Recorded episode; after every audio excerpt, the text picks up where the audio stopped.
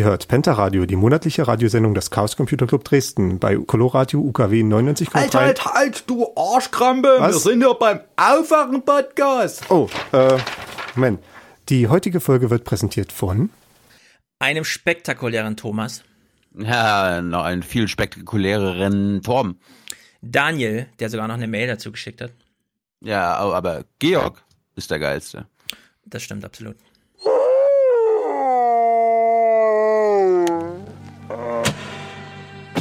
Nächste Woche werde ich 92. Ja, und da muss man immer hier dafür sorgen, dass man ringsum beruhigt leben kann. Ich möchte natürlich, dass es meinen Kindern gut geht. Meinen Kindern und meinen Enkeln. Das war mir ganz wichtig. Heute haben wir unser Wahlergebnis verdoppelt und das ist ein Riesenerfolg für uns alle. Wenn man es einordnet in den größeren Rahmen, ist es ein fantastisches Ergebnis, das stärkste Ergebnis in beiden Bundesländern, das wir je hatten. Liebe Freundinnen und Freunde, liebe Genossinnen und Genossen, wir haben das schlechteste Wahlergebnis, wir sind aber der coolste Landesverband. Ich bin froh, dass wir ein sehr, sehr gutes Ergebnis haben. Was mir Sorge macht, ist das Ergebnis der AfD. Und wenn diese Ausgangslage sich in den Mandaten widerspiegelt, und das ist ja jetzt die Frage durch diesen eigenartigen Wahlausschuss, dann werden wir sie jagen. Ich finde es äh, schade, dass der Anteil der AfD so sehr hoch ist, der Rechten. Aber im Großen und Ganzen muss man erfreulicherweise sagen, es ist nicht die Mehrheit. Auf der einen Seite bin ich sehr froh, dass die AfD es nicht geschafft hat, die stärkste Fraktion zu werden. Auf der anderen Seite mache ich mir ein bisschen Sorgen, dass die Wahlgewinner oder halt auch die anderen Parteien jetzt wieder zur Tagesordnung übergehen. Nach 30 Jahren rechter Politik eine noch rechtere Partei zu wählen, ist ein bisschen so, als hätte man 30 Jahre lang Pizza gegessen und denkt, ach, heute Abend gehe ich zum Italiener. Das äh, haut irgendwie nicht richtig hin. Morgen. Guten Morgen. Morgen. Moin. Hallo. Hallo, guten Morgen. Hier ist der Aufwand-Podcast. Eine stabile Zweierkoalition, eine bürgerliche, wäre ja theoretisch mit der AfD möglich. Ist das immer noch ausgeschlossen? Ähm, eine Koalition mit der AfD wäre keine bürgerliche Koalition.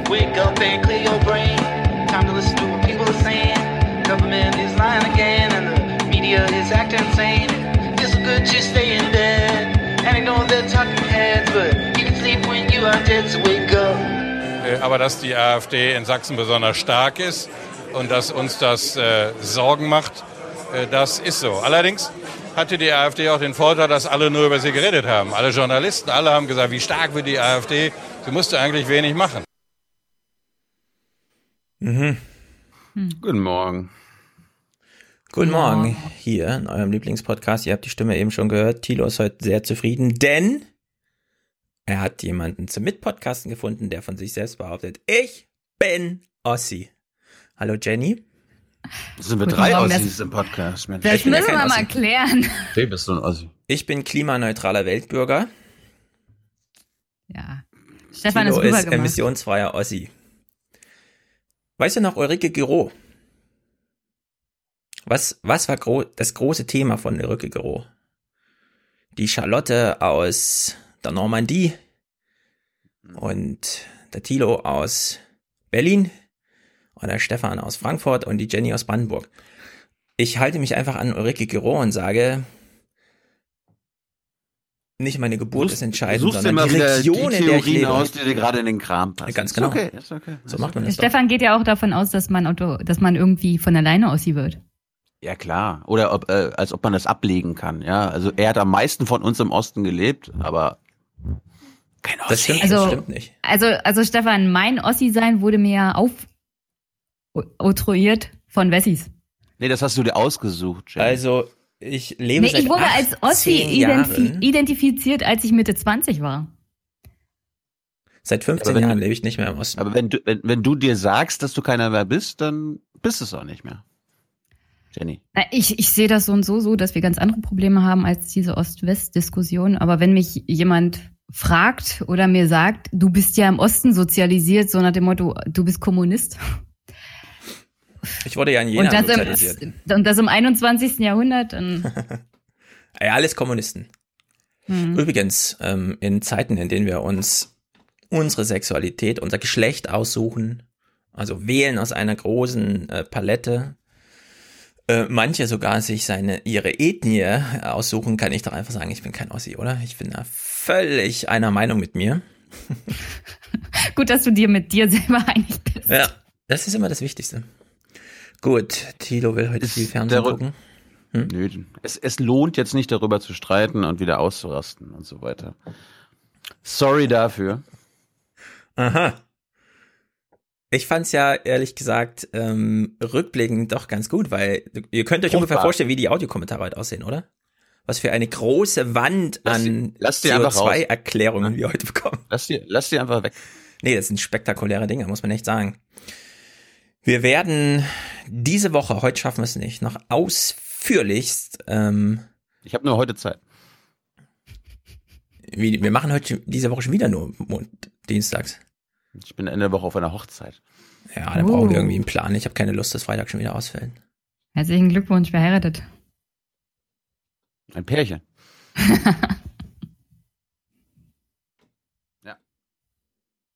Seit wann gehen denn Hochzeiten vor? Naja, Familie gut. und Freunde gehen immer vor, Stefan. Na gut. Familienpodcast, wollte gerade sagen. Ich hatte eigentlich noch was super Wichtiges zu sagen, aber wenn jetzt Freitag schon wieder ausfällt,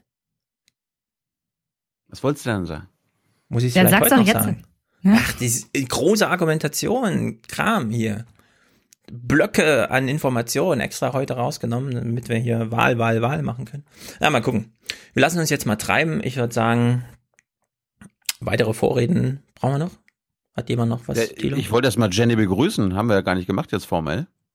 Ich wurde gleich überfallen mit dem Ossi sein. Ja, äh, die Hans-Jessen-Show des Ostens. Jenny Günther, Dankeschön. Oh, das ist aber eine große, große Ehre. Hi. Ja, schön, dass du da bist. Du bist das erste Mal hier im Podcast. Nein. Hatten wir dich schon mal so? Jenny war Du mal hattest mich schon Urlaubsersatz. mal. Ja, aber ich Jenny meine, war das mal ist mein Urlaubsersatz. Ja. Also Stefan und ich haben schon mal gepodcastet Mhm. und Tilo hat mich schon mal befragt, aber ich hatte naja, euch aber ich meine jetzt so richtig zusammen.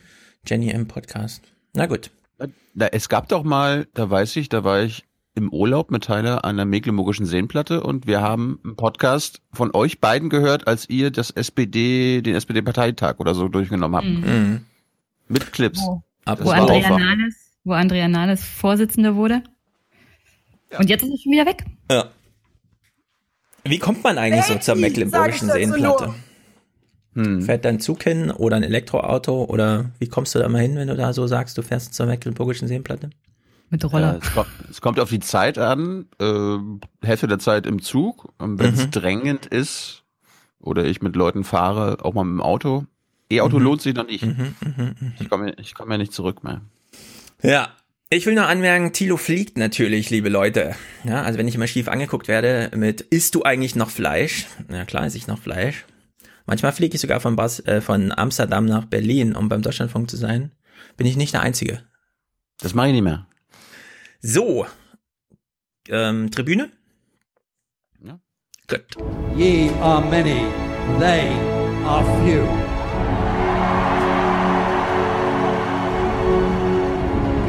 Willkommen im 1% Club. Ich kann doch nicht äh, beschließen mit dem Kohlenausstieg und mit einem ganzen Zeug, was die Grünen da bringen. Das, das ist doch, das verkraften wir doch nicht. Vielleicht aber doch. So, Thomas schickt uns 999,99 Euro. Was? Ich weiß nicht genau, Bitte? was ihn so getriggert hat.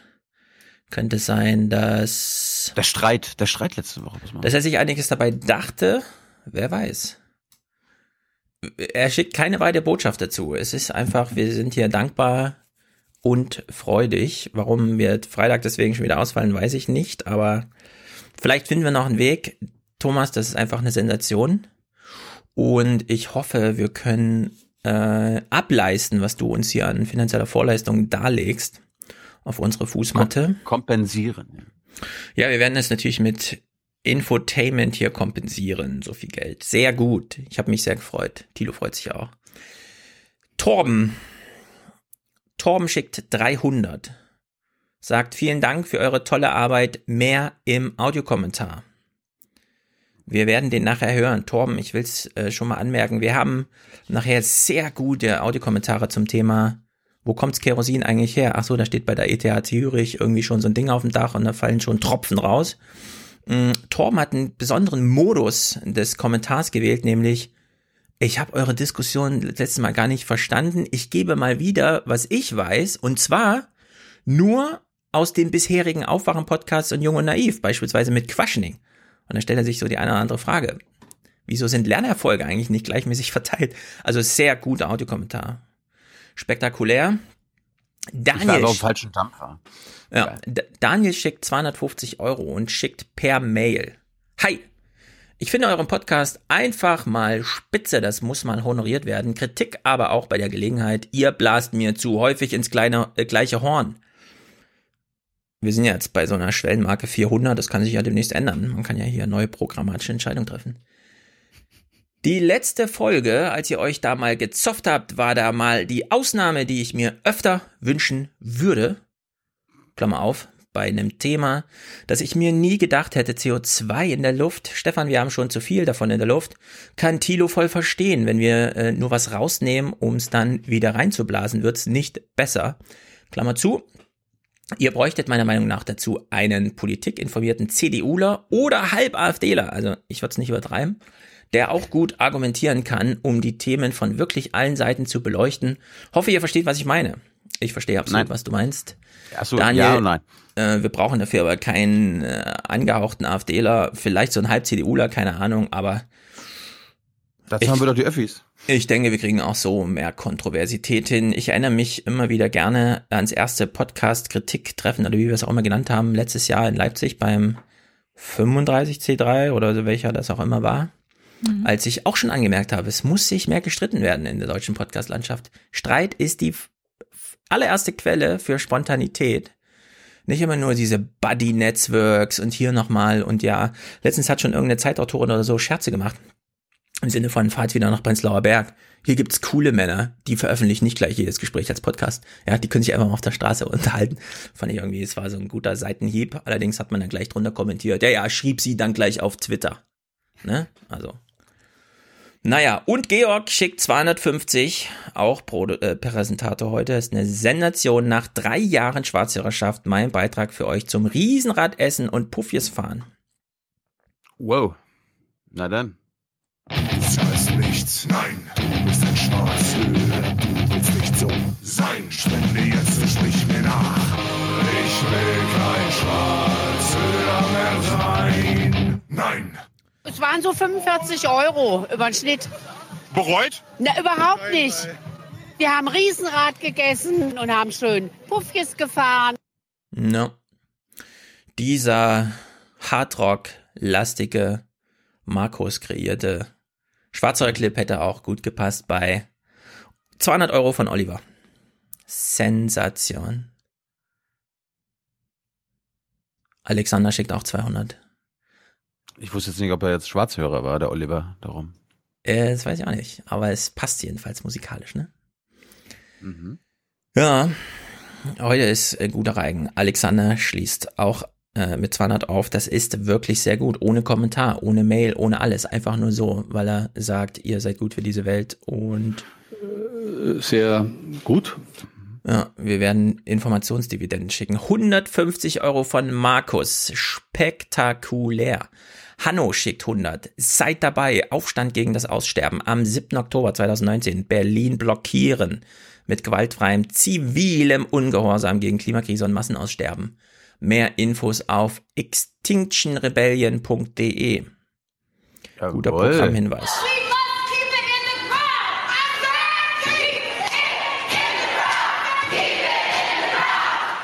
Ja, wir machen ja am 14. mit Nikolas die Radtour ums Kohleloch. Bei Düren, das Hambacher Loch.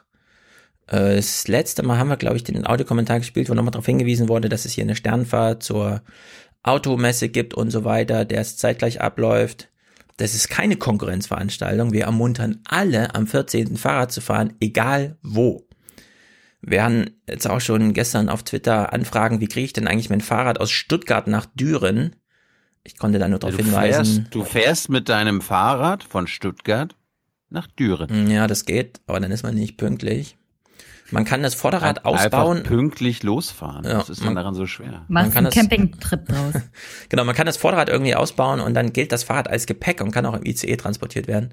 Ansonsten sind es irgendwie neun Stunden Regionalbahn fahren oder so. Keine Ahnung, es ist kompliziert. Also wir machen jetzt auf allen Ebenen bitte am 14. Erfahrung, dass Fahrradfahren in Deutschland einfach scheiße ist, weil es gibt keine guten Fahrradwege, um mal längere Strecken zu fahren.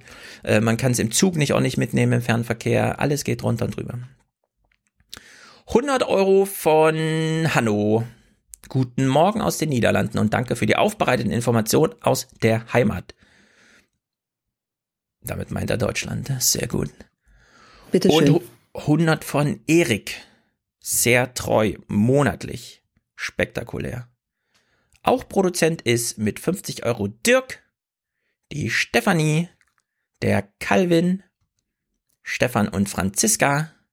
Haben die nichts zu sagen? Und Henning. Nein, die schicken tatsächlich einfach nur ihre Kohle.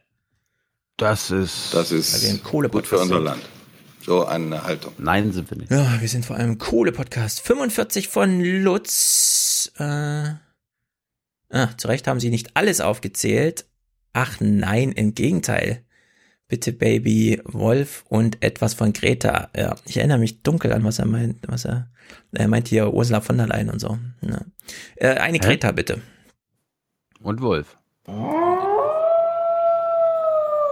And if solutions within this system are so impossible to find, then maybe we should change the system itself. Ja. Als ich dich das letzte Mal fragte, ob du schon mal irgendwas zu gelesen hast zu emissionsfrei, im Nachhinein fiel es mir ein. Greta natürlich. Greta ist die einzige, die ich kenne, und das betrifft dann auch wirklich nur die Fahrt, das weisen ja alle darauf hin, das Schiff musste auch hergestellt werden, aber diese Fahrt war tatsächlich emissionsfrei und nein, es können nicht 50 Millionen Leute jedes Jahr über den Atlantik segeln. Auch wenn der Atlantik erstmal groß genug ist, aber da fehlen dann doch ein paar Boote, und die Produktion wollen wir auch nicht hochfahren, nur deswegen. Judith schickt 42 42 geburtstagliche Rudelgrüße an Katrin auf die Insel. Hoffe, Boris wird Great Britain nicht zu nicht rammeln. Panikziege. ah, sehr oh gut. Gott, oh Gott. Okay, also Geburtstag, ein Wolf habe ich gehört, Rammeln und was war noch? Ziege. Panik. Ziege, okay, erstmal. Die Merkel, die hat das deutsche Deutschland und Europa zunichte gerammelt, hat die das mit ihrer Politik. Und jetzt äh, Geburtstag. Von wem? Mhm. Jenny, welchen Geburtstagsjingle? Claudia Roth. Na gut, nehmen wir Claudia. Ach, lass dir doch nicht alles von Stefan vorsagen. Ich, mir fällt, um ehrlich zu sein, gerade kein anderer ein. Das ist das Problem bei diesem Aufwärm-Podcast. Der Stefan sagt dir was und du laberst nach, ey. Nein, ich kenne wirklich keinen anderen Geburtstagsring. Bitte alle. Happy Birthday to you. Alles Gute zum Geburtstag. Es gibt so viele andere. Es gibt den hier. Glückwunsch, Angela Merkel. Es gibt nochmal Reinhard Becker. Und herzlichen Glückwunsch von mir. es gibt Trump, es gibt Merkel selbst, es gibt Yogi. Und du kennst Ja, keine anderen? Ich kenne keine anderen, weil Claudia natürlich am meisten gespielt wird. Hm. Und die bleibt Herzlichen hängen. Glückwunsch. Weg. Wegen Stefan. Ja. So. Elena unterstützt uns genau wie Sebastian, der schreibt für Ostdeutschland. Da haben wir, glaube ich, heute viele, viele Clips. Frank, Stefan, für jedes Kind ein Zehner im Monat. Familienpodcast. Panikziege. Gut, beide zusammen. Für Deutschland.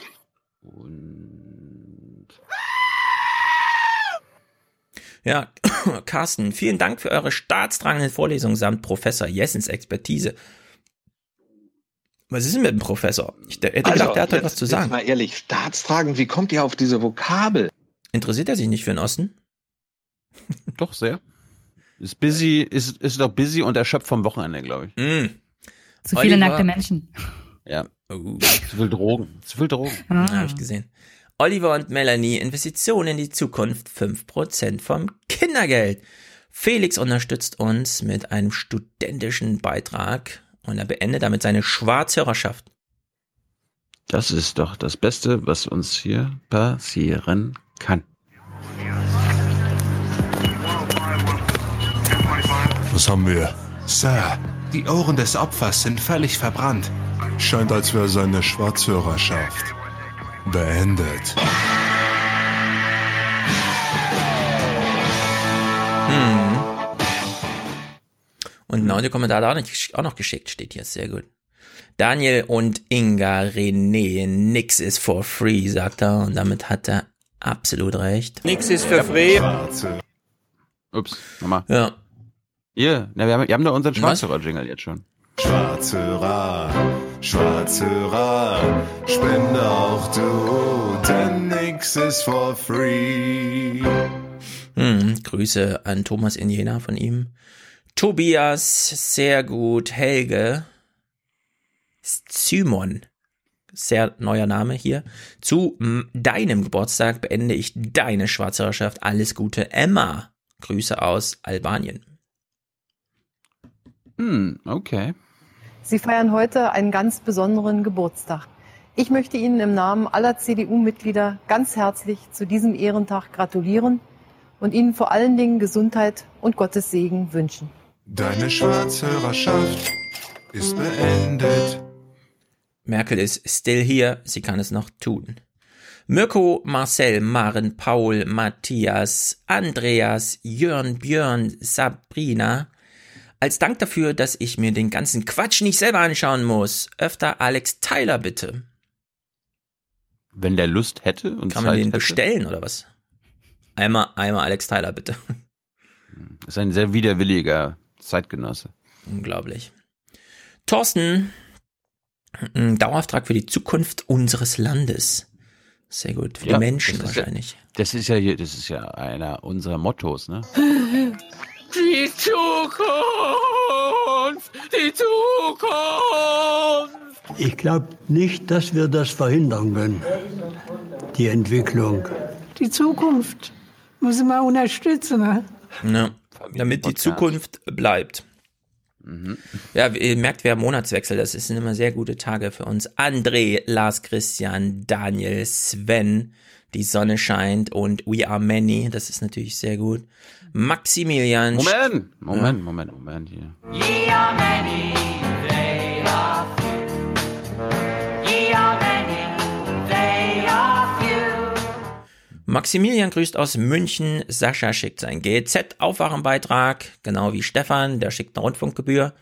Kai ist ein Ultra, sehr gut. Walter ist dabei. Oliver, der schickt 2 Euro pro Sendung, das ist ziemlich gut. Lukas, 1% für den besten Podcast, übrigens 1%.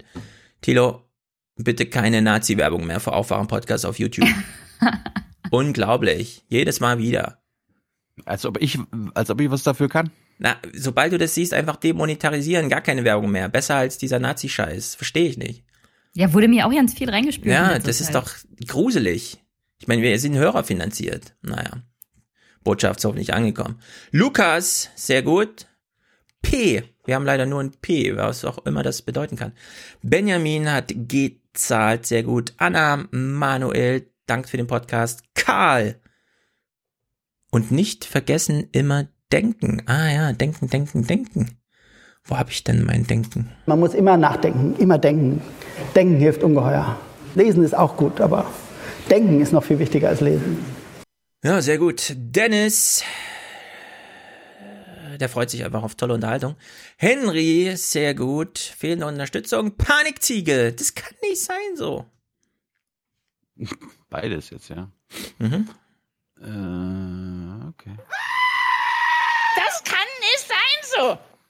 Ja, Herr S., Julian, Hans-Christian, Dustin, Simone, Johann, Stefanie, Politik und Medienbildung for the Many, sehr gut. Simon, ein Prozent meiner Rente für den besten Podcast, den ich kenne. Katharina, Teil dieses Podcasts würde die Bevölkerung verunsichern, daher in unregelmäßiger Unterstützung endlich Dauerauftrag eingerichtet. Nach unregelmäßiger Unterstützung, das ist sehr gut. Inga. Teil dieser Antworten würde die Bevölkerung verunsichern. Ich wohne am Alex, ich Genau. sage nein. Ja, sag mal nein. Inga, herzlichen Dank. Sebastian beendet seine Schwarzhörerschaft. Er ist männlich. Mhm. Du bist kein Schwarzhörer mehr, wir sagen Danke. Spende jetzt und hör auf, Schwarzhörer zu sein. Alexandra und Peter, Elena, die schickt einen Rundfunkbeitrag. Finde gut, äh, weiter so. Alex. Günther, Manuela, Ulrike, Jenny. Hi. Das ist auch nicht schlecht. Für Karma Das wusste ich aber nicht, als ich das gemacht äh, habe. Zufall. Jenny hat vor drei Monaten Urlaub bei ihrem Arbeitgeber angemeldet und bei uns sich in den Podcast eingeladen. Und jetzt geht es zusammen mit einer kleinen Vielleicht war es Unterstützung. eine andere Jenny. Nee, Nee, es das ist war tatsächlich unsere Junge. Sucht euch einen Jingle aus. Also Jenny, du bist ja, du kannst selber einen Jingle aussuchen. Nee. Doch, Such jetzt dir mal du ja einen aus. hier. Ah, was haben wir lange nicht mehr gehört? Den hier. Irgendwas mit Waffen. no gain. Irgendwas mit Oder so. Waffen? Ach du großer Gott. Wir liefern Waffen, große. Panzer, Lizenzen, Pistolen, Sturmgewehre, Schiffe und vieles anderes mehr. Du weißt ja, hier im Osten müssen wir uns bewaffnen. Oh, gute Wahl. Ja, Ulrike, Leonie, Maria, Valentina, Marina, Katrine, äh, Annalena, Katharina und Olivia seien hier explizit namentlich gedankt und wir danken natürlich weiteren Kerlen, die uns hier einfach so unterstützen, damit der Podcast lebt. Juhu! For the many, for the many, not, not the few. The few.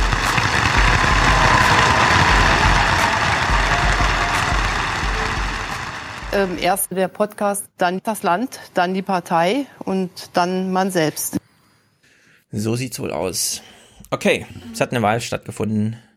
Und Tilo hat Wahlen. Wahlabend geguckt. Wahlen, richtig, Wahlen, Mehrzahl.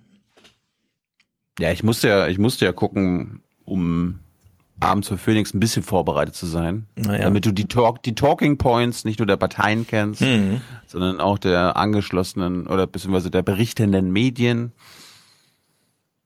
Ja. Ja, stimmt. Und ich, ich habe quasi von 17.30 bis halb acht geguckt, bis 20 Uhr. Dann war es ja eh vorbei. Voll Und getankt. Das Phoenix-Ding habe ich jetzt selbst nicht nochmal geguckt, aber es war lustig. Ich habe drei Clips in mit.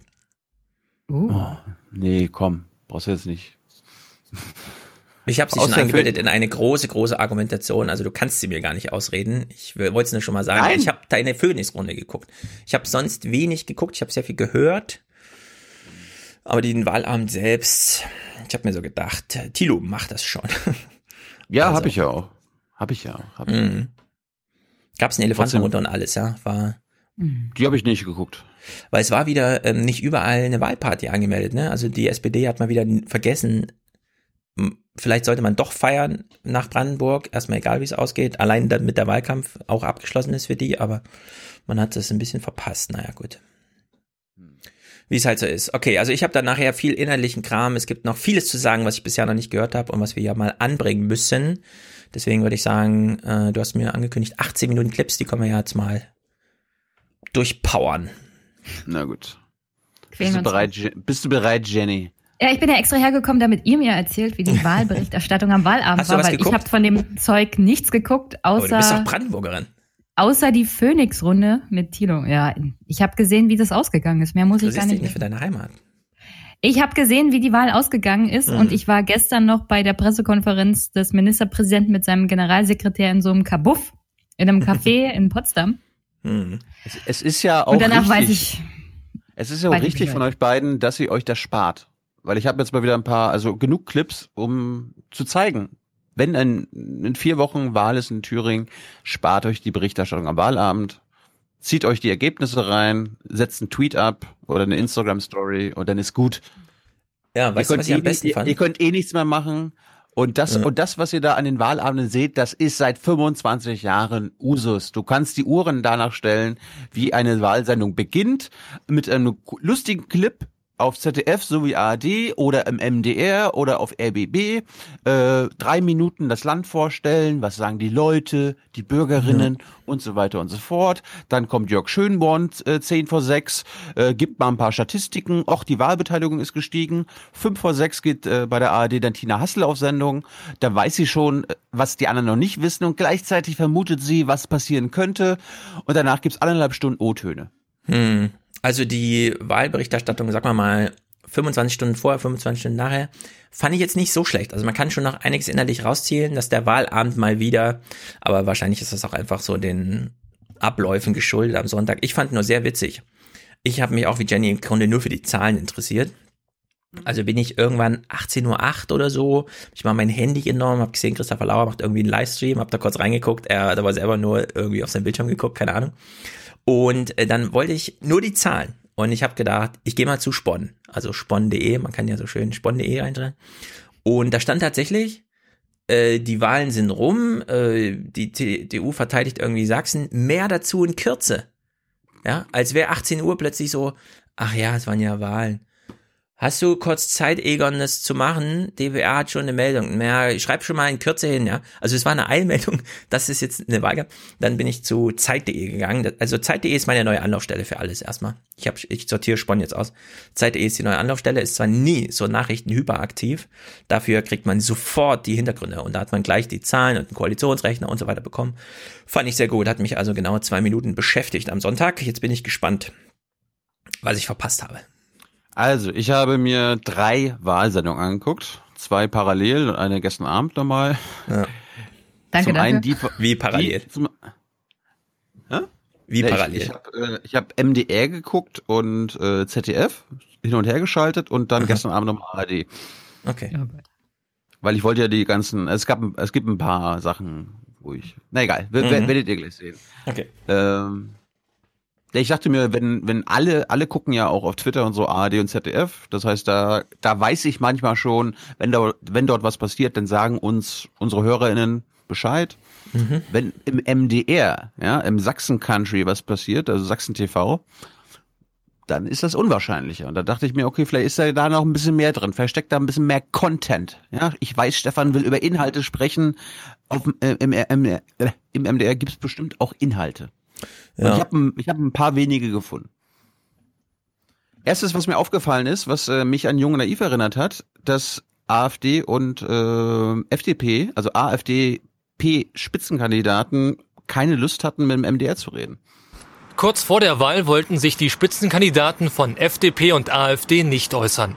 Nachgefragt bei den Bürgern, was erwarten sie von der Landtagswahl 2019?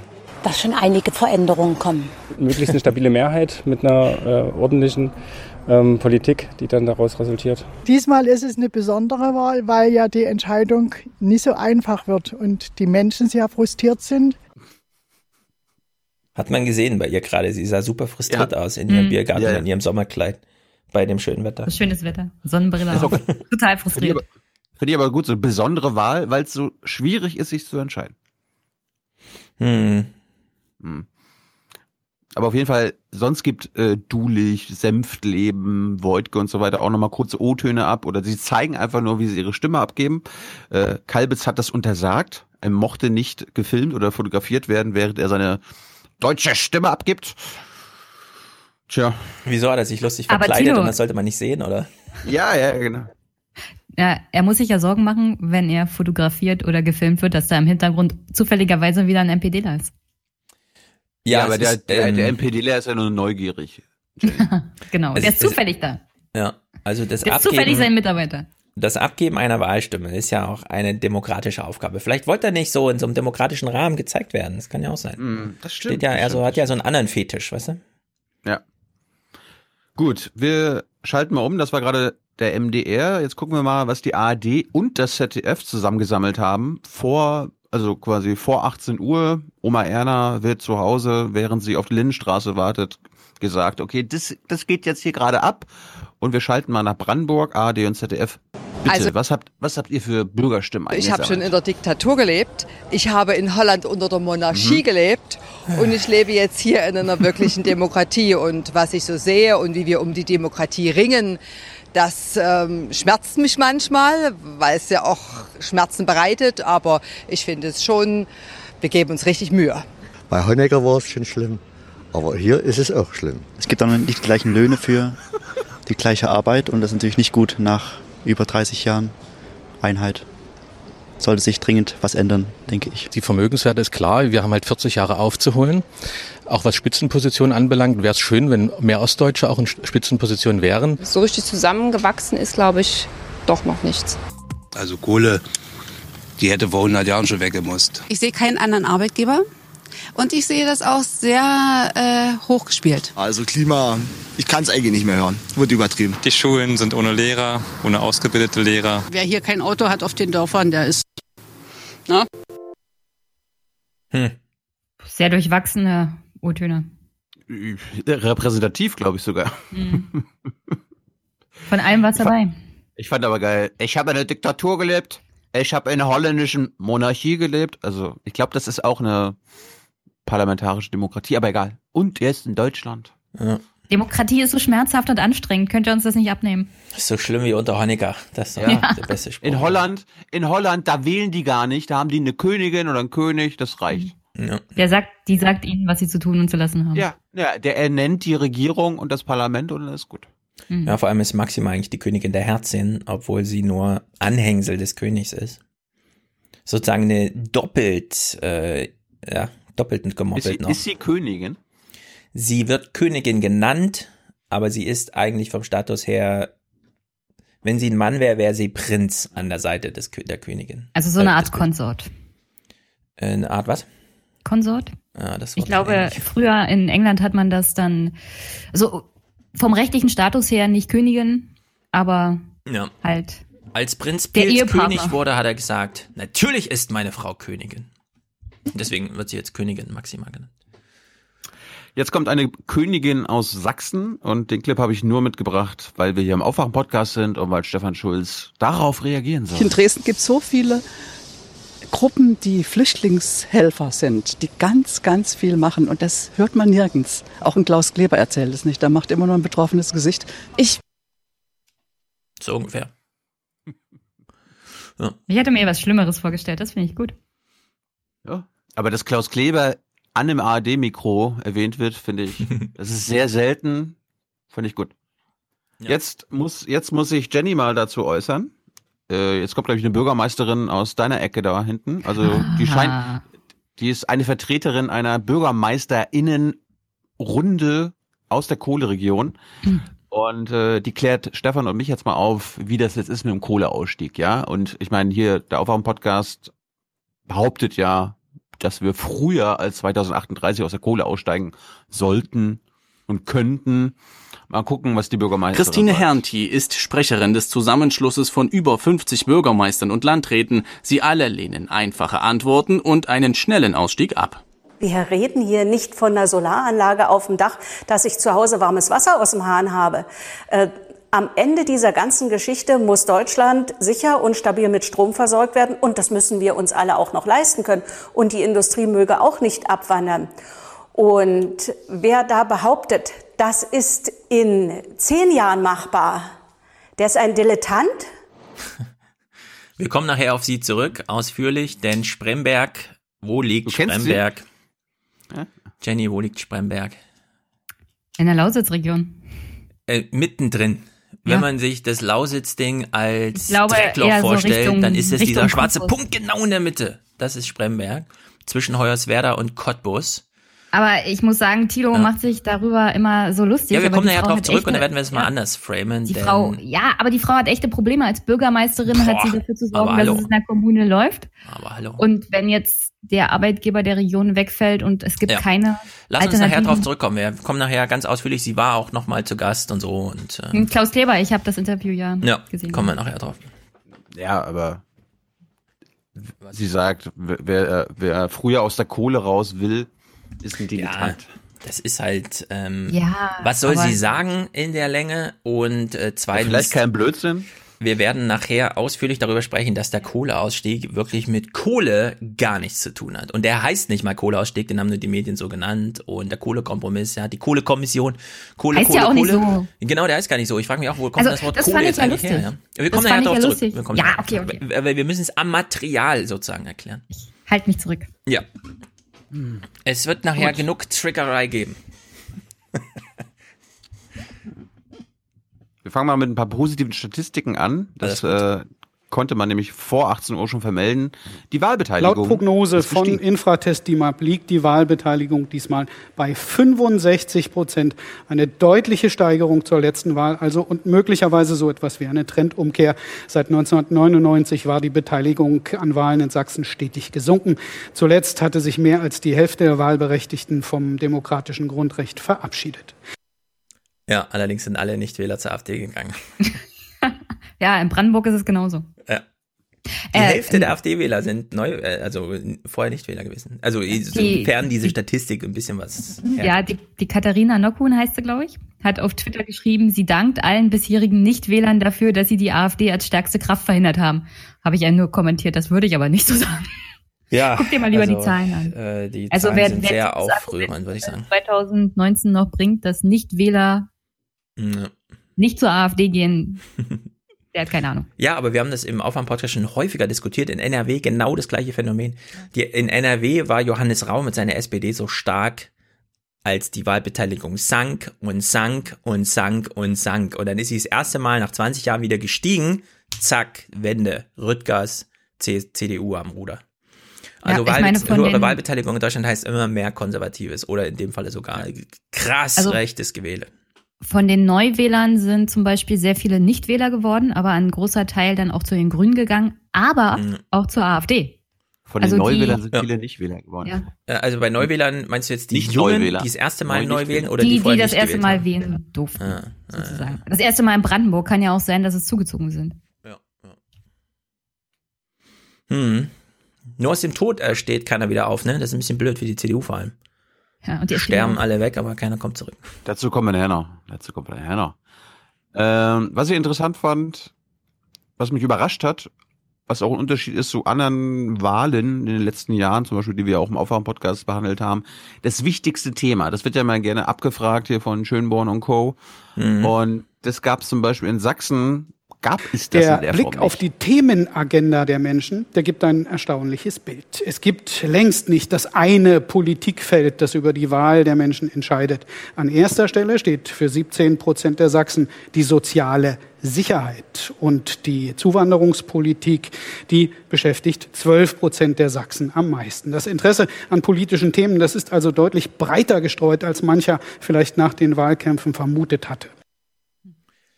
Ja, das ist natürlich hochgradig faszinierend, dass sehr viele jetzt auch so Wahlen gucken und feststellen, es geht gar nicht um Inhalte.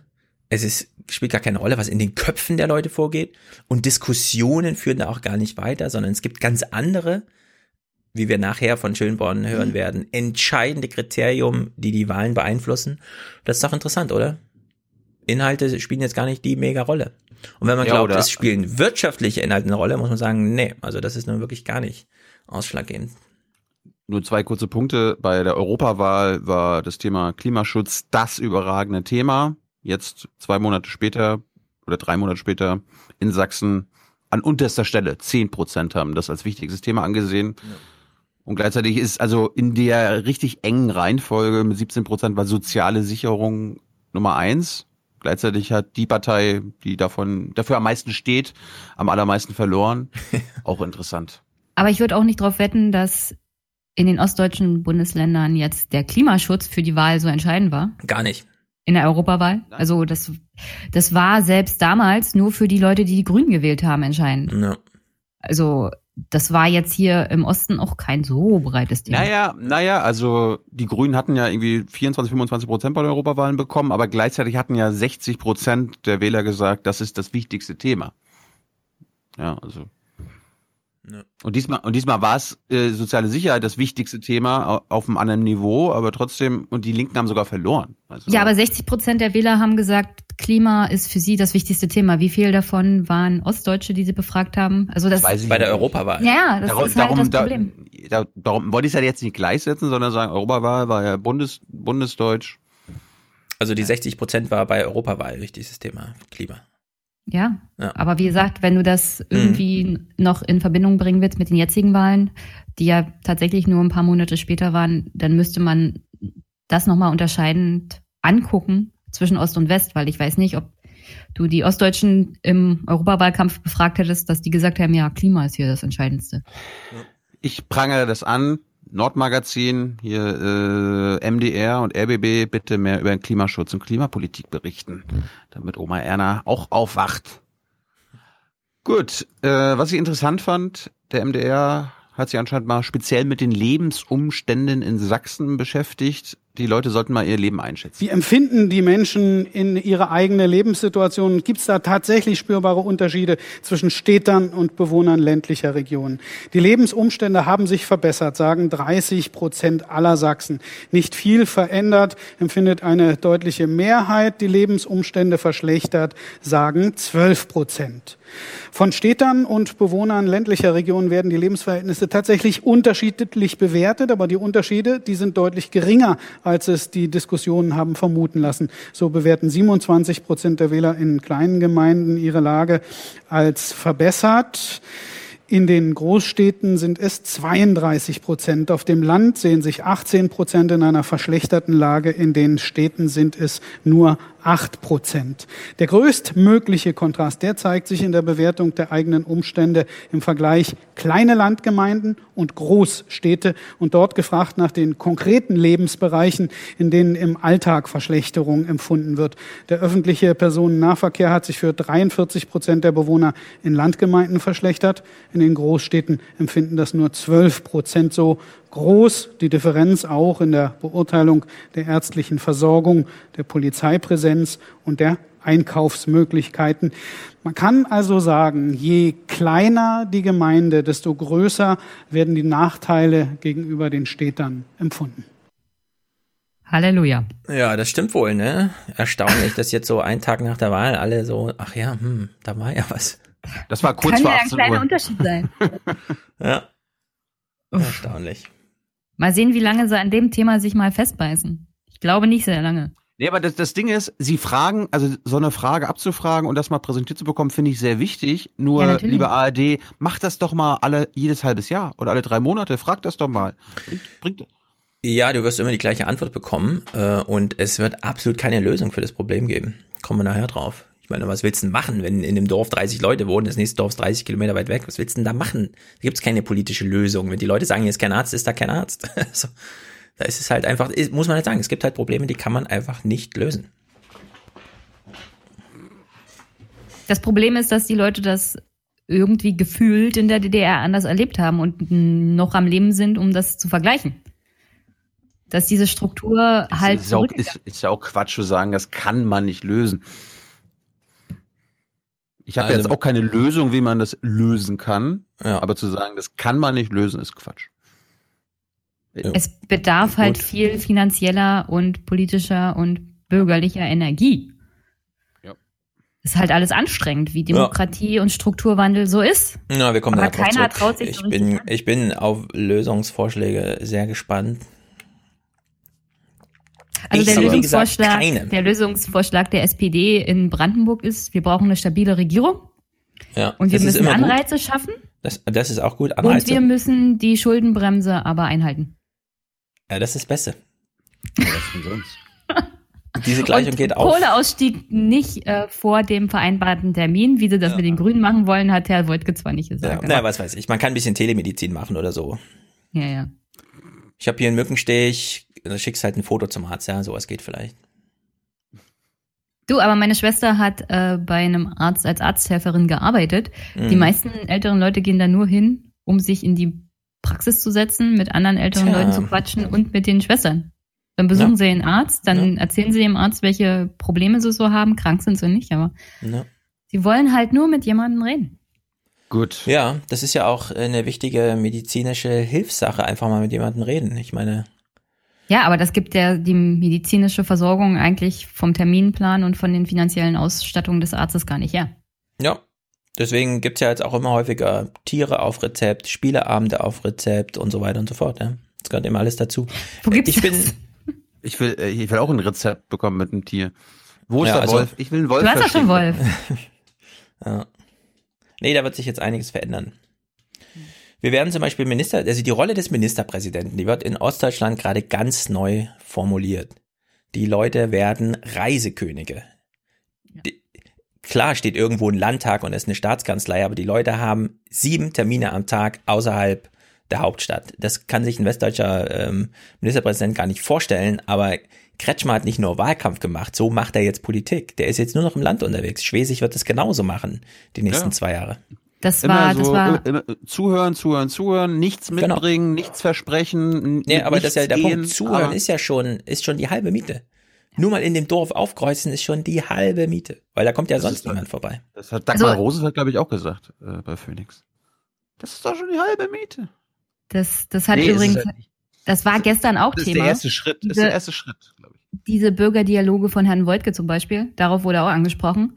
Ob er das weiter betreiben will, ähm, zeitlich momentan geht das halt nicht. Und dann wurde er gefragt, ob er es bereut, dass er das nicht früher angefangen hat, so wie Kretschmer. Hat er gesagt, ja, tut mir leid. Hätten wir mal früher machen sollen. Dann wären sie vielleicht auch über 30 Prozent gelandet. Ja, von Kretschmer werden jetzt viele lernen. Er hat tatsächlich äh, Unglaubliches geleistet. Ist jetzt nicht so der Rahmen Aufwachen-Podcast mit Thilo Jung, in dem man sowas sagen kann, aber Kretschmer hat Unglaubliches geleistet die letzten zwei Jahre in, äh, in, in Sachsen. Hm. Tatsachen. Tatsachen auch noch.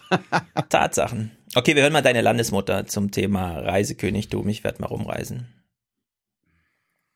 Also Ähm. Bürgernähe ist überhaupt keine Hilfskonstruktion. Ich weiß, dass das äh, ganz viele, wir werden ja auch von der Hauptstadtpresse manchmal ein bisschen belächelt, wenn wir jetzt auch alle unabhängig vom Wahlkampf, also ich habe jetzt erst Wahlen in 21, aber wir machen die Formate jetzt alle, dass wir viel mehr in den Dörfern unterwegs sind, viel mehr, äh, ich habe auch versucht, so zu, oder nicht versucht, ich habe auch so begründet, dass ich kein, nicht für den Parteivorsitz antrete, weil wir einfach vor Ort sein müssen und mit den Leuten im Gespräch sein müssen, weil Und die AfD, müssen wir, und die, weil die AfD hat ein Gift erfolgreich gestreut. Das ist nämlich dieser Punkt, ich glaube, den hatten Sie auch schon äh, in Ihren Grafiken drin, nach dem Motto, äh, man sagt ja nicht mehr, was los ist, mit uns redet keiner. Und das müssen wir durchbrechen. Und das können Sie nur durchbrechen, indem Sie vor Ort präsent sind. Ich will dafür noch mal total wärmen, weil das immer alle so belächeln. Aber das ist das A Aber und Frau O. Schwesig, Und das also da ist, keiner drüber in Berlin, sondern wir haben es eingefordert seit Jahren. Nein, und jetzt haben Sie angefangen damit. Und insofern Ja, erstens, erstens stimmt finde ich nicht, das jetzt ein bisschen erstens stimmt überraschend. nicht. Jetzt haben Sie angefangen, weil und Sie, Sie wissen es auch nicht. Sie haben mich zum Beispiel vor Ort noch gar nicht begleitet, aber wir hatten jetzt äh, ganz viele. glaube ich, eine Einladung, Jetzt, auf jeden Fall. Wir hatten jetzt zum Beispiel viele. Bürgerdialoge vor Ort und eine Kollegin von Ihnen hat geschrieben über Herrn Kretschmer und mich. Äh, ja, wenn die äh, Politiker wissen wollen, was die Leute denken, dann sollen sie zum Bäcker gehen und nicht in den Dörfern. Da muss ich mal sagen, vielleicht wissen es noch nicht alle in Berlin, aber in den Dörfern gibt es nicht mehr überall einen Bäcker. Wir müssen in die Dörfer gehen und dort uns auf den Dorfplatz in die Tonhalle stellen. Ich sage das einfach nochmal, weil da Politik oft belächelt wird und ich halte es für total richtig. Aber man muss auch inhaltlich liefern. Auf dem Dorfplatz in die Turnhalle stellen ist schiebt sie noch so nach. Ja, man muss auch inhaltlich liefern, aber man muss vor allem mal präsent sein. Ich finde das ehrlich gesagt hoch äh, spannend. Ich habe mich damals im Studium immer gewundert. Dieser Niklas Luhmann schreibt immer von Raumgebundenheit in der Politik als so wichtiges Kriterium. Raumgebundenheit, was soll denn der Quatsch, ja? Wieso muss man den Politiker sehen, bevor man ihn wählt? Reicht doch ihn im Fernsehen zu sehen. Nein, es macht tatsächlich einen mega Unterschied, einen Politiker einfach mal als Menschen unter anderen Menschen und nicht nur als Figur im Fernsehen zu sehen. Das ist, äh, auch wenn es nur ein Spruch ist, das ist schon die halbe Miete. Das ist nicht nur ein erster Schritt. Ein Sagt hat- Stefan, der sich die Videos von Tilo Jung über Nonnenmacher zum Beispiel nicht angeguckt hat. Du hattest doch das Argument, man braucht bloß das Programm und den Rest machen Habeck Ja, und da habe ich von mir gesprochen. Also ich, Thilo hat mich gefragt, warum ich so äh, vehement Grünen verteidige und ich sage, naja, weil die Alternativen irgendwie alle so sind, wie sie sind und da muss ich jetzt nicht ewig mir die äh, grüne Entscheidung nochmal da rechtfertigen und hier nochmal Input holen und da, sondern ich kann einfach sagen, ich wähle einfach nicht FDP, AfD, CDU, ähm, äh, ja, und die Linken vielleicht auch nicht mehr unbedingt, sondern da bleibt halt einfach nur die Grünen übrig. Das war ja mein Argument. So, die haben natürlich dort andere Herausforderungen, ne? Und da spielt Raumgebundenheit eine extrem wichtige Rolle. Das stellen jetzt gerade alle fest. Und ehrlich gesagt, Kretschmer hat da einen Erfolg eingefahren, von dem viele lernen werden. Ich habe ja nichts dagegen, dass Sie zuhören. Es ist für mich eine Selbstverständlichkeit und das war auch früher lustigerweise immer eine Charakteristik von Landesvätern und Landesmüttern. Das wurde in den letzten Jahren, haben sie es aber nur vergessen irgendwann, weil sie gemerkt haben, okay, es war nicht mehr nötig.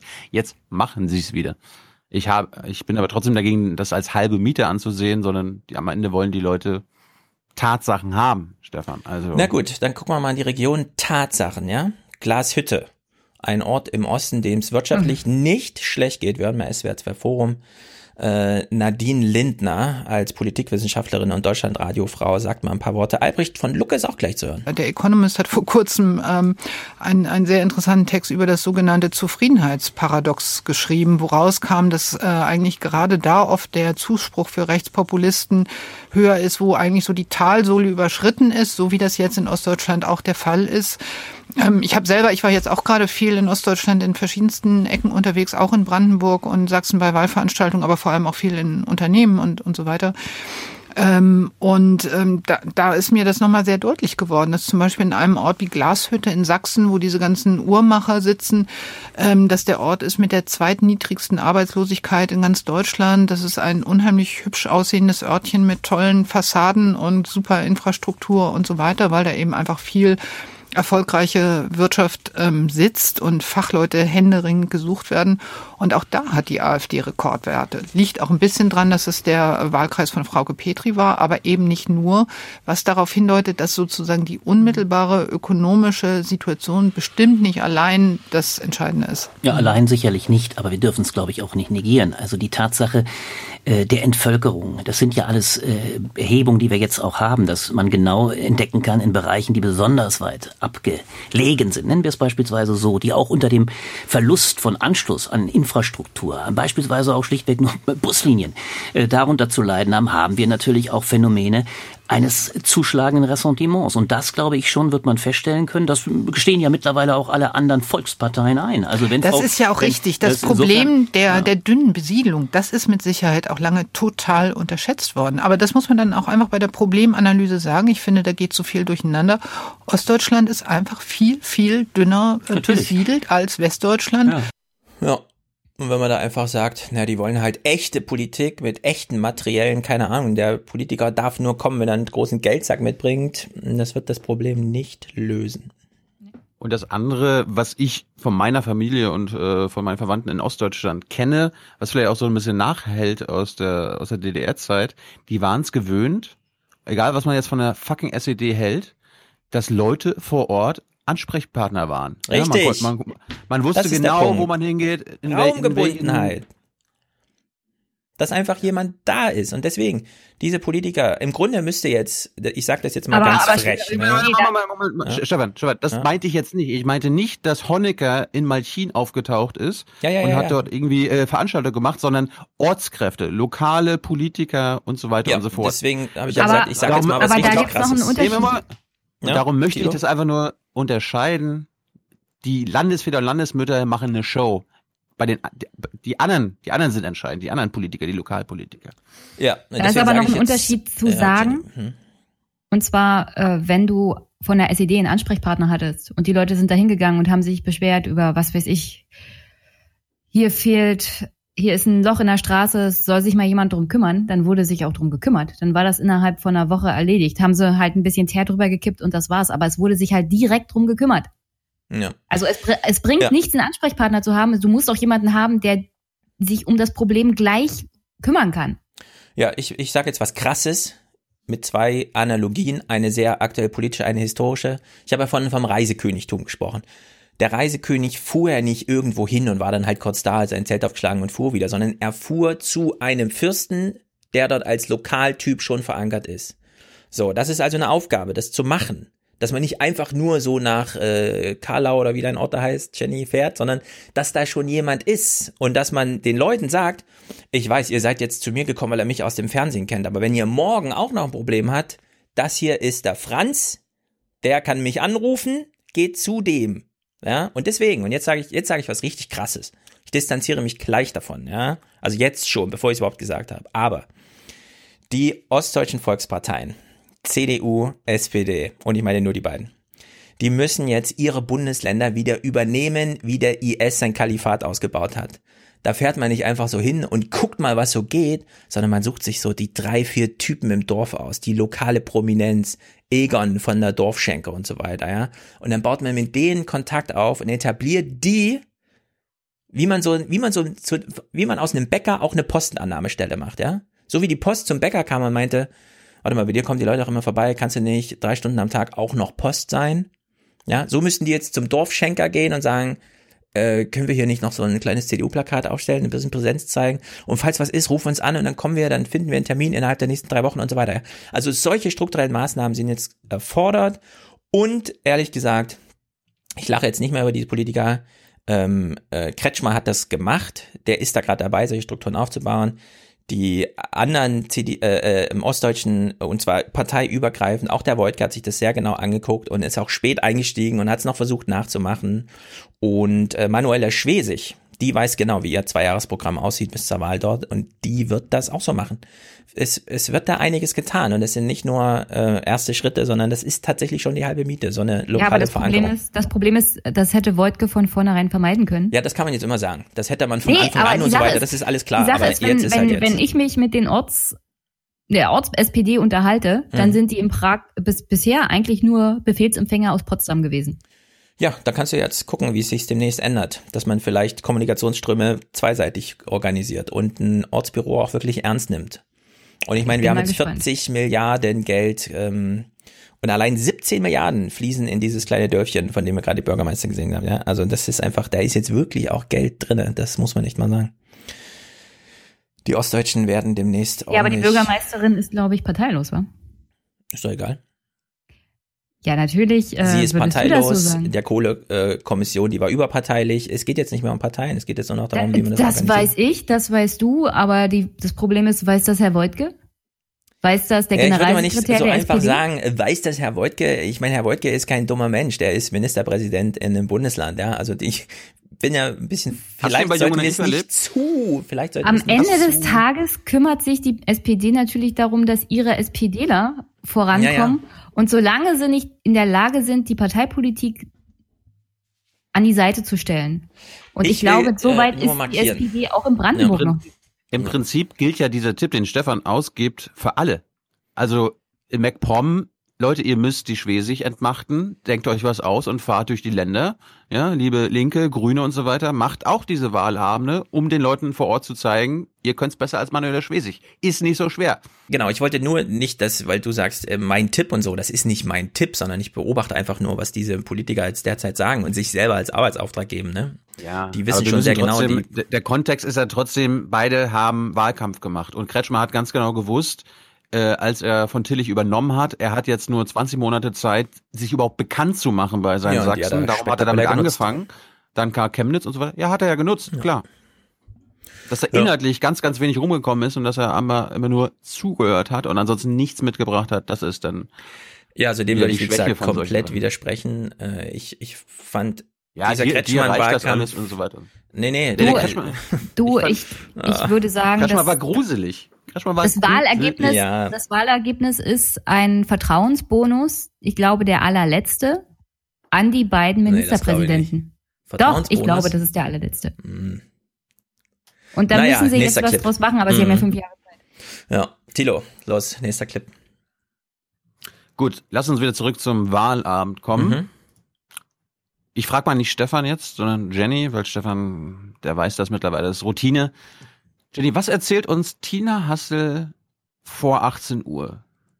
Gewöhnlich. Und was glaubst du, was Tina Hassel vor 18 Uhr am Sonntag am meisten interessiert hat? Was hat sie Oma Erna mit auf den Weg gegeben? Wo, Keine woran denkt, wovon lebt Tina Hassels Arbeit? In Berlin. Dass, dass Oma Erna keine Panik kriegt und sie weiterguckt? Nein, was ist, was ist ihr Elixier? Womit beschäftigt sie sich jeden Tag? Das Pferderennen? Ja. Die GroKo. Genau. Fünf Minuten vor sechs. CDU-Chefin. Annegret Kramp-Karrenbauer schaut vor allem auf Sachsen. Sollte ihre Partei dort hinter die AfD zurückfallen, dann dürfte die ohnehin angeschlagene Vorsitzende weiter unter Druck geraten und ihre Ambitionen auf eine Kanzlerkandidatur eher abschreiben. Ja, das ist so verlogene Scheiße. 17.54 Uhr, Tina Hassel kennt schon alle Zahlen. Also sollte die AfD jetzt hier vor der, Gro äh, vor der CDU liegen und so, ne? Das ist wirklich Vor allem, Irreführung was ist hat, das. was hat Annegret Kramp-Karrenbauer mit der Wahl in Sachsen oder Brandenburg Ja, sie hat schon ein bisschen was damit zu tun, aber nicht 17.54 Uhr als so eine Hypothese, von der sie schon weiß, dass sie eh nicht Ja, aber, antritt. aber ganz ehrlich, also das, man hätte, man hätte es Annegret Kramp-Karrenbauer nicht vorhalten können, dass die CDU in Sachsen vielleicht hinter die AfD gerückt. Ja. Oder Naja. man kann ja auch nicht vorwerfen, dass die CDU in Brandenburg die, das schlechteste Ergebnis seit der Wende bekommen hat. Ja. Das liegt nicht an der Bundespolitik, nicht wirklich. Berliner Blase. Ja, aber das ist, das ist genau Tina Hassel. Und dann der Höhepunkt oder der Tiefpunkt war ja noch, dass sie denn die Kanzlerkandidatur noch anspricht. Also das absolute Pferde, Pferderennen macht. Gut, wir sind nach 18 Uhr, die Ergebnisse sind reingekommen. Man hat natürlich zu den Wahlsiegern geschaltet.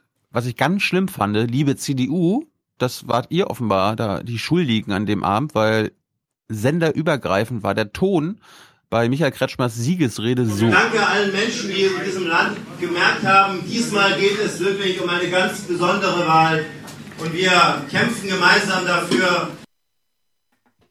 Ja, man hat halt den Raumhall aufgenommen.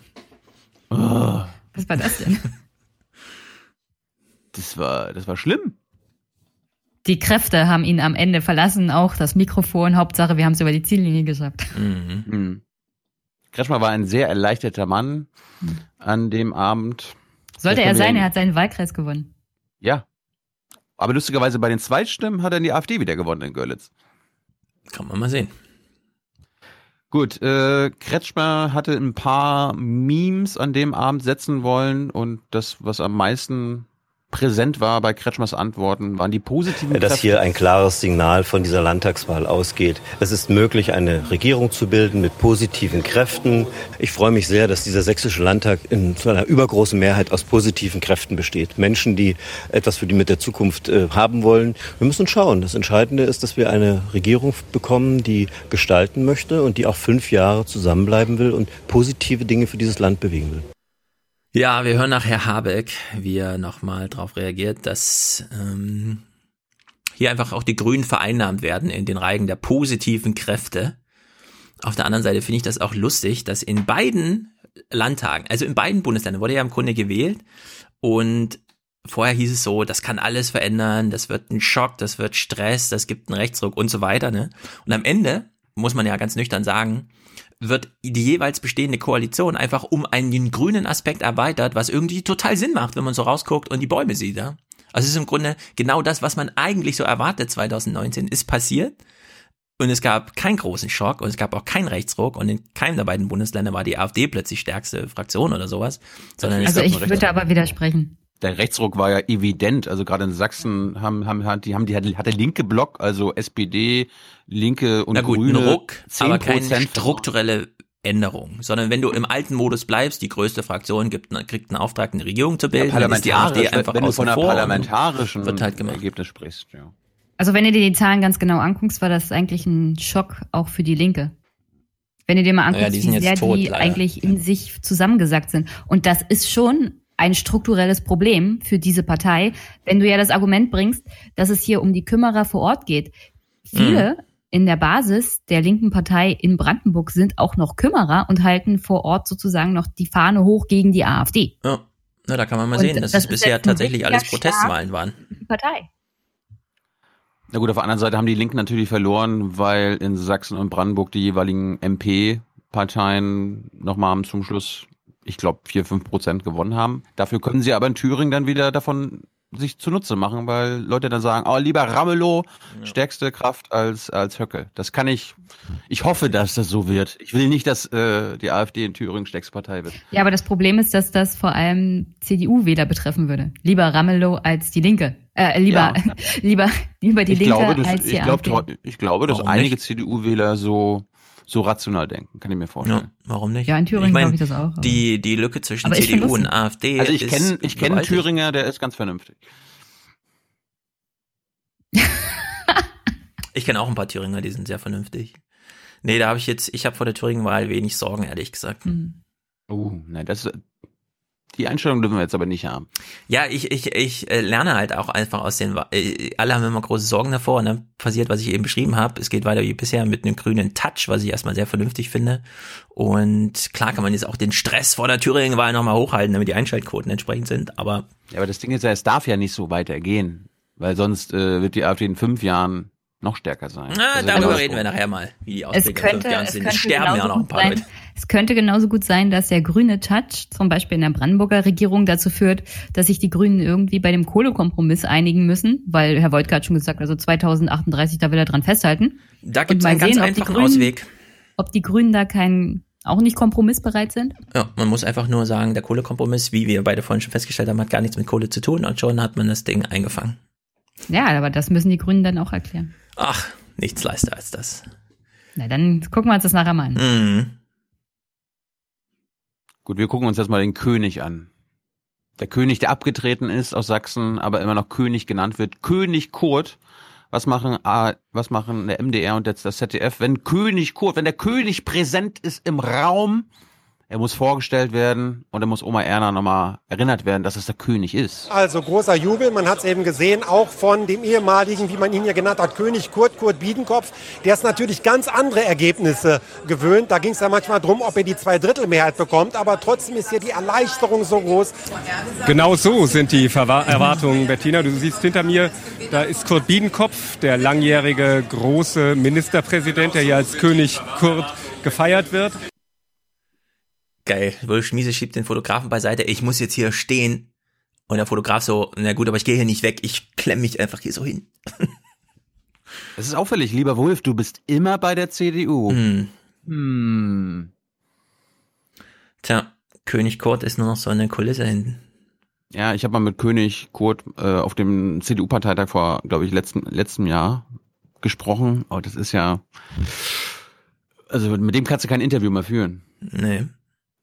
Also ich fand ich jedenfalls so jung und naiv, das wäre nicht äh, in Ordnung. Hat ja auch keiner gemacht, wie du gesehen hast. Doch, doch, der MDR schon. Pass mal auf. Bei mir sitzt der ehemalige Ministerpräsident von Sachsen, Kurt Biedenkopf, bei dem es noch Wahlergebnisse von fast 60 Prozent gab. Herr Professor Biedenkopf, können Sie sich trotzdem über dieses Ergebnis freuen? Ja, sicher. Warum? Ich mir das freuen, weil, weil es mir zeigt, dass die CDU die, die Kraft hat, sich aus den Schwierigkeiten zu befreien, die in ihr selbst entstanden sind. Also die Auflockerung des Zusammenhalts hat der, hat der Kretschmer hervorragend überwunden. Die junge Union, äh, die junge, jungen Leute gewonnen. Und das hat einen wesentlichen Teil dazu beigetragen, dass das Ergebnis so ausgefallen ist, wie es ausgefallen ist. Was ist denn Ihr Ratschlag an die CDU, damit es beim nächsten Mal nicht wieder so eng wird? Kann man womöglich auf eine bestimmte Art äh, Stimmen von der AfD wieder zurückgewinnen? Nach dem Ergebnis, das Herr Kretschmer erreicht hat, brauche ich keine, Ansch keine Vorschläge zu machen. Er hat bewiesen, dass er es kann. Haben Sie einen Favorit für eine Koalition? Nein. Hm. Ist das schon. Misshandlung von Senioren? Naja. Ich würde Ja, meinen Opa nicht vor eine Kamera lassen und vor ein Mikro. um Ja, aber ich, aber ich glaube, selbst dein Opa könnte nach 50 Jahren Politik diese Fragen im Schlaf beantworten. Wie interpretieren Sie das Ergebnis? Was sagen Sie zu Ihrem Vorsitzenden? Sind Sie zufrieden er hat den mit dem Zusammenhalt Nachfolger? aufgelockert. Ja, das fand ich gut, ja. Ja. Tillich. Ja, ja, aber Milbrat und Milbrat war der Nachfolger von Biedenkopf. Ne? Milbrat. Die Biedenkopf war eigentlich der, der schädlichste für Sachsen, glaube ich. Die Sachsen sind immun gegen die Rechten. Ja. Naja. Solange gut. sie von Rechten regiert werden. Das ist alles antike Geschichte. Ja, bestimmt. Wir kommen jetzt mal zu den Rechtsextremen. Der AfDler, dem, der jetzt hier nicht Herr Urban ist, hat im MDR mal, habt ihr schon im Intro kurz hören können, äh, die Jagdlizenz verkündet. Und die CDU profitiert eindeutig davon, dass sie es geschafft hat, dass viele Wähler, die uns nicht wollten, sich hinter der CDU versammelt haben. Also sie hat nur einen Anti-AfD-Effekt zu verbuchen, aber das ist nicht eigene Stärke. Und wenn diese Ausgangslage sich in den Mandaten widerspiegelt, und das ist ja jetzt die Frage durch diesen eigenartigen Wahlausschuss, dann werden wir sie jagen. Und Wieso? äh, da bin ich sehr zuversichtlich, dass äh, wir weiter zulegen werden. Ja, alle stehen schon Den Typ kenne ich ja, aber ja, der ist sicherlich auch beim Flügel. Die haben ihn gerade Ja. ausgelacht, ne? Finde ich schon ziemlich gut. Ja, Hm. nächster Clip. Das war der eine AfDler. Hier ist, kommt der Urban. Äh, Wir werden übers Verfassungsgericht am Ende die Neuwahl erstreiten. Das ist das Ziel, weil die Benachteiligung ist nicht nur ein Signal im Wahlkampf gewesen. Wenn sie sich jetzt im Parlament abzeichnet, ist es natürlich auch ein nicht abgebildeter Wählerwille im Parlament. Und das ist aus unserer Sicht äh, auf alle Fälle ein zwingender Grund für Neuwahlen. Soll er mal machen, dann wird die AfD noch weiter schrumpfen. Bin ich mir ziemlich sicher. Ja, also ich weiß, äh, egal wie es ausgeht, ja. Es wird keine Neuwahlen geben deswegen, weil das Ding ist schon entschieden. Und selbst wenn, wäre das jetzt kein Erfolgskriterium für ihn. Das Gute ist, wenn du mal MDR guckst, dann bekommst du andere PolitikwissenschaftlerInnen ähm, vor die Kamera als im ZDF, wo immer derselbe, ne? Jenny, wer ist beim ZDF? Schausens Go-To-Guy? Korte? Seit 100 Jahren? Ja. Richtig. Und bei der ARD ist es Schönborn ja quasi selbst, ja, der seine eigenen Zahlen nochmal interpretiert. Beim MDR war mal ein neues Gesicht da und darum dachte ich, ja, das hören wir mal zu, was sie zu sagen hat. Äh, was ist denn mit den AfD-Wählern? Wie, was Sind müssen es wir da wissen? tatsächlich Protestwähler bei der AfD? Kann man davon noch sprechen? Es, Im Netz wurde ja viel diskutiert, genau über die Frage, ob das äh, tatsächlich noch als Protest durchgeht. Die AfD bündelt sicherlich sehr viel Protest. Ähm, sie zieht aber auch Wähler an mit rechten Gesinnungen, also die stärker im rechten Lager verankert sind. Also insofern kann man beides zusammentragen. Es kommt beides zusammen bei der AfD. Mhm. Ja. Nichts wirklich Neues. Ähm, gucken wir mal, was sie zu dem zu der Wahlkampftaktik sagt. Ähm, Ähm, ist es tatsächlich Gibt es da irgendwie so Maßen und so weiter? Hat das irgendwas genützt? AfD? ausschließlich das Migrationsthema? Es ist sicherlich das Migrationsthema. Es kommt aber noch ein Effekt dazu, den wir auch bei der Bayernwahl beobachten konnten. Nämlich immer dann, wenn Landesverbände der CDU sich stärker rechts positionieren und wir denken zum Beispiel an den Wahlkampfeinsatz von Maaßen, dann gewinnt teilweise eben nicht die CDU hinzu, sondern es gewinnt die AfD hinzu, weil man ihre Themen damit auch teilweise bedient. Wer hätte das gedacht, das Original gewinnt? Ja, wer hätte das gedacht? Ja, aber da brauche ich jetzt, da brauche ich jetzt so eine Zweitmeinung. Kann ich ja Jenny Günther und Stefan Schulz nicht vertrauen oder mein Bauchgefühl, da brauche ich nochmal Jörg Schönborn. Im sächsischen Wahlkampf durchaus eine Rolle gespielt hat, soll der künftig eine stärkere Rolle in der Politik spielen.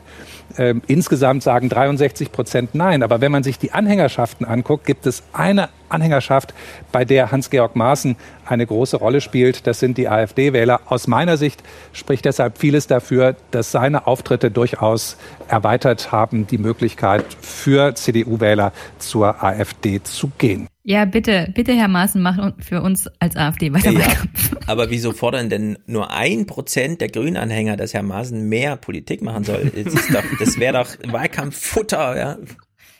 Da muss man doch strategisch antworten. Aber dann kommt er ja wirklich und das will, will ja keiner. Ja, aber stell dir mal vor, die Grünen hätten jetzt ehrlicherweise da unten da gesagt, äh, Maaßen, bester Stimmtreiber überhaupt, sollte man unbedingt besser, Poli also mehr Politik machen. Hier, wir Grüne laden dich ein. Komm her, mach Wahlkampf für die CDU. Muss halt so verdeckt machen irgendwie, keine Ahnung. Ja. Ich meine, wir hatten es ja vor, vor einer Woche, vor zwei Wochen gehört, was Maaßen dort bei der CDU, bei den CDU-Veranstaltungen gesagt hat, waren AfD-Positionen. Und darum ist, glaube ich, die Analyse richtig.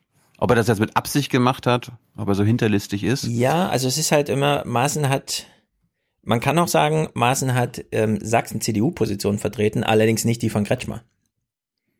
Ja, genau. Das Von der Hinsicht würde ich sagen, ist das jetzt gar nicht so. Ja, stimmt. Also es gibt ja schon Leute, die früher die CDU gewählt haben, die solche Leute wie Maaßen gewählt haben. Die gehen jetzt halt zum Teil zur AfD. Ja, die hat Kretschmer auch in seiner Fraktion. Deswegen wird das, das wird da nicht unspannend, ehrlich gesagt. Da gibt's Kreisverbände, die wollen eine Koalition mit der AfD, eine bürgerliche Koalition mit. Ja, ja darum darf er auch nicht schwarz-grün machen, weil es ist viel zu knapp. Gut. Äh, mein Highlight an dem Wahlabend im MDR war der Landesgeschäftsführer der Linken, der kurz und knapp das Wahlergebnis Es ist Ihnen nicht gelungen, das zu vermitteln, der AfD aber offenbar schon, hat enorme Zuwächse erlangt. Worauf finden Sie das zurück?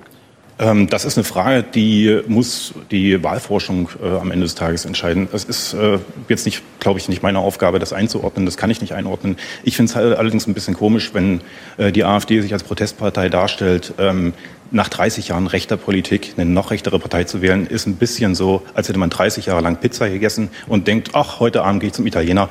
Das äh, haut irgendwie nicht richtig hin. Hey, na gut, okay. Was? Was? Habe ich nicht ganz verstanden, was er sagte. Die CDU in Sachsen. Das ist habe ich verstanden. Das mit der Pizza habe ich nicht verstanden. Na, die Pizza ist ja ein italienisches Produkt. Mhm. Wenn du den ganzen Tag Pizza isst und am Abend sagst, aber heute Abend gehe ich zum Italiener. Ach so, na gut. Es ist sozusagen eine Analogie. Ja, na gut, na gut. Was kennt Stefan? Stefan macht keine Analogien. Er hätte auch Döner sagen können. Ja. Jetzt kommt, pass auf, jetzt kommt noch eine Analogie. Vielleicht versteht Stefan die. Mhm. Obwohl ich glaube, die, na mal schauen. Kipping, komm. Mhm. Ähm, was man sagen muss, welche Saat jetzt aufgeht. Hier im Osten hat sich 30 Jahre lang in besonderer Art und Weise etwas ausgetuppt, was halt den Rechten den Boden bereitet hat. Das ist der Marktradikalismus. Der erzieht Menschen dazu, eher den Ellenbogen einzusetzen. Und von dieser Saat profitiert jetzt leider die Ja, AfD. ihr Problem ist aber auch, dass die Linke hier seit zehn Jahren mit an der Regierung war und dass die Bürger nicht mehr sagen, dass die Linke tatsächlich soziale Gerechtigkeit in der Regierung umsetzt. Also sie als Linke leidet darunter, dass die Linke an der Regierung beteiligt ist und damit ihren Status als Protestpartei und als sozial kämpfende Partei verloren hat, weil sie natürlich mit einer SPD zusammen regiert hat, die absolut strukturkonservativ ist, was alles angeht, was mit innerer Sicherheit und sozialer Gerechtigkeit zu tun hat. Mhm. Gut, das war's, das war's zu den Linken an dem Abend. Äh, wir kommen mal zur ersten Reaktion der SPD in Sachsen. Wie war denn dort die Stimmung, Martin Dulich? Liebe, liebe Freundinnen und Freunde, liebe Genossinnen und Genossen, wir haben das schlechteste Wahlergebnis, wir sind aber der coolste Landesverband.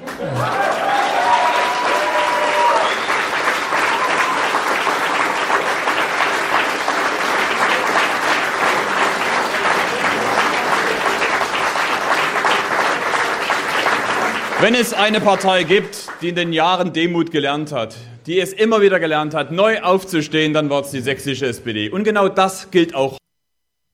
Er ist nicht schlechter als die bayerische SPD. SPD-Mut. SPD-Mut. Ja. Vielleicht hätte Wahlkampf geholfen, keine Ahnung. Er Vielleicht hat ja ganz gut Wahlkampf gewesen. gemacht. Ja, aber er hat das gleiche gemacht wie Kretschmer. ganz- Nein, hat er nicht. Also er ist mit seinem Küchentisch rumgelaufen und hat äh, Bürgergespräche geführt. Ja, hat vielleicht alle drei Tage einen Termin gehabt oder so. Und er ist nicht wie Kretschmer zu zehn Terminen am Tag aufgebrochen. Martin Dulich macht für mich so den Eindruck, dass er immer oft geguckt hat. Kommt man an der SPD vorbei? Nö, ein Minister, ja, okay, alles klar, gut. So irgendwie. Kühl durchkalkuliert. Warst du nur so begeistert vor einer Woche? Äh, Martin Dulich ist der geilste Typ der Welt, aber ich finde, er hätte auch Wahlkampf machen können. Gut, das war der SPDler vor Ort. Jetzt haben wir einen, der SPD-Chef für Deutschland werden will, Olaf Schäuble. Jenny, der erzählt dir jetzt mal was von deinen Rückenbeschwerden. Heute. Ja? Abgesehen von Brandenburg, ist das auch ein Zeichen für die SPD im Bund? Es lohnt sich immer, den Rücken gerade zu machen und voranzumarschieren. Und das zahlt sich dann auch aus. Kämpfen ist immer ein Teil des politischen Geschäfts. Das muss man tun. Okay. Hm. Und was soll mir das jetzt sagen? Äh, Das das war war das- der geradeaus. Kalenderspruch vom 3. September einfach. Heute ist 3. September. Ach, das steht in meinem Kalender, das kann ich heute mal in die Kamera sagen. Ach, da mal, Übrigens, Clara. Geiwitz hat natürlich ihren Wahlkreis verloren und sitzt nicht mehr im Landtag. Ja, ja. Ach, Sie sitzt gar nicht mehr im Landtag? Hm. Ist arbeitslos jetzt, oder was? Ich müsste jetzt nochmal nachgucken. Ja, sie ist raus. Sie ist raus. Ist sie, ist sie nicht über die Liste reingekommen? Sie ist nicht über die Liste reingekommen. Überhaupt, überhaupt, ich, hab, ich bin heute früh nochmal durchgegangen. Die SPD hat 25 Abgeordnete, davon sind sieben Frauen, 18 Männer. Ein Prozentanteil von Frauen bei 28 Prozent. Es gab da dieses Paritätsgesetz. Gratulation. Ja, und das hat auch gegriffen bei Leuten wie den Grünen, also bei Parteien wie den Grünen und den Linken, als die Liste gegriffen hat und Ja. die Liste dann unterschiedlich Mann, Frau, Mann, Frau oder Frau, Mann, Frau, Mann besetzt war. Und dann gibt's auch 50 Prozent, was ich ja kritisiert habe an diesem Paritätsgesetz, weil das totaler Humbug ist. Wenn du Parteien hast wie die SPD und die CDU, wo die Direktkandidaten einziehen. Und die Direktkandidaten sind alles mehrheitlich Männer. Und Mhm. wenn man das mal vergleicht, die AfD hat 21 Prozent Frauen, die CDU 26 Prozent, die SPD 28 Prozent Frauen. Also wir stehen frauentechnisch im Landtag echt schlecht da jetzt. Oh. Jenny, Danke, in fünf Clara. Jahren, Jenny, in fünf Jahren ziehst du den Landtag ein. Wir Mhm. suchen, wir Über suchen die dir Freien noch eine Wähler. Partei. Ja, wir suchen Wähler. dir noch eine Partei. Nee, die Jenny-Partei. Die Aufwachenpartei. Ja. Irgendwie sowas. Ja, aber weißt du, Tilo weißt du inter woran? interviewt mich und ich werde Spitzenkandidatin der Aufwachenpartei. du glaubst, ey, ohne Scheiß, du glaubst gar nicht, wie viele Kandidatenpärchen der SPD sich bisher schon bei mir direkt gemeldet haben mit dem, ja, wann machen wir dann mal ein Interview? Hast du nicht Lust? Hast du nicht Lust? Hast du nicht Lust? Wenn du Clara und Olaf interviewst, erschlage ich dich. Ich komme persönlich nach Berlin und erschlag dich. Nee, wenn, wenn, dann nur Olaf. Clara finde ich leider ein bisschen zu. Hey, wo ist denn hier die Frauenquote? Na, die lang, Ja, also das ja. Level der Gesine Langweiligkeit, Schwan, Gesine Schwan kommt am Sonntag. das Level der Langweiligkeit würde tatsächlich mit Clara bei Olaf noch erhöht. Ja, Gesine ist jedenfalls unterhaltsam. Nicht. Ich glaube, sie ist keine gute Vorsitzende, aber Man kann sie sich mal angucken. unterhaltsam. Ja, aber weißt du, was das Problem ist? Laut MDR oder laut der ARD, warum die SPD so schwach ist, auch in Sachsen, Jenny, wegen dem Linksschwenk. Die waren, diese waren, die waren zu links. Ja, glaubst du nicht, ne? Na, wahrscheinlich merke, wegen Sie der sind Debatte um die relativ zufrieden, äh, aber ich muss trotzdem mal fragen, es ist bei jeder der letzten Wahlen immer weniger geworden in den jeweiligen Ländern. Und jedes Mal reagiert die SPD mit dem Linksschwenk oder vielleicht noch mehr Linksschwenk und mit Personaldebatten und mit neuem Personal. Das zieht sich jetzt seit Jahren so. Ist vielleicht gerade das das Problem? Ist vielleicht das zusätzliche neue Personal und der Linksschwenk der Fehler gewesen? Äh, Was? Hm. Und das fragt er ausgerechnet Platzek? Ja. Der, ist- also, der ist doch auch nur permanent mit guten Ergebnissen gewählt worden, weil er genau das gemacht hat, was Stefan erzählt hat. Als Landesvater in der Gegend rumgereist und ansprechbar Ja. für die Leute. Und er hatte tatsächlich den Landesverband so weit unter Kontrolle, dass überall vor Ort jemand war, der ansprechbar war, der Rückmeldung gegeben hat nach Potsdam, was sind hier so die Probleme? Und nicht andersrum. Dass Potsdam die Rückmeldung gegeben hat an die Ortsverbände. Ja. Wir hören mal, es gibt ja auch Gewerkschaften in den Kohleregionen, das ist die IGBCE, die dort eine Menge zu sagen hat. Und Ute Liebsch, die ist ja eine progressive äh, Gewerkschaftlerin, die ist ja absolut pro Kohleausstieg und am besten so schnell wie möglich, ne? Oder, Ute? Erwarten Sie da konkret von einer möglichen Koalition hier in Sachsen? Ja, von der möglichen Koalition äh, erwarte ich, dass sich alle äh, daran halten, was verabredet worden ist. Bleibt dabei, Kohleausstieg 2038. Ja, was soll sie auch sagen? Das ist ihre Aufgabe als Gewerkschafterin für den. weiß, aber so ihre Selbstverständlichkeit fand ich äh, erfrischend im Vergleich zu den anderen an dem Wahlabend. Was Positives gab zu vermelden. In Sachsen gibt es jetzt eine neue, jüngste Abgeordnete, eine Landtagsabgeordnete. Habt ihr davon mitbekommen? Nein. Ansonsten machen wir jetzt ein Quiz. Jetzt beginnt wieder die Aufwachen-Quizshow. Heute mit Teilnehmer Stefan Schulz. Und Jenny Günther. Stefan, wie alt ist die neue, jün- jüngste Landtagsabgeordnete Sachsens? 19. Jenny? 22. Wir hören mal rein.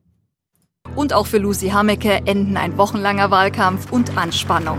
Laut ersten Prognosen könnte Lucy Hammeke als jüngste Abgeordnete in den Landtag einziehen und damit auch neue Themen setzen. Also ich will jetzt nicht sagen, dass ich alle jungen Menschen Sachsens vertreten könnte, auf gar keinen Fall, aber ich glaube, ich bin einfach auch einfacher anzusprechen für sie. Also ich würde mich eher an einen Menschen in meinem Alter wenden, als an einen Menschen, äh, der zum Beispiel meine, meine Großeltern sein könnten. Deshalb, ich glaube, dass auch einfach sich die Kommunikation verbessern kann zwischen Politikern oder Politikerinnen und ähm, ja, jungen Menschen.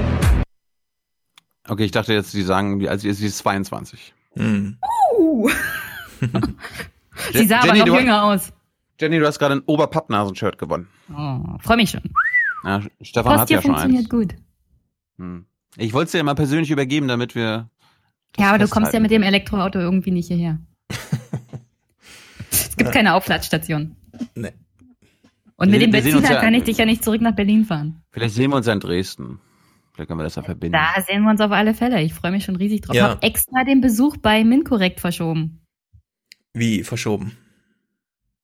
Naja, am 20. September sind sie in Potsdam und da hatte ich mich eigentlich schon angemeldet. Ach so, aber die sind am beziehungsweise- 21. in Dresden.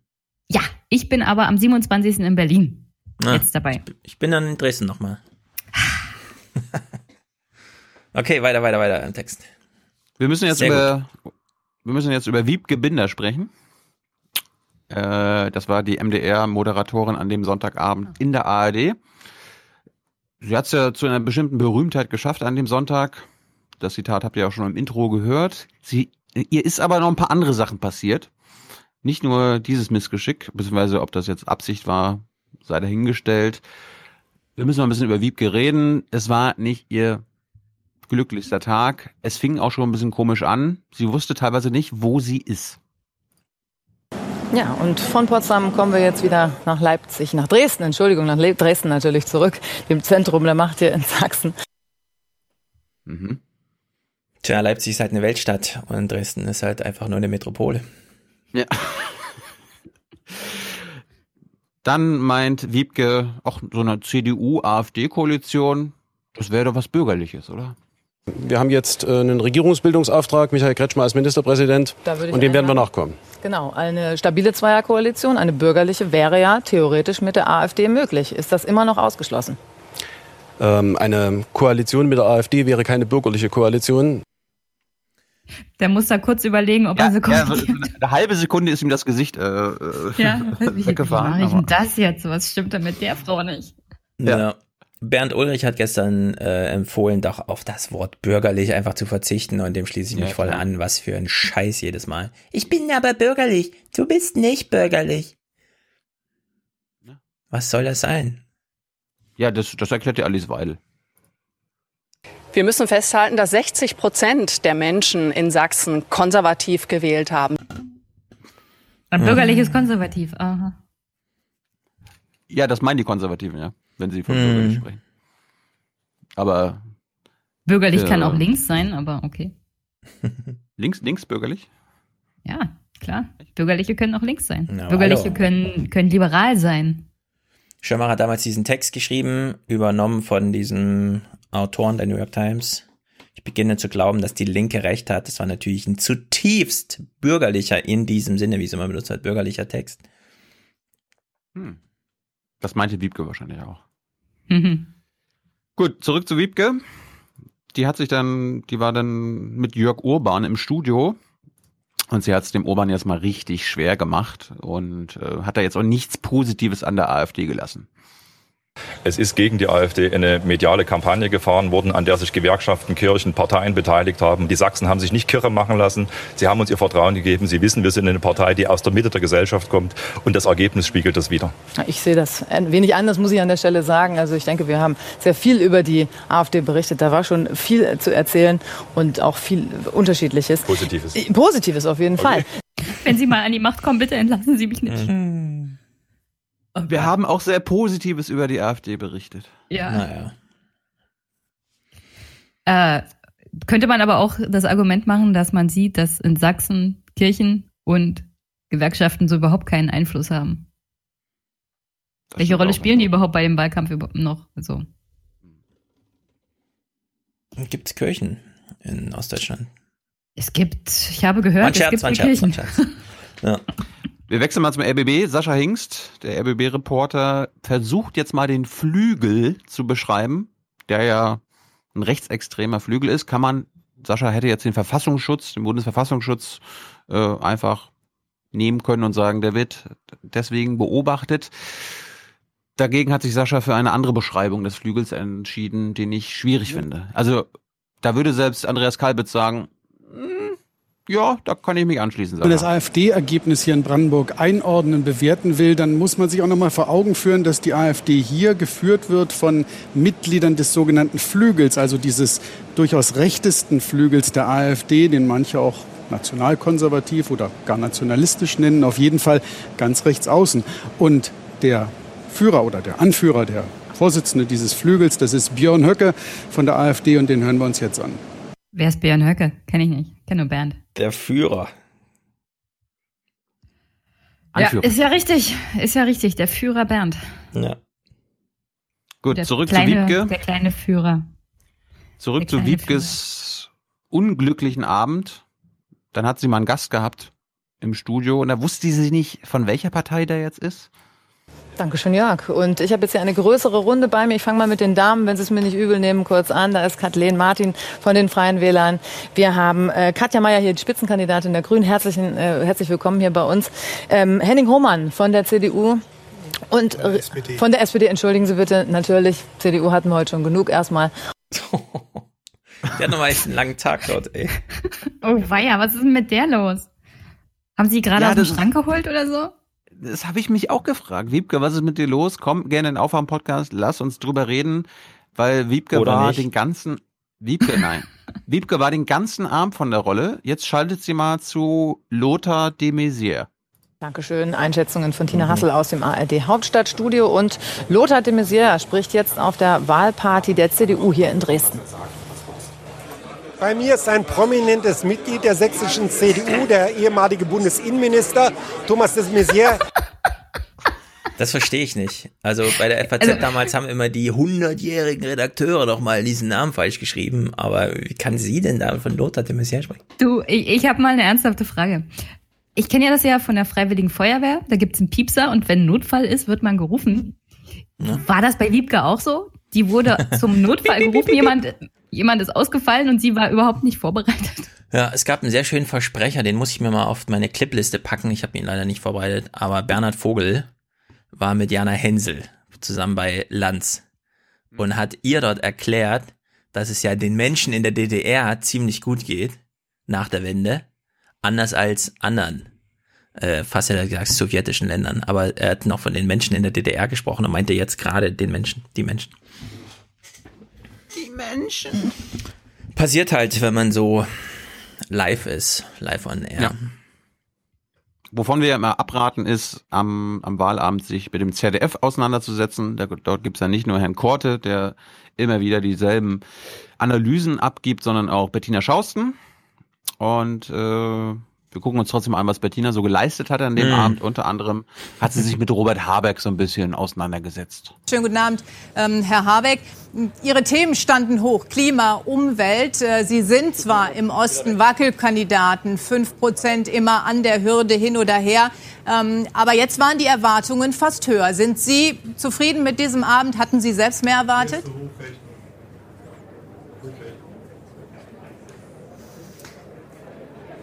Herr Habeck, Sie erschauen. Nein, ich höre gar nichts. Nein. Hallo, Frau Schausten, ich weiß nicht, ob Sie mich hören. Ich höre jetzt gar nichts. Ja, gut. Ich kann aber trotzdem antworten, auch ohne die Frage gehört zu haben, wahrscheinlich. Ich glaube, das machen wir mal Soll ich das tun? Dann müssen Sie mal kurz Nein. den Daumen hochnehmen, dann sage ich einfach, was mir einfällt. Ohne Frage wird bei uns nicht geantwortet, Herr Habeck. So, und deshalb machen wir jetzt erstmal eine Hochrechnung, die wir Das war haben. nicht der Daumen hoch. Also, Hochrechnung. Tja, selten so schön entzaubert. Das Ding ist, Bettina ist wahrscheinlich im Nachhinein total stolz gewesen auf diese Szene, Mhm. dass sie da den Daumen runter gemacht hat und nein, hier wird nur geantwortet auf meine Fragen. Im Grunde hat aber Habeck doch recht. Er weiß ja ganz genau, welche Fragen kommen Mhm. und was er da sagen wird. Das heißt, ich bin mir sicher, die Antwort, die er ohne die Frage gehört zu haben, gegeben hätte, wäre dieselbe gewesen wie zehn Minuten später, als er dann wirklich zugeschaltet war. Ja, in der, Aber da das hätte vers- verstört doch also, die Illusion. Ja, aber Habeck hätte ja noch ehrlicher sein können, indem er sagt, ich weiß, es ist, es ist doch egal, was sie gefragt hätten, ne? Indem er das so Nee, gesagt Ro- Robert, Robert hätte so tun müssen, als ob er sie gehört hätte und einfach eine Antwort geben können. Das stimmt. naja. Was ich wieder lustig fand, Bettina hat dann sich mit Gauland auseinandergesetzt. Ähm, zu dem Schild kommen wir gleich. Aber hat, sich, hat sie sich erstmal mit, äh, mit, Gaul, mit Gauland gekabbelt. Was ist mit dem Kalbitz? War sein Rechtsextremismus jetzt irgendwie schädlich? Nun liest man aber trotzdem, Herr Gauland, ich muss da noch mal nachhaken, in einem Muss internen hm. Strategiepapier, ähm, dass jeder Eindruck, der äh, danach aussehe, dass die AfD eine rechtsextreme Partei sei, für die AfD schädlich sei. War somit der Spitzenkandidat in Brandenburg, war Alex, Andreas Kalbitz nach all den Enthüllungen auch über seine rechtsradikale Vergangenheit demnach schädlich für Ihre Partei? Wie soll das zusammenpassen? Äh, Frau Drosten, das passt wunderbar zusammen, denn er ist nicht äh, rechtsextrem. Und ähm, das, was im Spiegel als Geschichte steht, ist weiter nichts oder sind weiter nichts als Behauptungen, die in keiner Weise durch irgendetwas gedeckt sind. Der Spiegel hat seit Relotius gelernt. Es wird ja auch nie gesagt, dass er eine Hakenkreuzfahne geschwenkt hat. Das Einzige, was letztlich bleibt, ist, er ist in einer Gruppe mitgereist. So, und da in der Gruppe gab es offensichtlich Leute, äh, ja, die möchte man nicht mit der Kneifzange anfassen. Mhm. Medientaktik Ja, war allerdings wieder wunderbar, war ja häufiger zu sehen, wie er dann immer da sitzt. Immer mit dieser Haltung. Ich erkenne dieses Tribunal hier nicht an. Ich bin hier zwangsweise und ich antworte jetzt auf Ihre unverschämte Frage. Hm. Ich, was ich auch total unverschämt fand, ich gucke euch jetzt auch nicht mal an, was ich total Ja. unverschämt fand, äh, dass das ZDF nicht ihren Bildhintergrund unter Kontrolle hat. Ähm, ich glaube, kein Parteivorsitzender hat seine Partei im Griff. Das gilt nicht nur für die AfD, das gilt für alle demokratischen Parteien. Ja, demokratische Prozesse sind schwierig, Ausschlussverfahren sind schwierig, das wissen Sie. Ähm, Das ähm, belegt uns Sarrazin, das hat uns Clement belegt, Edati und so weiter und so weiter. Das heißt, das sind Probleme und ich habe immer gesagt, diese Partei ist ein besonders gieriger Haufen. Da vorne am Fenster war auch jemand gierig. Ja. Man hat so richtig gesehen, wie sie gleichzeitig das Schild hochgehalten haben und in den Livestream geguckt haben. Warte, ich muss noch ein bisschen nach links, nach links. Das, genau, nach das hab, links. genau das habe ich mich gefragt, wie sie das gemacht haben. Aber ja, stimmt. Livestream. Obwohl der Livestream, wenn du das irgendwie mobil guckst, ist so ein Livestream ja meistens so 30 bis eine Minute zurück. Ja, das macht schwierig. Deswegen ja. Genau.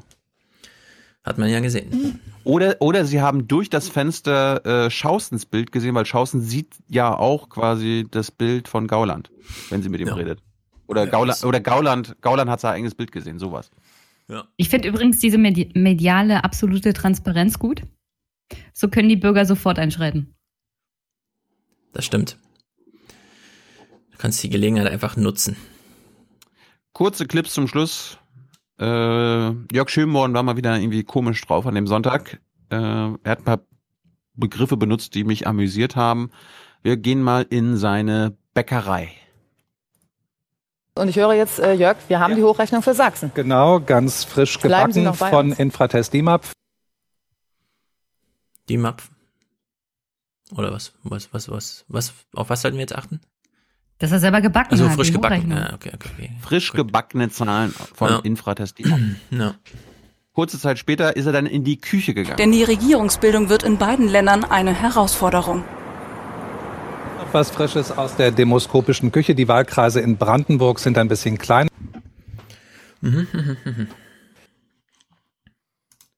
Die demoskopische Küche. Er kocht sein eigenes Süppchen halt. ja. Genau. Kannte ich bisher auch nicht. Dann, was ich interessant fand, lustige Statistik, die SPD in Brandenburg ist eine Rentnerpartei. Dann gibt es eine Altersentwicklung, die wir schon bei der Europawahl gesehen haben. Gerade noch 13 Prozent bei den Jüngeren bis 24. Die Rentnerpartei 70 plus. Da ist die SPD in Brandenburg wirklich noch stark. Ja, sie hat da auch verloren. Kurzer ja. Blick. Quasi überall verloren. Alle Parteien haben verloren, außer die AfD, die hat wirklich von allem Zuwachs bekommen. Nee, die Grünen haben auch Gewinner. Ja, klar, aber auch die Grünen, selbst, also selbst die Grünen haben Richtung, ich glaube, ich Hm. glaube, andere noch Wähler verloren. No. Und den Zuwachs haben sie halt aus den anderen. Naja, ich meine, es gab. Altersklassengewinne bei den Grünen. Das war jetzt, Ja. Also die SPD hat gerade in jeder Altersklasse verloren hier. Selbst bei den ähm, 100-Jährigen. Unsere, unsere HörerInnen haben es ja wahrscheinlich nicht gesehen, aber äh, über den Ü70-Jährigen, also wirklich den Uroma Ernas, Mhm. hat die SPD noch 43 Prozent. Ja, bei minus zwei. Also auch da gibt es einfach nichts mehr zu gewinnen. Ja gut, die sind gestorben. Die Ja, es zwei. kommen ja auch neue in dieser Altersklasse, ne? Man fällt ja Die nicht nur oben raus, sondern ja, es ist vielleicht sogar die schnellst wachsende Weilergruppe, ne, in Sachsen. Ja. Ja, ja, 70 ja. plus. Gut, das war jetzt gerade Brandenburg. Oder Brandenburg, wie auch immer. Osten ist alles gleich. Was ich besonders traurig fand äh, an dem Abend, es wurde wieder gefragt, welche Partei hat denn die besten Antworten auf die Zukunft, beziehungsweise irgendwelche Antworten auf die Zukunft. Und da, das macht Auf schon. eine Frage, welche Partei hat die besten Antworten auf die wichtigsten Fragen der Zukunft? Keine Partei sagen in Sachsen 39 Prozent, 17 Prozent CDU, 12 Prozent Grüne, 11 Prozent AfD. Also, da ist ein großes Vakuum. Gut. Waren halt nicht 100% Wahlbeteiligung. wa? Ja. Wir bleiben bei dieser Frage. Die Zukunft. Gibt es sie noch? Man kann ja auch einfach sagen, welche Zukunft, ja. Welcher Partei trauen Sie was für die Zukunft zu? Welcher Zukunft ist die richtige Ja, aber ich meine, das muss, das muss man ja mal hervorheben. In Sachsen trauen genauso viele den Grünen wie den AfD-Lern die Zukunft zu. 12 Prozent und 11 Prozent. Ja. Und die CDU hat nochmal 5 Prozent mehr. Gruselig. Hm, die Zukunft. Ja, aber das unterscheidet sich jetzt nicht großartig von den Ja. Umfragen vor der Wahl. Also. Ja. Nein, natürlich. nicht. So, bleiben wir mal bei Zahlen. Bleiben wir mal bei, in dem Fall nicht Jörg Schönborn, sondern seiner Konkurrenzveranstaltung ZDF. Wir gucken mal, äh, Klaus Kleber möchte ja mal eine Sonntag, äh, eine Sendung eröffnen, ja? Guten Abend. Guten Abend. Es geht auf die Zielgerade für das wohl wichtigste innenpolitische Datum dieses Jahres. ja, hochtrabend, geht am Freitag einfach auf Sendung und sagt, es wird der wichtigste politische Tag dieses Jahres. Obwohl Der eine Europawahl war und so, aber ja, obwohl noch die SPD einen Vorsitzenden wählt. Aber er meint natürlich hier das Wochenende, das anstehende. Wir hören mal weiter. Sonntagabend, also in 68 Stunden und 15 Minuten, werden wir, wie alle Nachrichtenleute in Deutschland, erste Zahlen der Landtagswahlen in Brandenburg und Sachsen analysieren. Matthias Vornoff ist Chef unserer Hauptredaktion Politik. Die beauftragt die Forschungsgruppe Wahlen schon traditionell noch mal ganz knapp vor der Entscheidung zu einer letzten Befragung. Diese Ergebnisse jetzt sind gerade mal eine gute Stunde alt, Matthias. Wie sehen die aus für Sachsen? Ja. Ja, also 69 Stunden und frisch 15 gebacken. Minuten sind diese Zahlen sozusagen vor der 18 Uhr Prognose, ne? Und wir hören mal, meine, was äh, Frohnhoff Aber es war, sagt. war nicht in den öffentlich-rechtlichen Usus, dass man eine Woche vor einer Wahl keine Umfragen mehr präsentiert? Keine Ja, aber das ist ja jetzt eine Stunde vor der Wahl. Das ist ja jetzt nicht mehr so schlimm. Ja, das ist ja, Ja, 68 Stunden. Nee, 68 ist Stunden, also es ist Donnerstag. Ach so, 68 zweieinhalb Stunden? Tage. Ja, ja, Zweieinhalb 68 Tage. Stunden. Das, das finde ich 68 kritisch. Stunden vor der 18 Uhr Prognose. Das finde ich. So, trägt uns Frohnhoff noch Zahlen vor und das lädt uns natürlich ein, mal Zahlen zu vergleichen, ne? Also wir hören uns mal die Zahlen an. Das sind die letzten frischen Zahlen, die es auf dem Markt geben wird. Und sie sind keine Prognose, wie es wirklich ausgehen Ja, wird. ja, Es ist ja. Momentaufnahme, aber spannend. Und aber spannend. Die schauen wir uns jetzt mal an für Sachsen. Demnach kommt die CDU auf 32 Prozent plus ein Prozentpunkt gegenüber der Vorwoche. Die Linke liegt bei 14 Prozent, die SPD bei 8,5, nochmal minus einen halben Prozentpunkt. Die AfD bei 24,5, minus 0,5 gegenüber der Vorwoche. Die Grünen 11 Prozent plus eins und die FDP so rund um die 5 Prozent. Da ist nicht klar, ob sie in den sächsischen Landtag einziehen wird. War nicht schlecht.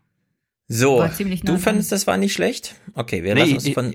Nein, ich meine jetzt vom Ergebnis her, vom Endergebnis her war er ja im Großen und Ganzen nah dran.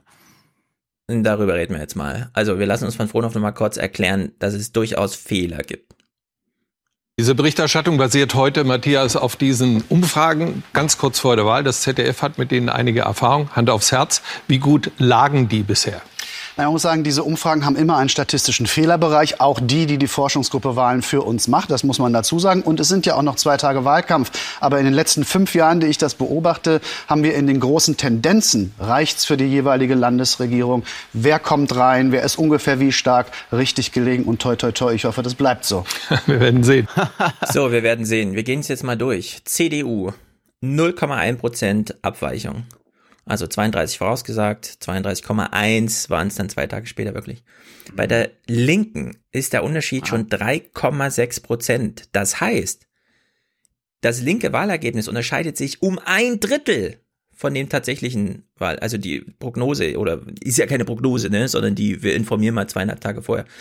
Um Touché. ein Drittel unterscheidet sich das von dem tatsächlichen Ergebnis. Das heißt, wenn man sich eine bestimmte Anzahl von äh, parlamentarischen Sitzen ausrechnet, erfährt man dann zwei Tage später, ah, wir müssen doch noch mal ein Drittel rausschmeißen davon. Und das ist natürlich eine Katastrophe. Ehrlich gesagt, ja. Also hier geht es um relevante Zahlen. SPD 0,8 Unterschied, aber auf welchem Niveau? 7,7, 8,5. Ja, also das sind auch substanzielle äh, Unterschiede, muss man einfach mal so sagen, die da bei der AfD, also sagen wir mal so, bei den Linken und bei der SPD, wenn die auf plus fünf oder minus fünf gerundet hätten, ja, wäre die Voraussage äh, richtiger gewesen, näher am Wahlergebnis, als wenn man jetzt hier dieses, wir haben 1021 Leute gefragt, damit es eine tolle Kommastelle gibt und so weiter, ja. Also wenn man da grob gerundet hätte, auf Zehner gerundet hätte, wäre es näher dran gewesen. AfD 24,5, minus 5 hat er noch, ja. Also er hat eine Tendenz nach unten gesehen, plötzlich 27,5. Also 3% Unterschied. Grüne 2,4% Unterschied.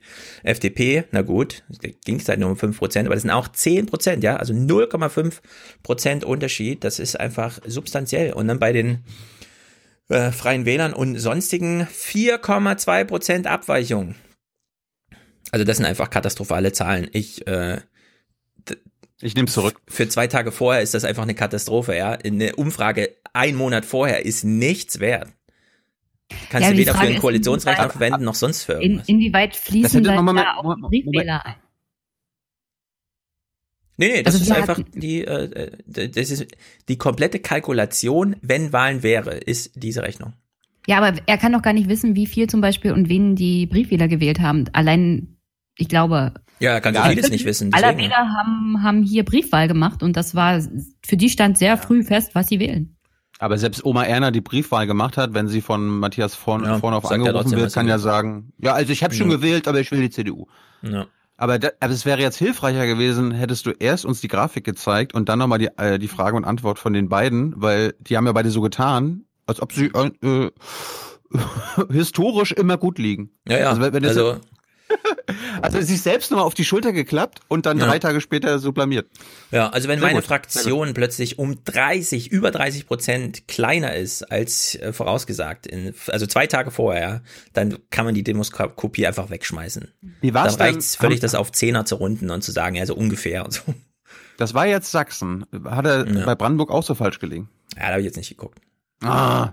Naja, Brandenburg ist ja Brandenburg, Ah, das das- ist, interessiert mich nicht. Musst du doch Nee, also- AB-Test.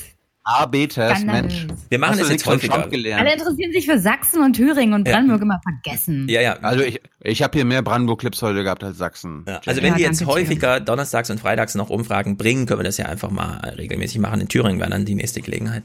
Ich hoffe, dass sie keine Umfragen mehr zur Landtagswahl in Brandenburg bringen, bis die Landtagswahlen wieder ran sind. Das waren mir zu viele Umfragen, echt, ey. Zahlen, Zahlen, Zahlen. Was willst du denn sonst berichten, wenn du nur Zahlen hast? Du Du könntest über die Probleme in Brandenburg berichten. Hm, das kompliziert. permanent mit Okay, dann kommen wir jetzt mal zu Brandenburg. Wir nähern uns ja langsam unserer Bürgermeisterin aus. Ich habe den Stremberg oder wie das Stremberg. heißt. Stremberg. Warst du da schon mal? Stremberg. Warst du da schon mal? Ja, ich bin schon mal durchgefahren. Von einem Kohleloch zum nächsten. Bist du umgeben von Kohlelöchern? Das ist echt krass. Ja. Also guckt euch das schon mal auf. Google Maps an, ja. Sch- Schremberg oder wie es heißt.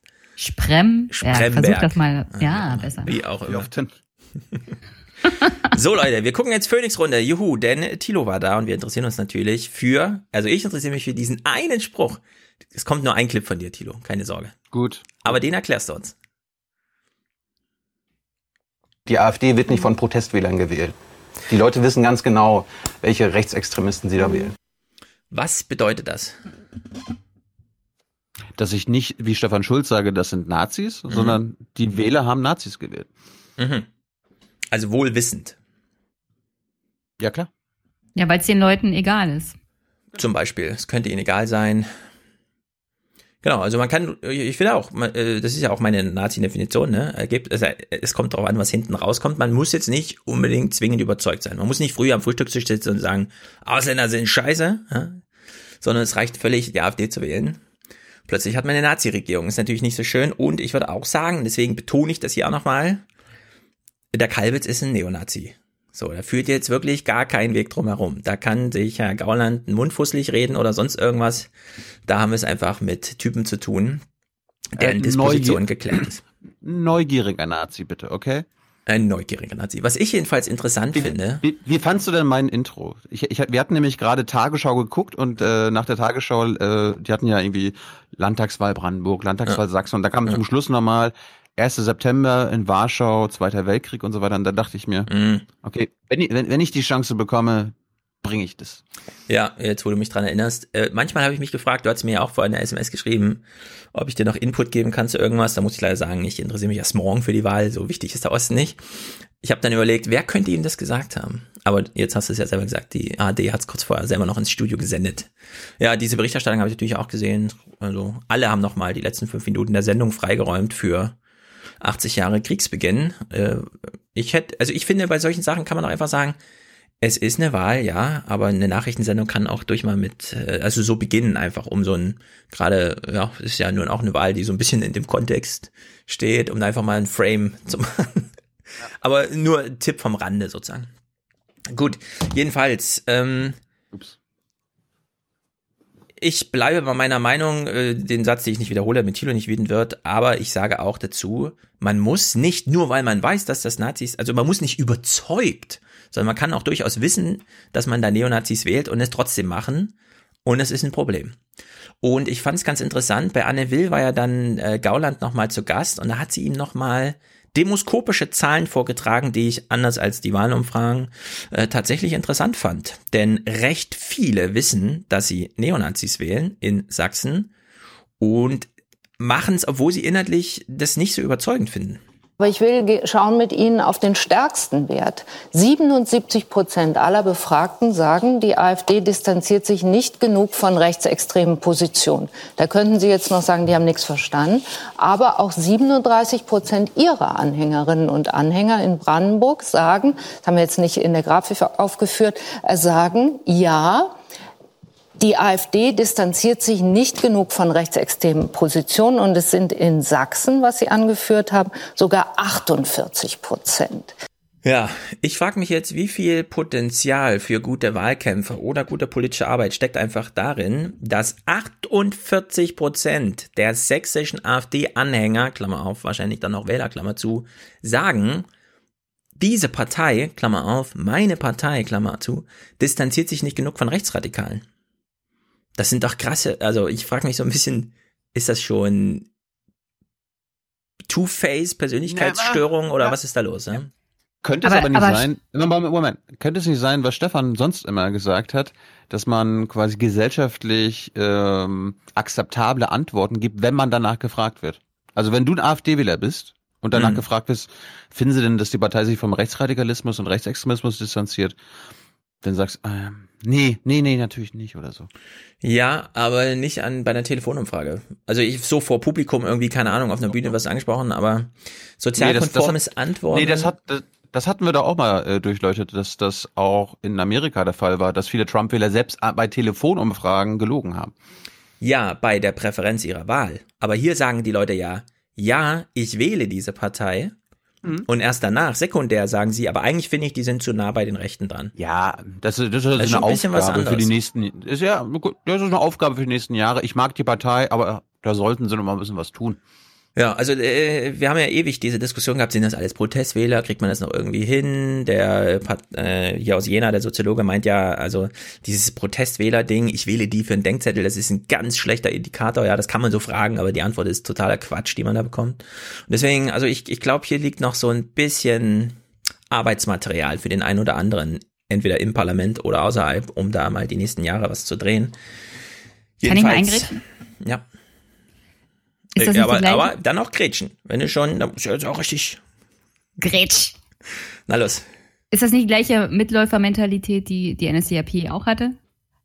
Die bringen mir vielleicht einen persönlichen Vorteil und wenn es für andere ja, persönliche das Nachteile bringt, kann mir das ja egal sein. Ja. Hauptsache, ich habe was davon. Genau, das ist ja die Und natürlich, Gefahr. natürlich ist das für Parteien wie die SPD oder die CDU möglich, diese Leute zurückzuholen. Aber es muss in ihrem Leben tatsächlich was passieren.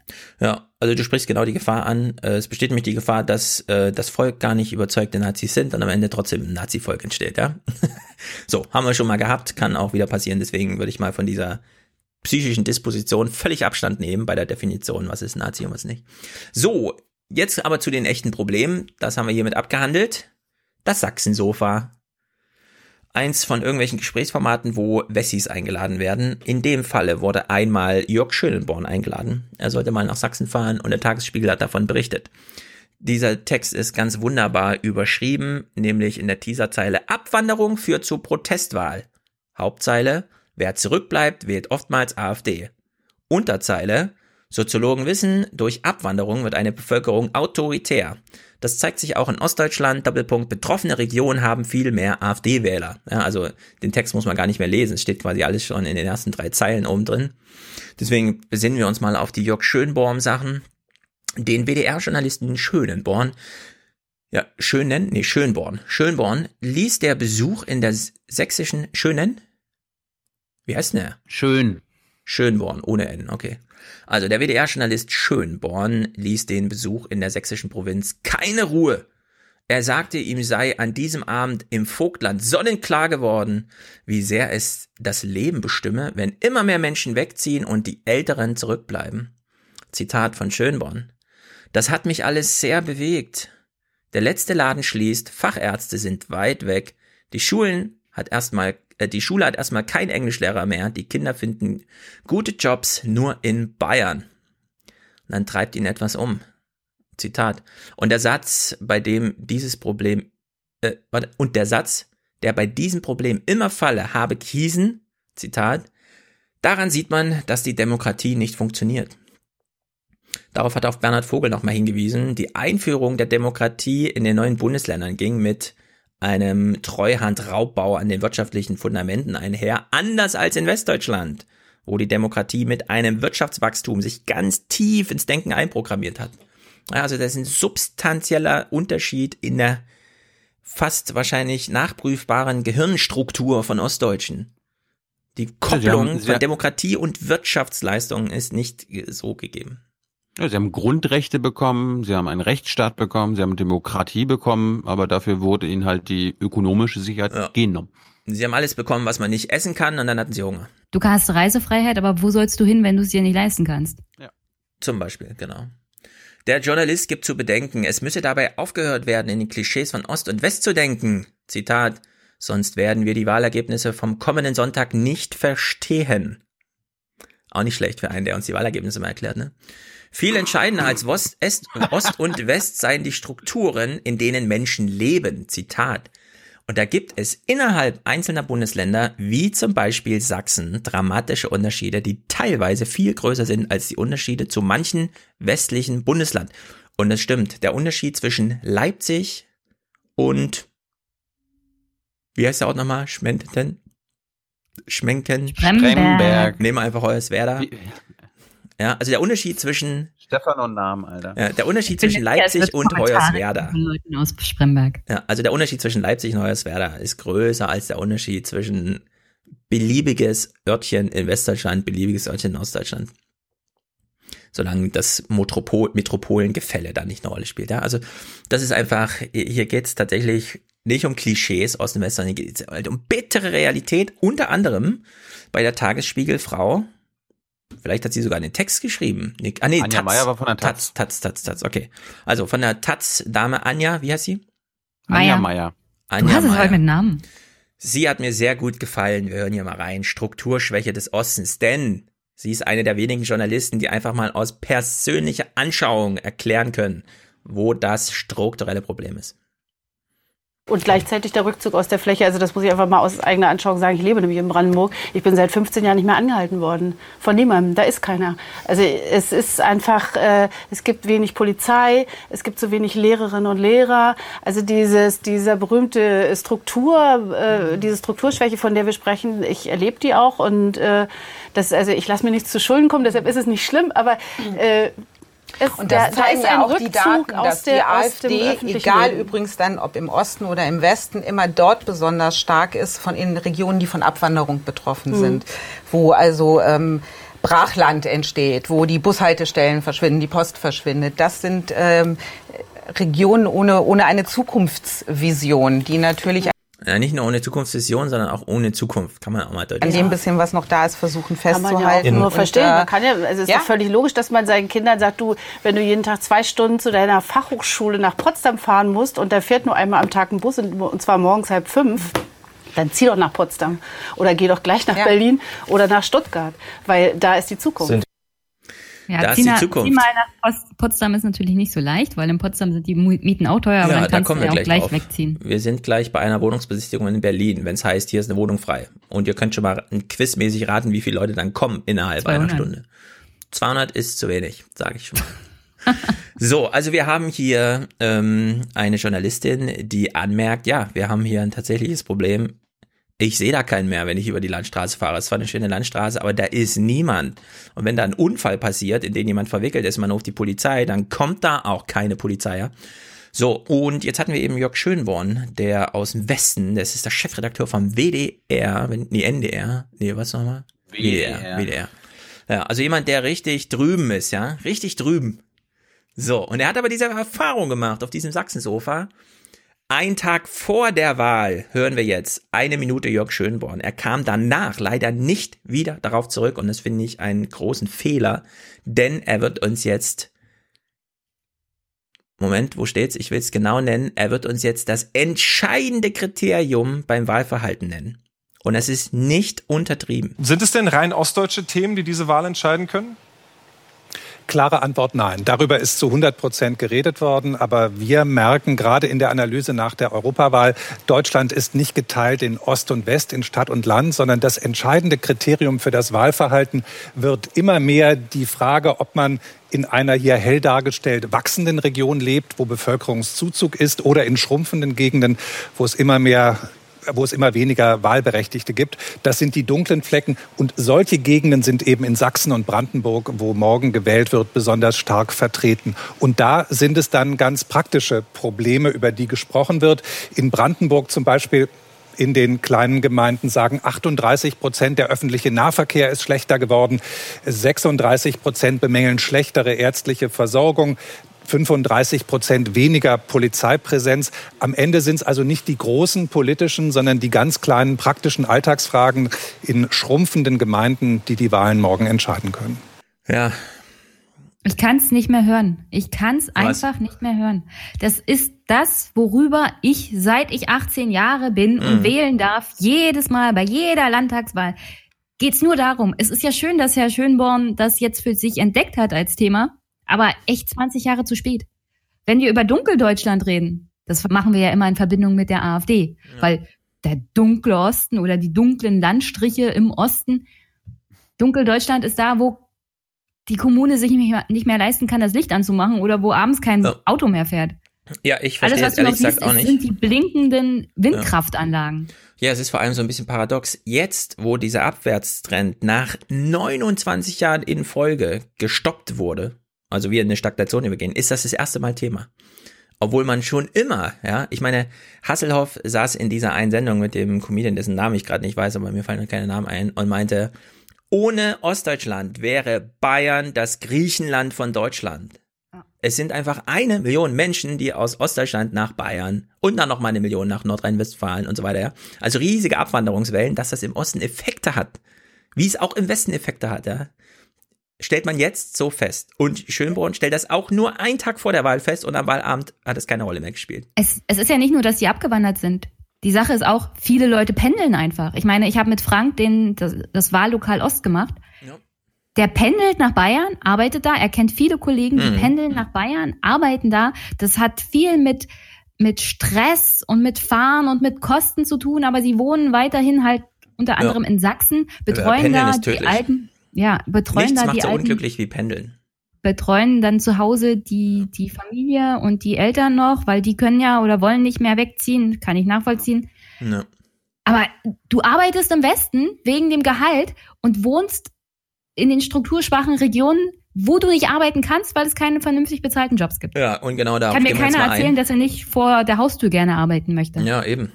Am liebsten mit dem Fahrrad eine Viertelstunde zur Arbeit fahren. Das wäre optimal. Alles andere ist, ist einfach ist mit Abstrichen verbunden. Oder, oder fünf Meter vom Bett. Nee, das ist zu kurz. Du brauchst, du, du brauchst im Ich Grunde arbeite so. ein- hier auch gerade, Herr Schulz. Ja, ja, ich weiß, aber optimalerweise hast du einen kurzen Übergang. Und zwar in, am besten in frischer Luft. Also dieses, dieses äh, mal kurz aufstehen und zum Schreibtisch, das ist auch nicht ganz optimal. Ja, so Homeoffice macht auch nicht äh, glücklich. Aber Dienstags schon. Okay, Dienstags schon. Aber was auf jeden Fall nicht glücklich macht, ja, und da kann dir deine Unternehmung, die dir in Nürnberg da oder was weiß ich was, noch den super geilsten Dienstwagen geben, pendeln macht dich krank. Das ist immer die gleiche Strecke, dir das ist langweilig. Du willst eigentlich schneller zu Hause sein, du willst eigentlich schon auf Arbeit sein, du verbringst diese Zeit irgendwie im Auto, im Zug, wie auch immer, ja. Also pendeln ist nicht gut. Sehr viele Ossis Wer extra pendeln. krank gemacht hat, So. wer extra krank gemacht hat, die Landesregierung Brandenburg.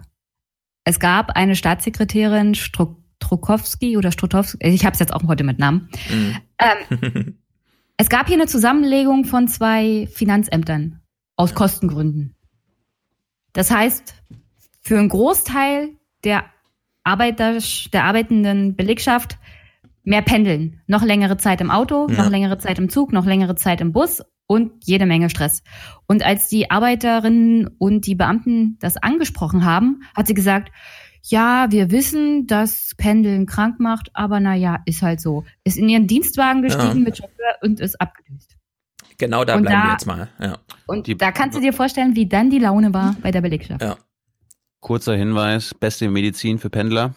Aufwachen-Podcast hören. Podcast hören, genau. Das kann dir ein bisschen helfen, aber na gut, Aufwärmprozess wird nie langweilig. Aber Pendeln ist einfach nicht gut, weil du willst im Grunde bei deinen Leuten sein, bei deinen Arbeitskollegen, bei deiner Familie und so weiter und die Zeit dazwischen ist einfach verschenkte Lebenszeit und das kriegt man aus seinem Kopf nicht raus. So, Frank ist ein gutes Stichwort, denn Frank hat äh, mich darauf hingewiesen bei Twitter, Zitat. Also er hat auf demografie.sachsen.de hingewiesen, das ist eine schöne Seite, wo man sich das mal zusammenklicken kann. Zitat, wenn du im Demografieatlas die Kennzahlen Durchschnittsalter und Bevölkerungsdichte kombinierst, kommt relativ zuverlässig die schwarz-blaue Karte raus. Und es ist eins zu eins. Ja? Das ist einfach kongruent, wie man so schön sagt. Ein, ein eindeutiges Deckungsverhältnis. Da gibt es überhaupt gar keine Distanz mehr dazwischen. Ja, und das ist einfach ein Drama. Und jetzt diese Zahlen, damit das jetzt alle, liebe Stuttgarter Zuhörer, ja, liebe Hamburger Metropolen, ich lebe im Tor zur Welt und so weiter. Liebe ich, Frankfurter. Ich, liebe Frankfurter, ich trage jetzt mal Zahlen vor, weil das ist wirklich erschreckend und ich habe einen sehr guten Hörerkommentar zum letzten Talkradio bekommen. Also, wenn man die Bundesländer mal miteinander vergleicht. Nordrhein-Westfalen hat 525 mit, äh, Mitglieder, wollte ich sagen, ja, Menschen, die da wohnen pro Quadratkilometer. Saarland, das strukturschwache Saarland, 387. Und dann kommt Sachsen als dichtestes ostdeutsches Bundesland mit 221. Da rechnen wir jetzt mal kurz ein bisschen Dresden und Leipzig raus, wo 1,1 Millionen der 4 Millionen Menschen leben. Und dann stürzen wir da auch weit unter 200 Menschen pro Quadratkilometer. Brandenburg 84. Was ist denn das für ein Wert? Ich bin Was? alleine auf Kennt ihr die Berliner? Der, der Kalbitz hat doch gesagt, dass Brandenburg so dicht besiedelt ist, ja, dass super dicht besiedelt. kein Windrad passt. Ja, also wir machen jetzt nur mal ein so kurzes dicht besiedelt, das Mini-Quiz, war ja. Nummer zwei Kommt, hinter kommt Mecklenburg. Mecklenburg noch? Kommt Mecklenburg noch? MacPom fällt leider aus meiner Statistik raus. Das ist ein 69 oder so. da gibt's Das ist, keinen mehr. da ist wirklich gar, das ist quasi Das, null, recht, ja. das, das suche ich raus, suche ich raus. Such mal raus. Da lebt Äh, nur warte, warte, Familie Jung noch. bevor du raussuchst, gib mal einen groben Tipp. Ja, also ich habe gesagt Brandenburg 84. Wie ist eigentlich Berlin? Wie ist die Bevölkerungsdichte von Berlin? Wie viele Menschen pro Quadratkilometer leben da? 4088. Der Faktor zwischen Berlin und Brandenburg ist 50.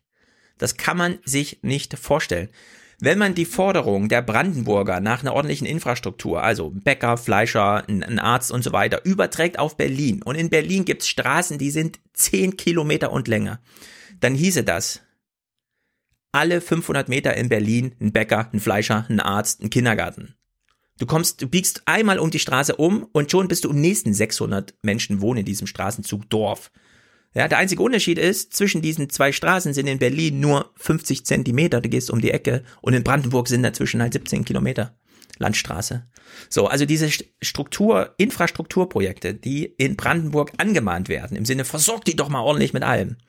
Ja, das, wenn man, wenn man das in Berlin machen würde, da muss man nur darüber reden und man versteht sofort, das geht überhaupt nicht. Das ist eine Stadt. Eine Ja, und? Großstadt. Ja, und? Du ver- du ver- vergleichst eine Großstadt, die Versorgung in einer Großstadt mit dem Land. Ja. Naja, die, die Versorgung kostet Geld. Die ist auf dem Land sogar noch teurer, weil während du ein Kilometer Bahngleise verlegst und damit in Berlin 10.000 Menschen erreichst, musst du in Brandenburg 50 mal so viel Bahngleise verlegen und es kostet dann auch 50 mal so viel. Ich habe einen sehr guten Audiokommentar, äh, einen Hörkommentar von Maximilian bekommen. Ich lese mal vor. Ich komme aus dem Amt, äh, Amt Sternberger Seenlandschaft. Keine Ahnung, das ist da irgendwie so ein, ne? Jenny kennt's wahrscheinlich. Das liegt mitten in Mecklenburg-Vorpommern. Ah, hier, Thilo, du kennst es vielleicht. Die Bevölkerungsdichte liegt bei 31 Einwohner je Quadratkilometer. Faktor 3 bis 5, wie ich es im Talkradio meinte, ist ja ganz putzig. Bei uns im Verhältnis handelt es sich um einen Faktor 15 zum Durchschnitt NRW. Ja? Also nicht Hotspot NRW, sondern einfach Durchschnitt NRW. Infrastrukturmaßnahmen, schreibt Maximilian, sind hier überhaupt nur umzusetzen, wenn mindestens 90 Prozent der Kosten vom Staat übernommen werden. Und hier geht's um alle Infrastrukturprojekte. Hier geht's um den Kiosk, hier geht's um den Fleischer, den Supermarkt, den äh, Mast, der dir Handynetz gibt, alles. Es gibt dafür keinen Markt. Es muss 90 Prozent vom Staat finanziert werden. Ja, also das einfach nur mal so zum Rahmen. Man kann immer alles vorne und so weiter, ja, aber hier mal kurz die Zahlen genannt. Um was es hier wirklich geht, wollte man sozusagen haben wir ja. eine echte Aushilfe machen. Genau, das Geld hat man ja zum Beispiel beim, und das ist dann, müssen wir gleich mal drüber reden, was ist eigentlich der Kohleausstieg? Ja, hat er mit Kohle was zu tun oder ist Kohle Chiffre für Geld? Bevor wir Was das war machen, Dann, Was waren denn jetzt nochmal die Zahlen für Brandenburg pro Quadratkilometer? 84. 84. MacPom 69. Ja, 69, wie gesagt. Also es ist einfach verschwindend. Ich hatte dazu ja auch einen Podcast Brandenburg Ja. mal vorgestellt und habe gesagt, ja. wir sind das zweit am wenigsten besiedelte Land in ganz Deutschland. Ja. Nur noch gefolgt von Mecklenburg-Vorpommern. Und die Grüße beiden dann, Jung. kombinier die beiden mal, ja. Wie Aber viel darum Fläche ist auch das so ist und wie schön. wenig Darum Menschen. ist meine Heimat auch so schön. Ja, du kannst Das die hat Menschen aber echte- das jetzt- hat aber echte Wölfe Probleme. als Menschen. Das ist echt problematisch, vor allem für junge Leute, die hier bleiben. Ja, Weil die Anja ja hat ja eben Grund. richtig gesagt, wenn du du findest äh, Anschluss äh, wirtschaftlicher Natur nur in Potsdam oder in Berlin im Speckgürtel, keine Ahnung, dann musst du da hinziehen. Du kannst da nicht 80 Ja, Kilometer Landstraße und das wären noch kurze Wege, ja, 80 Ja, Kilometer oder, Landstraße fahren. oder, oder wie, wie es bei mir in der Familie, also ich bin die absolute Ausnahme, dass ich selten nach Hause fahre, beziehungsweise wenn dann, ne, also Jubiläum, Geburtstag Mhm. oder jemand ist krank. Meine Schwester zum Beispiel arbeitet in Wolfsburg mit ihrem, mit ihrem Mann, der arbeitet bei VW, sie außerhalb und die fahren jeden Freitag wieder zurück nach MacPom, bleiben übers Wochenende, haben dort noch eine Pension und ein Café, arbeiten da das ganze Wochenende und fahren dann Montagmorgen wieder nach Wolfsburg, arbeiten und dann wieder. Aber macht das, ist echt, ey, so ist das krass. nicht echt belastend? Nein, das Ding ist, die sehen es nicht so. Die sind absolut davon überzeugt, sie möchten nicht in Wolfsburg leben, weil Mhm. Wolfsburg ist halt Wolfsburg. Und dann möchten sie lieber die zweieinhalb Tage am Wochenende in der Heimat verbringen. Ja, aber, aber sie arbeiten auch am Wochenende in der Heimat. Naja, das machen viele. Menschen. Also ich meine, äh, zwei Jobs zu haben, nebenbei noch Versicherungsvertreter zu sein oder so, das ist nun nicht äh, ungewöhnlich. Also, also, also der, der Traumjob meines Schwagers ist nicht Ingenieur bei VW sein, sondern ähm, selbstständig in MacPom ähm, was werden. Und darum Ja. hat, er eine, hat er eine Pension, einen Bootsverleih, einen Campingplatz und so weiter und so fort. Mein Traum ist es, nach Potsdam versetzt zu werden. Vielleicht gibt's ja jemanden vom Finanzamt Potsdam, der dazu hört. Ja, äh, mit der demografischen Entwicklung steigt die Wahrscheinlichkeit, dass irgendwann alle nur noch nach Potsdam oder angliedernd, was weiß Mit der ich, was noch. demografischen Entwicklung steigt die Wahrscheinlichkeit, dass ich die Letzte in diesem Finanzamt bin, die hier das Licht ausmacht. Ja, eben. Und dann musst du halt versetzt werden, weil dann ist es vorbei. Ich ja, mein, aber dann in- bin ich zu alt. Guck mal, in Thüringen wird jetzt gewählt. Was ist die, das größte politische Projekt gewesen? Diese Gebietsstrukturreform, die krachend gescheitert ist, wo genau das mal überlegt wurde. Nicht, wir puttern jetzt das ganze Geld da rein, sondern wir nutzen mal Synergien. Ja? Nur weil zwei Landkreise weit auseinander liegen, heißt das ja nicht, dass man die nicht gleich verwalten kann. Das war, das war die größte Katastrophe in MacPom in den letzten zehn Jahren. Ich weiß, ich, dass das so beobachtet wird. Aber Das Problem ist ja, aber auch, wird. ist wirklich, das ist wirklich schrecklich. Wenn meine Eltern äh, zum Amt müssen, müssten sie 80 Kilometer mit dem Auto fahren. Wenn Ja, sie so zum das. Gericht müssten, müssten sie 92 Kilometer fahren. Es ist absolute Scheiße. Wenn du Weil sie Mecklenburg keine Synergieeffekte nutzen. Das ist ja das Gleiche, warum in Brandenburg das gescheitert ist, weil die Leute genau wussten, sie haben es gesehen an MacPom und an Thüringen und an Sachsen und Sachsen-Anhalt. Es ist immer nur darauf geachtet worden, dass das kein Geld kostet. Es ging nicht um Synergieeffekte. Es ging nicht darum, die Bürger vor Ort auch noch zu versorgen. Es ging nur darum, Geld zu sparen. Ja, ich wollte ja nur markieren, also die Politik, die gerade gemacht wird, zielt darauf ab, weniger Geld auszugeben. Ja, und genau ist das Problem. Und nicht. Das ist genau äh, die falsche sozusagen Antwort auf die Probleme, die ja. wir haben.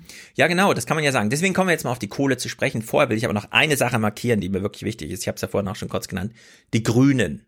Die, Im Osten geht's weiter wie bisher, was die Landesregierung angeht. Es kommt jetzt, es kommt ein grüner Touch dazu, ja. Und da fand ich äh, dieses le sehr lebensnahe Argument von der Anja nochmal sehr gut. Also ich hielt ja diese Umfrage ohnehin, diese, es gab ja mal so eine 17-Prozent-Marke für Brandenburg, wo auch noch Frau Nonnenbacher gesagt hat, sie könnte sich auch Ja. Ministerpräsidentin vorstellen. Das äh, habe ich nie so gesehen. Insofern sind wir jetzt auf einem realistischen Maß und äh, in einem, in einem in einem Bundesland wie zum Beispiel Brandenburg, was ich eben ganz gut kenne, wo die Leute eher so ein bisschen so grüne Spinner, die aus der Stadt kommen und so, da sind 10 Prozent super. Wirklich super. Jetzt hast du, jetzt hast du rausgeschnitten, dass ich gesagt habe, ja, sehe ich auch so. Anja. Äh, dass du dich auch freust. Genau, da freue ich mich auch Genau. drüber, hast du gesagt. Ja, das fand ich natürlich gut. Du freust dich auch darüber. Das ist natürlich nicht schlecht. So, der Grüne, der es richten muss, heißt Robert Habeck. Der saß bei Anne Will, weil er sitzt da immer. Und wir gucken gerne Big Brother und wir sind super begeistert von der aktuellen Staffel, weil wir haben selten geiles Game, so geiles Gameplay gesehen. Ich finde, Robert Habeck hält da absolut mit. Wir hören jetzt mal, wie Robert Habeck darüber spricht, wie man in Sachsen damit umgeht, dass es keine Koalition ohne AfD an den Grünen vorbeigeben kann. Gleichzeitig Robert Habeck aber weiß, dass die Sachsen-CDU komplett zerrissen ist zwischen den Idioten an der Basis, die gerne mit der AfD wollen, und dem Wahlsieger Kretschmer an der Spitze, der genau weiß, dass der Bundestrend ganz anders verläuft als der Sachsen-Rechtsruck, der da stattfand, und der jetzt austarieren muss, unter welchen Bedingungen man dort koaliert. Und danach reden wir über die Kohle, weil wenn in Sachsen und in Brandenburg die Grünen demnächst eine Rolle spielen, dann äh, spielt das ja ähm, sozusagen eine Rolle, wie man mit Kohlelöchern umgeht. Glauben Sie, dass Kretschmer bei seinem Plan bleibt, dass er auf keinen Fall mit der AfD zusammengehen wird, dass er eben nicht, wie ihm geraten worden ist, eine Minderheitsregierung versucht, möglicherweise unter Duldung der AfD ähm, und stattdessen mit den Grünen es versucht, wenngleich er selber ja noch gesagt hatte, die Woche in einem Gespräch mit Journalisten, 90 Prozent der Mitglieder in seinem Landesverband wollten ein Bündnis unter Beteiligung der Grünen partout nicht. Ich gehöre dazu. Ich bin sogar der prominenteste Vertreter. Ups. Ja, das glaube ich, muss er sagen, um seinen Laden ähm, bei der Stange zu halten. Ich selbst halte sein Ausschlussdiktum gegenüber der AfD für glaubwürdig. Ich fand auch sein Interview vor der Sendung eher beeindruckend und ähm, sehe das ernste Bemühen, die Kräfte in der liberalen Mitte zu motivieren. Das ist alles ähm, eher gut, gut, wie er das versucht zu machen. Aber er hat eine Partei, das muss man auch ähm, klar sagen, die, der, ein Landesverband, der nach rechts ausfranst, der nicht immun ist gegenüber der Zusammenarbeit mit der AfD. Wir haben das jetzt nach der Kommunalwahl, die ja mit der Europawahl im Mai war, an verschiedenen Stellen gesehen, in Mittelsachsen, im Erzgebirgekreis, in Zwickau, ähm, dass da wirklich gestimmt wird für die AfD und er wird einen harten Ritt haben. Nur glaube ich, das Wahlergebnis, das, das Wahlergebnis sowohl für Wojtke wie für Kretschmann ist eben bei allem Respekt für das, was die da geleistet haben, eben nicht aus eigener Kraft erzielt worden, sondern das sind Stimmen, die haben alle Parteien jeweils zu den anderen abgegeben und es sagt, macht das nicht. Also das Wahlergebnis, den Wunsch der Menschen richtig interpretieren, heißt, sich nicht tolerieren und nicht regieren zu lassen mit der AfD. Das wäre das auch wirklich ein Dammbruch. Ja, Habeck hat hier mehr im Köcher, als ihm sein zugegebenermaßen überraschend historisch großes, aber dann doch wieder niedriges Grünergebnis in Sachsen bot, denn er weiß, die, es würde die Bundes-CDU zerstören, wenn sie in irgendeiner Landesregierung mit der AfD irgendwas macht. Deswegen kann Kretschmer da nicht äh, nachgeben. Gleichzeitig müssen die Grünen irgendwie damit klarkommen, dass es halt doch ein Landesverband ist mit der CDU, auf den man sich nicht einfach so drauf einlassen sollte, sondern da sollte man vorher ein paar Verträge unterzeichnen und zwar nicht nur mit der lokalen CDU, sondern vielleicht auch mit der Sachsen-CDU, die die lokale CDU wiederum sehr viel besser unter Druck setzen kann, falls es da doch irgendwelche Abweichler gibt, die dann glauben, eine eigene Medienshow machen zu können. Also in der Hinsicht äh, hat Habeck hier sein Ergebnis, glaube ich, nochmal auf 20 Prozent gelevelt irgendwie, was die Ergebnisse angeht. Ich bin sehr gespannt, wie viele Ministerämter und welche dafür die dann kleinste, nee, die SPD wird die kleinste sein, welche Ämter damit rausfallen und welche ähm, Kompromisse man eingeht. Umweltministerium, Landwirtschaftsministerium. Zum Beispiel Umweltministerium, das, das wäre mal ein echter Knaller. Dulich, Dulich, Dulich wird weitermachen, ja, sollte Dulich, auch weitermachen. Ja, Wirtschaftsminister, genau. Wir wissen von Matthias Jung, ja, dass die Bundes-CDU in Gefahr steht, äh, Wähler zu verlieren, weil sie jede Legislaturperiode eine Million an den Tod verliert und darüber hinaus mehr an die Grünen als an die AfD. Das ist der Bundestrend. Mehr, man verliert mehr an die Grünen als an die AfD. Sie ist nicht rechtsverletzlich, sondern sie muss diesen, die CDU muss diesen gesellschaftlichen, wir nehmen das mit dem Klima jetzt doch mal ernst, in sich irgendwie inkorporieren und zwar gegen die aufgeregte Sachsen-CDU, die jetzt gerade auf Orientierung ist. Also das wird noch eine, ich meine, wenn die CDU das nicht schafft, wird sie einfach schrumpfen. Ja, das ist auch nicht so schlecht. Die Grünen haben ihr Potenzial längst noch nicht ausgeschöpft. Darf also, ich ganz kurz, darf ich mhm. ganz kurz einschmeißen mit Kretschmer? Ein Lob an Michael Kretschmer. Ein Tag später, am Montag, bei der PK mhm. im CDU, im, im Konrad-Adenauer-Haus, hatte einen neuen Klassiker, glaube ich, für den Aufwachen-Podcast, für mein Soundboard geliefert. Achtung dumpfe ideologische Gräben, die es vielleicht mal gegeben hat, ein Stück weit sich relativieren. Das Entscheidende für die kommenden Jahre ist, zuerst kommt das Land, dann eine ganze Weile nichts, dann die Partei und die Person. Und wenn das die Grundhaltung ist, dann werden wir auch eine gute Regierung in Sachsen bilden können. Wenn er ist sehr gut. Wenn er sich daran selber nicht hält, wird er verlieren. Deswegen muss er leider in den sauren Apfel beißen und sich an seine eigene eben vorgetragene Wahrheit halten. Ich bin gespannt, wie, wie er es macht. Ich meine, Könnt ihr euch jetzt immer wünschen, es wenn ist ihr eine Herausforderung. Zuerst, mhm. zuerst kommt das Land, dann eine ganze Weile nichts, dann die Partei und die Person. Ja, und der, wie heißt er nochmal, Non-Dingser neben ihm? Senftleben? Senfleben, richtig? AKK? Senfleben, Senfleben. Senfleben Non-Macher war hat das Land schon vor der Wahl an eine schwarz-lila Koalition verkaufen wollen. Ja? Also der hat nicht mal die Ergebnisse abgewartet, sondern hat vorher schon gesagt, Nee. zur nee. Not machen wir das. Nee, der wollte landesväterlich sein und hat gedacht, wie alle CDUler irgendwie denken, wenn wir so tun, als ob wir mit der AfD reden, kriegen wir deren Wähler zurück. Und ich bin der Landesvater, der für alle offen ist. Ja, und hat sich natürlich, Sem- da, hat sich dadurch hat was eingetreten, was er nicht mehr losgeworden ist. Senfleben hat nicht verstanden, dass Zuhören vor der Wahl Sinn macht und nicht nach der Wahl mit der AfD. Ja, hätten sie mal Wahlkampf gemacht. Ich will ja nur markieren, Der Senfleben Das- war, ja- war, ja, war ja schrecklich. Also das war das schrecklichste. Naja. Ja. Also es gibt da jetzt Bewegung und Senfleben macht solche Sprüche vorher sogar, obwohl er weiß, dass er dann von seiner Partei kurz und klein geschlagen wird. Ne? Das Naja, ist schon was Neues. Das, ja, Jenny, aber das gab es auch vor fünf Jahren nicht. Das ist einfach mal was Neues. Das kann man durchaus so anerkennen. Äh, Kann man jede Strategie rein, aber das ist neu. Das ist neu. Dass ein CDU-Mann sagt, ich würde auch mit den Linken, ist einfach mal neu 2019. Kretschmer hat das mal. aber genau nicht gemacht, ne? Kretschmer hat es nicht gemacht.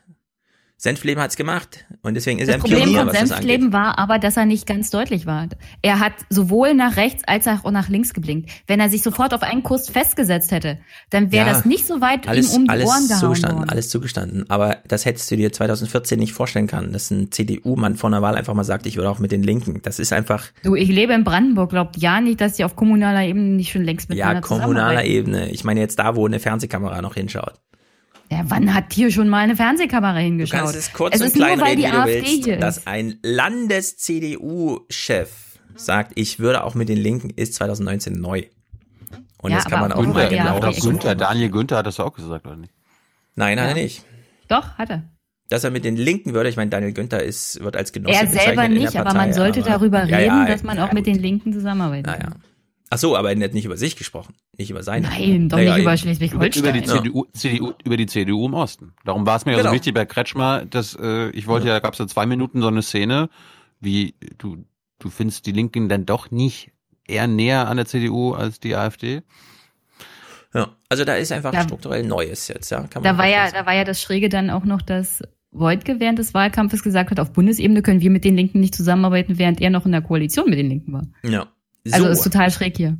jetzt zur Kohle. Jetzt geht's ins Eingemachte. Als Wolfgang in der Politikanalyse von einem Fetisch sprach, wenn man über die Kohle spricht, was meinte er dann wohl? Klaus Kleber gibt uns Anschauungsmaterial.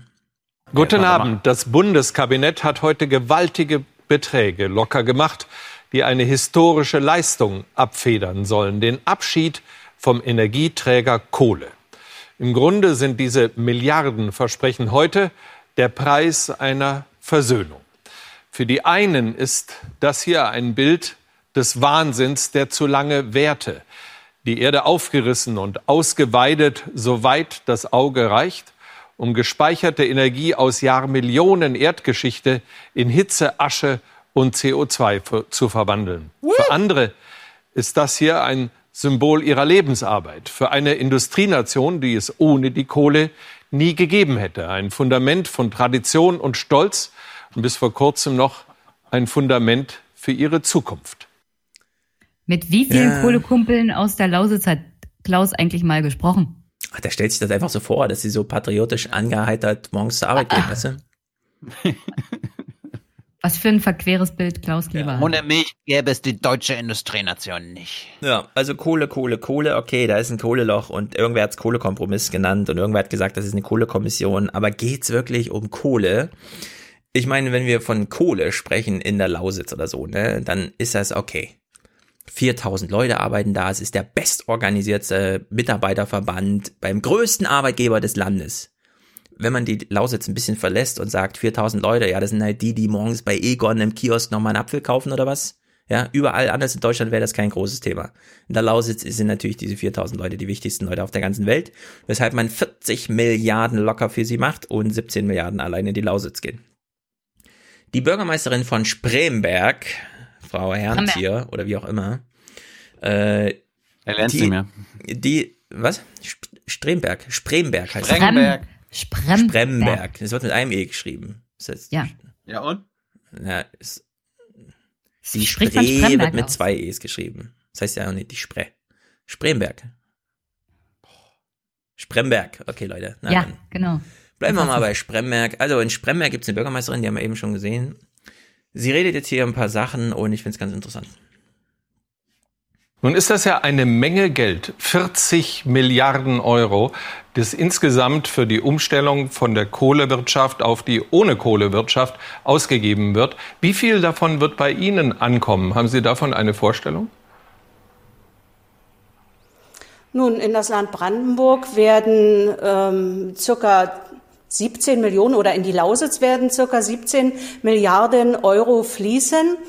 Es kommt natürlich auch darauf an, dass ich als Bürgermeisterin dafür sorge, dass wir gute Ideen, gute Projekte entwickeln, damit wir überhaupt die Berechtigung bekommen, auf diese Mittel zuzugreifen, weil die Kommission hat ja ganz eindeutige Bewertungskriterien für diese Maßnahmen und für die Ausschüttung des Geldes vorgesehen. Und ich finde das auch sehr richtig, denn da steht an erster Stelle Schaffung von neuen Industriearbeitsplätzen. Haben Sie denn schon eine Aussicht auf eine bestimmte Industrie, eine Industrie, in der ein bisheriger Arbeiter in der Kohleindustrie eine neue Zukunft finden kann? Gibt es da konkrete Vorstellungen? Denn das passiert ja jetzt alles relativ bald. Für meine Stadt, für Spremberg als Bürgermeisterin habe ich da natürlich eine ganz klare Vorstellung. Da ist einmal die Rieseninvestition in eine neue Papiermaschine hier in Spremberg, wo wir morgen das Richtfest feiern. Aber wenn wir in die Zukunft schauen, da ist ganz wichtig, dass wir als Stadt Spremberg, als kommunaler Zweckverband ja einer der Sieger im Wettbewerb der Reallabore der Energiewende sind. Und wir werden hier an dem Standort ein Wasserstoffkraftwerk errichten mit einer Rückverstromungseinheit, mit einer Schwarzstartfähigkeit, mit einer Sektorenkopplung, mit äh, vielen Möglichkeiten, neue Wertschöpfungsketten zu schaffen. Das ist unser Plan ganz konkret für Spremberg. Das ist dieselbe Frau, die vorhin gemeint hat, in zehn Jahren Energiewende ist was für Dilettanten. Ja, kannst du dir das gar nicht vorstellen? Ja, also mit Energiewende hat das hier alles gar nichts zu tun, denn die wissen, die wissen, und das ist seitdem Laus, die Lausitzer Kohlelöcher 2016 Das war, aber, Eigentümer das war aber haben. ihr Argument in der Wahlsendung. Da hat sie ja, Ja, ja. von Energie und Versorgung und so weiter. ja Äh, sie hätte gerne ein bisschen mehr Zeit, das kann ich mir gut schon vorstellen. Genau, da hat sie halt die Geschichte erzählt, äh, wohl wissend, diese Kohlelöcher rechnen sich seit drei Jahren nicht mehr wirtschaftlich, sie werden einfach weggehen und danach ist eine Lücke. Das ist das eigentliche Loch. Gut, jetzt ist es die Kohle, die da geht, ja, aber es gibt da halt ein großes Loch, das gefüllt werden muss und darum geht's, um die Zukunft dieser Region, weshalb die Kommission eben auch für Wachstum, Strukturwandel und Beschäftigung heißt. Die hat nichts mit Kohle zu tun, da steht einfach, da steht nicht mal Kohle drauf. Das ist die Kommission für Wachstum, Strukturwandel und Beschäftigung und so wie sie eben schon sagte, da geht's um eine neue Papierfabrik, um irgendwelche äh, Gerätschaften, die man halt so braucht, um das künftig Industrie zu nennen, was man da vor Ort hat, weil bisher gibt's da nur die Kohle in diesem Gebiet und da leben noch Menschen. Wenn die bisher dort Autos gebaut hätten und Opel hätte zugemacht, wäre es halt der Opel-Ausstieg, ja, die Opel-Kommission und so weiter geworden. Es ist einfach, so groovt man sich da halt ein und dass es wirklich nicht um die Kohle, um die Vergangenheit geht, das zeigt auch nochmal Timo, Timon Wenert, Wuppertal-Institut für Klima, Umwelt, Energie, wenn selbst der in den Tagesthemen ja, äh, darüber spricht, dass es jetzt naja, mit dem Kohle, also worum es eigentlich geht, das, das ist schon bezeichnet.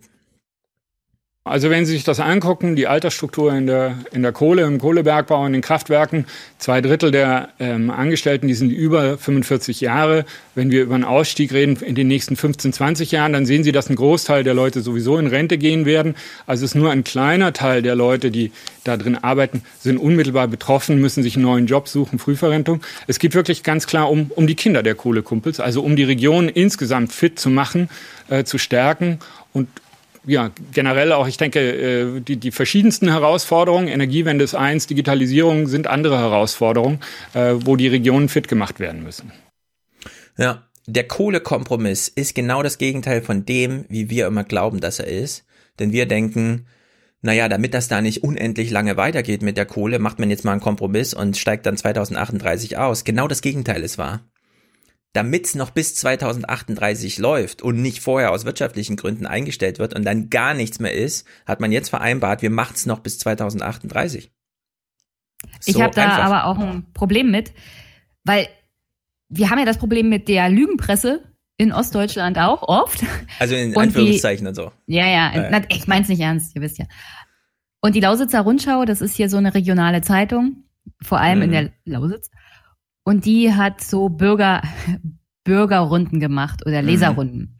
Und da sind echt Leute aufgestanden und haben gesagt, naja, ihr seid total unseriös, ihr nennt das immer Kohlekommission und dabei heißt es Kommission für Stru Strukturwandel etc. pp.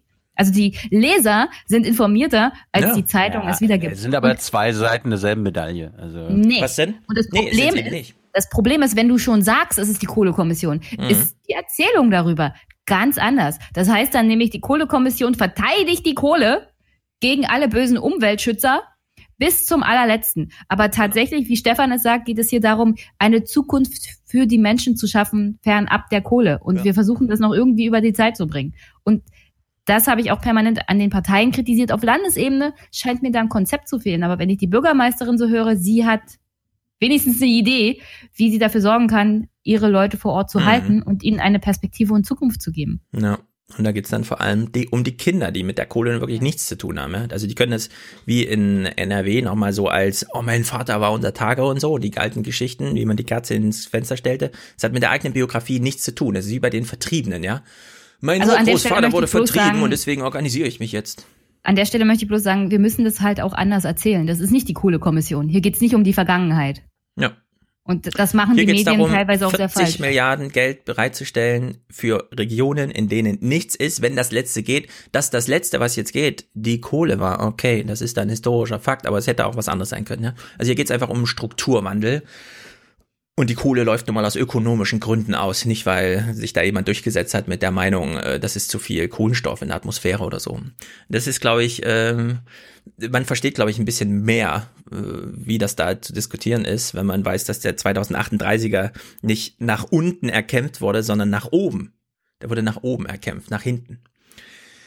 Jetzt ist die Lausitz ein ganz besondere, eine ganz besondere Kohleregion, denn die anderen Kohleregionen in Nordrhein-Westfalen und so weiter, oder wie wir letztens gehört haben, in Niedersachsen, kleiner Witz, dort wird die Energieerzeugung gekoppelt mit Energieverbrauch. In Nordrhein-Westfalen hatte was mit dem, hatte man mit dem Strom, den man da gewann, was anzufangen. Man hatte eine Industrie.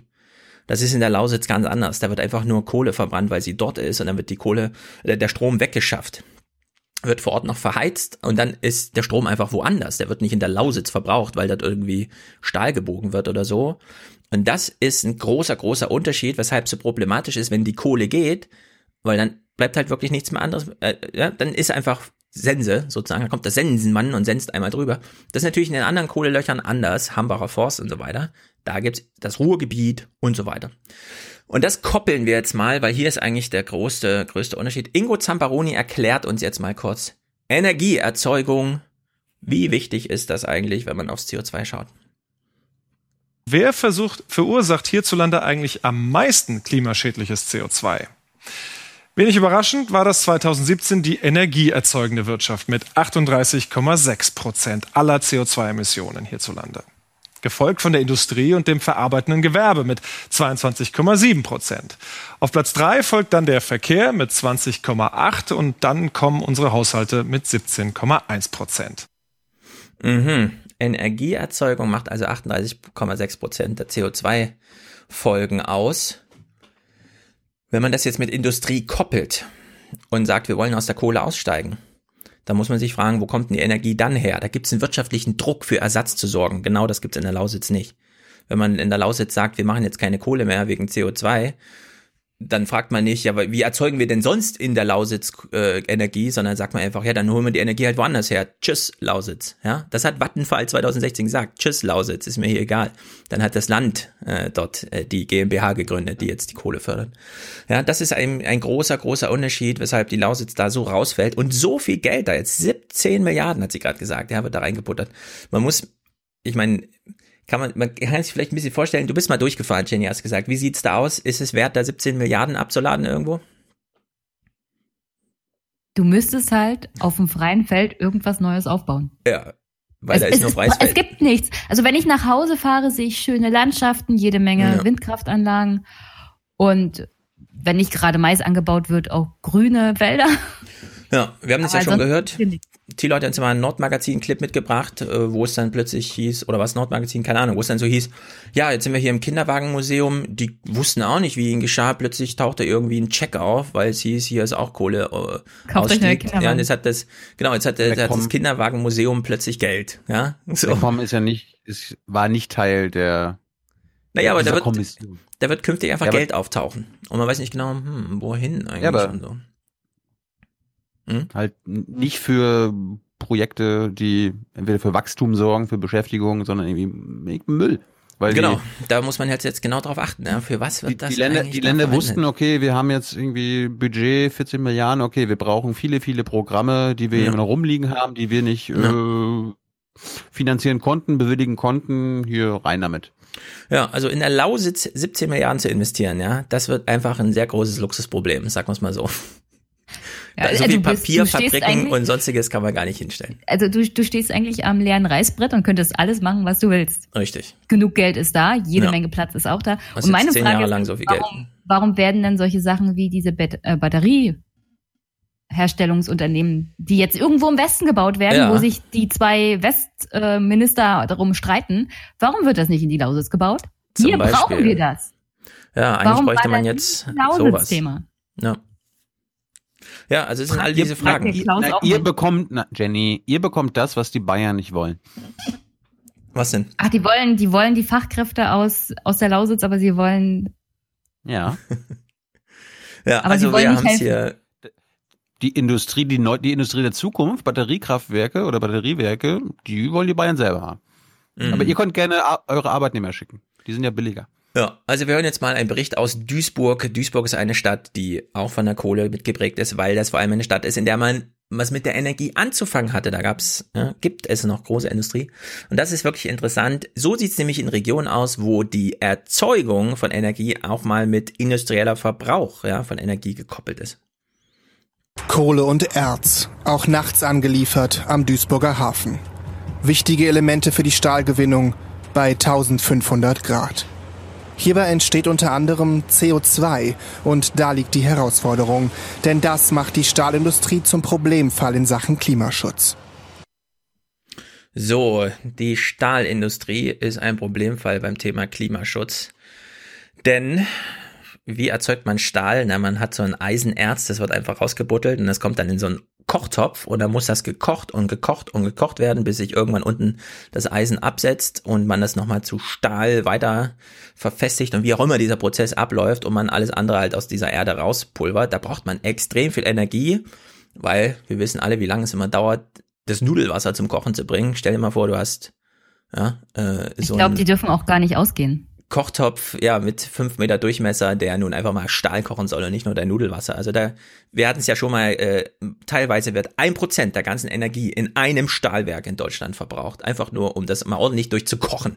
In so einem Hochofen. Also, ich möchte natürlich Mhm. bloß anmerken, wir hatten in der Lausitz mal diese Industrie, ja, früher. die die Energie abgenommen hat, Nämlich, was die dann nach der gemacht? Wende dicht Ja. gemacht wurde. Ach, Und oh, zwar Wunder. Und zwar mitteldeutsche, mitteldeutsche Stahlwerke wie zum Beispiel Brandenburger Elektrostahlwerke GmbH sowie in Henningsdorfer Elektrostahlwerke GmbH im Mai Sehr gut, 1992 durch die Treuhandanstalt in Berlin nach einem öffentlichen Bieterverfahren an den italienischen Riva-Konzern verkauft. Ich nehme mal ganz stark an, danach ist dann schnell Mhm. Ende Gel- Gelände gewesen. Ja, also das macht auch super Sinn, wenn man so ein energie äh, Unternehmung hat wie ähm, Eisen aus Stein rauszukochen und zu Stahl zu verarbeiten. Da macht es Sinn, die Kohle zu nehmen, die direkt daneben im Boden liegt und sie nicht erst durch die halbe Republik zu fahren, also das eigentlich zu koppeln. Wenn man Also dann in der DDR haben sie nicht einfach nur ein Loch gebuddelt und das verbrannt, sondern es gab hier Industrie, die das verwendet hat. Genau. So, und wenn dann allerdings zeitgleich mit der Einführung der Demokratie diese Wirtschaft abgebaut wird, diese Industrie, ja, dann hat man halt so ein paar Schieflagen im Kopf und im Land, wie wir jetzt in der Lausitz sehen. Jedenfalls, in Duisburg stellt man sich jetzt der Herausforderung, Kohleausstieg, ja, aber deswegen gleich die Industrie abschaffen? Nee, wieso denn? Ist doch blöd. Deswegen versucht man jetzt neue Hochöfen zu bauen. Achtung, Triggerwarnung. Wir hören jetzt im Verlauf auch wieder DAX-Konzerne, die was zu CO2 sagen und so, aber Gut. Wie gesagt, ich finde hier auch Audiokommentare äh, wichtig, weil ich, ich finde es einfach nur als spektakulär geil, was wir hier sehen. Ja? Also es ist einfach ein Hochofen und jeder weiß, was ein Hochofen ist. Einfach mal auf Wasserstoff umzustellen. Sie zum Beispiel arbeiten für ihre Firma an Lösungen. Arndt Köfler und Markus Ohles von ThyssenKrupp. Bisher wird in ihren Hochöfen Kohle genutzt. Das soll sich bald ändern. Wir ersetzen die Kohle durch den Einsatz von Wasserstoff, um dann oben nicht mehr CO2 zu haben, sondern Wasserdampf. Nächsten Monat geht es damit los. Zuerst rüsten sie nach und nach die alten Hochöfen um. Ab Mitte der 2020er Jahre sollen dann neue klimaneutral produzierende Hochöfen gebaut werden. Ein langer Prozess. Ja, also ich gebe zu, da bin ich äh, naiv und lasse mich leicht begeistern. Allerdings verbringe ich manchmal auch Wochenende damit, mit meinem kleinen Zweijährigen unter der Einflugschneise des Frankfurter Flughafens zu liegen und einfach nur die Flugzeuge über uns drüber fliegen zu lassen, weil da erkennt man mal, was der Mensch bisher so geschafft hat.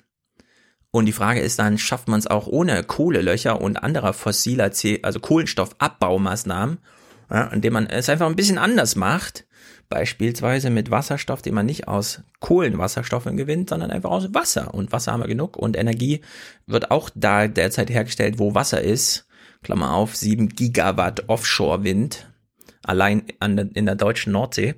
Also hier, ist, das ist einfach sensationeller Scheiß, wenn man sich erstmal dazu durchringt zu sagen, wir machen es nicht mehr fossil, ja. Das ist ein bisschen wie bei der Glühbirne. Damals hat man auch gesagt, vor zehn Jahren ziemlich genau, wir verbieten jetzt mal die Glühbirne, jedenfalls machen wir sie so unattraktiv, ökonomisch, durch Rahmenbedingungen, ja, und dann alle so, oh nee, diese Energiesparlampen, die sind doch voll scheiße und die halten auch nicht. Und jetzt zehn Jahre später, geilste LED-Lampen der Welt, ja, mit drei Prozent der Energie, die man noch brauchte für eine Glühbirne, kann man äh, ganze Räume erhellen und man muss nicht mal eine sichtbare Lampe hinhängen, weil einfach die Wand leuchtet. Also wir haben es mit sensationellen Techniksprüngen zu tun, die uns vom Fossilen schon sehr weit weggebracht haben. Wir, wir, hatten jetzt, wir hatten ja die ganze Zeit jetzt über die Milliarden geredet, mhm. die, die, die der Bund und die Länder in diese Region pumpen. Mhm. Was glaubst du denn, was diese Modernisierung dieser Hochöfen ThyssenKrupp kostet? Die nächsten 30 Jahre. Na, das sind natürlich alles Projekte, die gemeinsam mit dem Staat gemacht werden, weil es absolut vernünftig ist und es wird Milliarden Nein. und Milliarden kosten. Also sie investieren 10 Milliarden ja. für die kommenden 30 Jahre. Ja. Nur das empfinde ich jetzt aber nicht. Das empfinde ich jetzt aber nicht als viel. Also wenn es darum geht.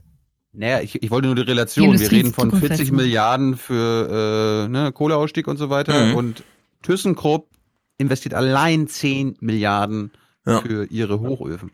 Ja, aber ThyssenKrupp hat auch mit ähm, der Verschmutzung der Umwelt mit CO2 extrem viel Geld verdient. Also ja. unter der Maßgabe, finde ich, sollte ThyssenKrupp diese Anstrengung mal in Kauf nehmen. Genau wie VW ja. natürlich auch aus dem Geld, das man verdient aber hat, indem man. Ich glaube, ne, das Argument ist, wir haben, also wenn es 40 Milliarden sind, die in den Strukturwandel fließen, ist das natürlich rechtlich wenig.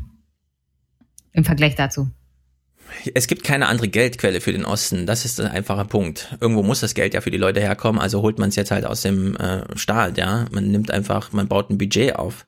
Das ist einfach der Punkt. Ob das jetzt viel oder, also ich finde 40 Milliarden ist einfach mal viel. Weil, wie gesagt, es würde sich ja einfach lohnen, jetzt die Rechnung nach Grundeinkommen zu machen, ja. 40 Milliarden. 1000 Euro pro Nase für 10 Jahre, wie viele Leute wären das denn? Kann man ja ganz einfach ausrechnen. Leben so viele in der Lausitz oder nicht? Und ich würde sagen, diese 40 Milliarden übersteigen jetzt erstmal das also, Erwerbspersonenpotenzial. jetzt aber wieder sehr. so vieles. Ja. Die 40 Milliarden sind für Gesamtdeutschland, Stefan. Die Lausitz. Nein, nein, nein, nein, nein. Die Lausitz bekommt 17 Milliarden. Das haben wir eben von ja, der du hast ganz von 40 gehört. Milliarden gesprochen. Ja, dann rechne mit 17 Milliarden durch. Guck mal, du hast doch selber mit den ostdeutschen Ministerpräsidenten die Idee ja, befragt, ja. wie wäre es denn, wenn wir den Leuten das Geld einfach in die Hand geben? Genau das habe ich gerade äh, gemacht. Diese Rechnung kann man ja mal machen. 17 Milliarden. Für wie viel bedingungsloses Grundeinkommen reicht das denn? Bis zur Rente ganz sicher, würde ich mal sagen. Ja, klar. So, ja. Also man muss jetzt nicht weiter in der Kohle rumbuddeln. Man kann auch einfach sagen, Leute, wir halten ja die Fantasie nicht weiter aufrecht, dass es hier um, um die Kohle ging, sondern ja, es geht um euch und wir haben leider keine andere Geldquelle. Bitte nehmt das Geld, was wir euch hier schenken. Ja, aber ja, also, dann ist genau das weg, was man eigentlich mit dem Strukturwandel erreichen will. Richtig, dann man hat dann keinen Strukturwandel, man hat dann einfach nur Leute mit Geld und das ist halt ein Problem. ich weiß, ich weiß, also alles, ne? Deswegen, hier in Duisburg versucht man krasse Sachen, ja. Hochöfen ohne fossile Brennstoffe. Das kann man sich eigentlich so gar nicht richtig vorstellen. Jedenfalls, warum es sich lohnt. Wir hören ja noch da weiter ein bisschen Arndt Köffler zu, also dem äh, Vorstandsvor, äh, Mitvorstand für Produkte oder wie auch immer, Produktionsvorstand steht hier, ThyssenKrupp Stahl, denn äh, der Zertifikatehandel. Irgendwo muss ja der Druck herkommen zu sagen, fossil wird nicht weitergemacht, auch wenn es 10 Milliarden kostet. Es gibt kein Unternehmen, das gegen äh, gesellschaftlichen äh, Willen, gegen gesellschaftlichen Wunsch äh, operieren kann, seine Geschäfte betreiben kann. Das ist uns völlig klar, genauso wie wir natürlich wirtschaftliche Randbedingungen betrachten müssen. Aber wir kommen zum einen den gesellschaftlichen Pflichten auch als, aus eigener Überzeugung nach. Und zum anderen äh, haben wir natürlich vor, mit äh, diesen neuen Technologien auch unser wirtschaftliches Überleben zu sichern. Denn klar ist, Stahlproduzenten müssen sich was einfallen lassen. Jetzt schon gilt, 29 Euro kostet eine Tonne CO2, Tendenz steigend. Auch deshalb wohl dieser zweite Weg. Eine eigene Geschäftsidee von ThyssenKrupp. Nach der Stahlproduktion wird ein Verfahren angehängt. Gase wie CO2, die bei der Produktion entstehen, werden abgegriffen und umgewandelt. Alles mit Hilfe dieser Wasserstoffanlage. Carbon to Chem nennt sich das.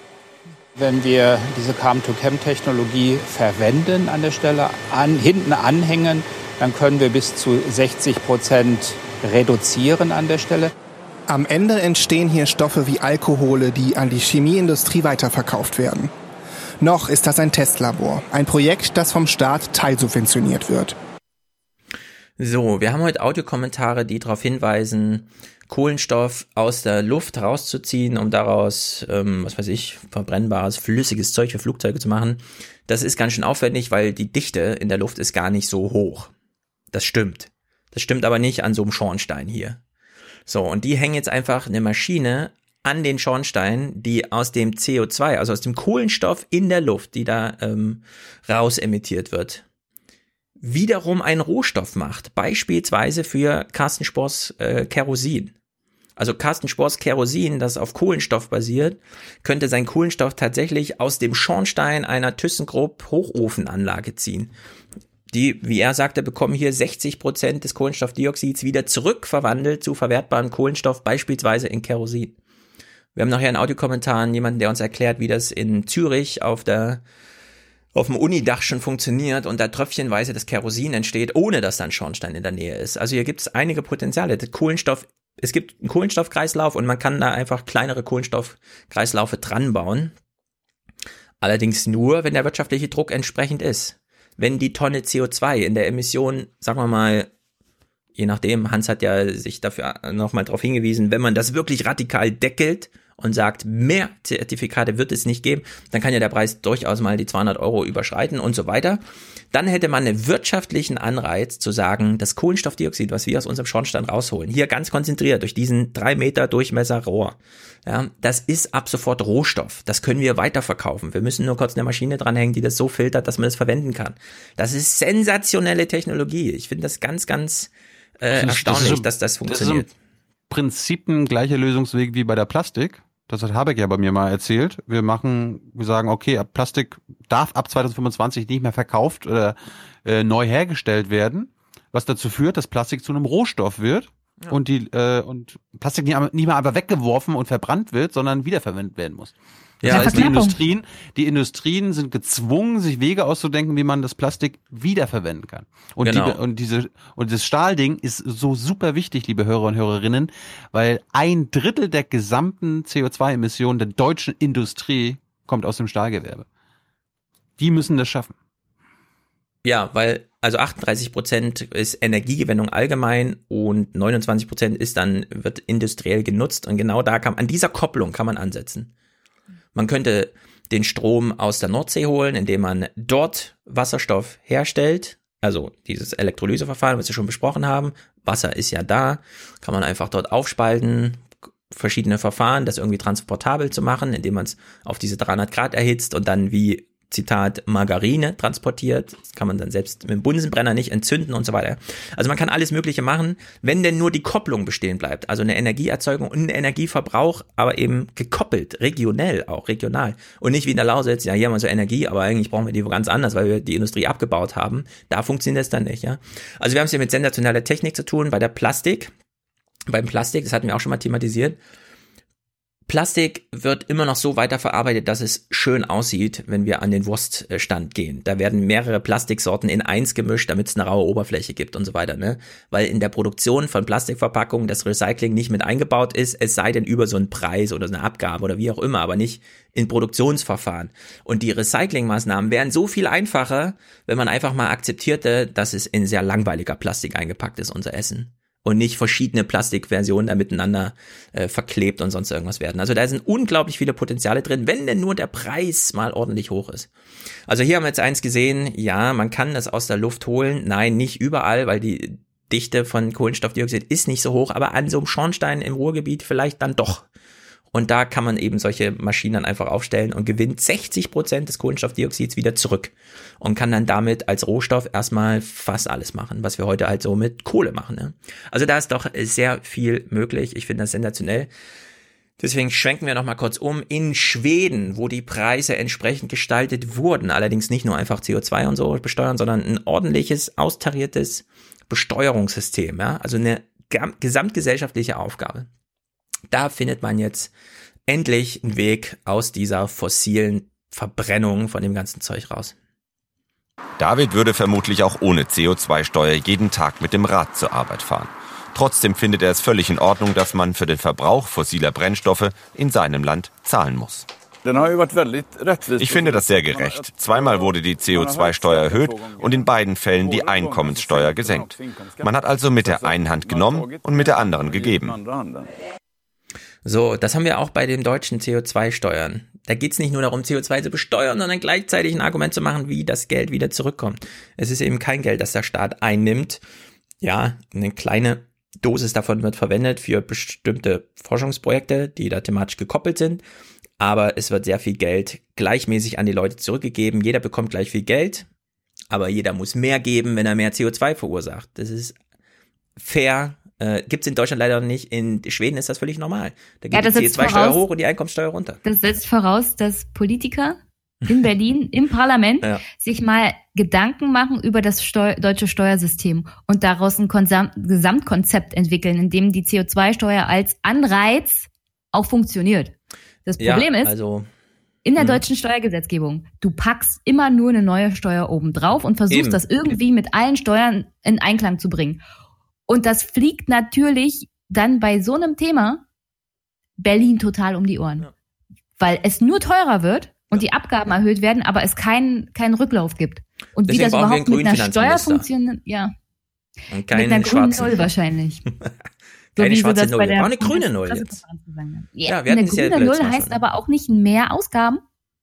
Das heißt nur, wir wollen auch eine CO2-Steuer, die werden das auch nicht in einem ganzheitlichen Konzept ja verarbeiten. Ich, ja, ich habe da noch keins ja, gesehen. Ich auch nicht. Aber es geht. Sehen wir in Schweden. Ja, es, es geht. Ist, es, es geht. geht. Und nicht nur. Einkommenssteuer betrifft ja erstmal nur die Individuen. Was ist denn mit den ganzen Unternehmen? Schwedens stellvertretender Finanzminister gehört der Grünen Partei an. Aber er ist überzeugt, Klimaschutz zahlt sich auch für die Wirtschaft aus. Die Einführung hatte eine enorme Wirkung. Sie hat dazu beigetragen, dass wir unseren CO2-Ausstoß seit 1990 um ein Viertel reduzieren konnten. Die CO2-Abgabe war da ausschlaggebend. Mit Einführung der Abgabe wurde die Gewerbesteuer gesenkt. Heute sieht selbst die schwedische Wirtschaft die CO2-Steuer positiv. Als die Steuer eingeführt wurde, war sie zu Beginn noch sehr niedrig. Und man hatte besondere energieintensive Branchen ausgenommen oder sie mussten nur einen niedrigeren Satz bezahlen. Erst in den letzten Jahren hat man diese Ausnahmeregelungen nach und nach aufgehoben. Ja, CO2-Steuer hoch und dann aufkommensneutral Gewerbesteuer runter. Ich meine, es klingt so einfach, es ist vom Prinzip her auch einfach, ja, das konkrete Gesetz wäre dann ein bisschen komplizierter, aber es ist nicht unmöglich.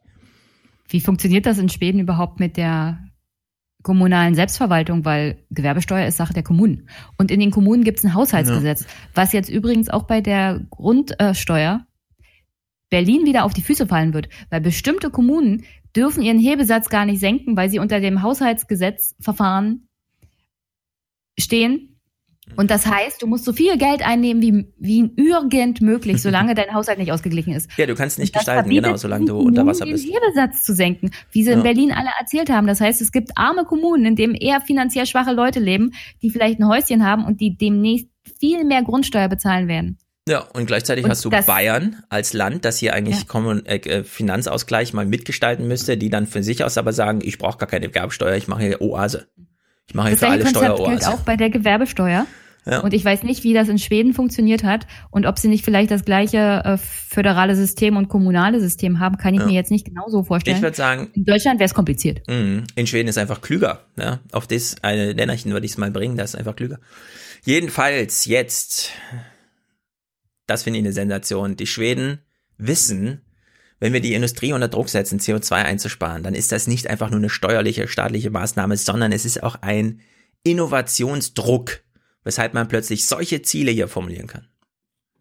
Als erste Fluglinie der Welt will die schwedische Regionalgesellschaft Bra bis 2030 seine Flotte 100% fossilfrei betreiben. Wir sind ein großes Land mit wenigen Einwohnern. Da brauchen wir den Flugverkehr. Aber er muss nachhaltig werden. So, Da darfst du wieder fliegen, Tilo. nee, Tilo wäre emissionsfrei fliegen. Das ist nur klimaneutral. Das ist noch nicht ganz Aber nahe dran. Ja.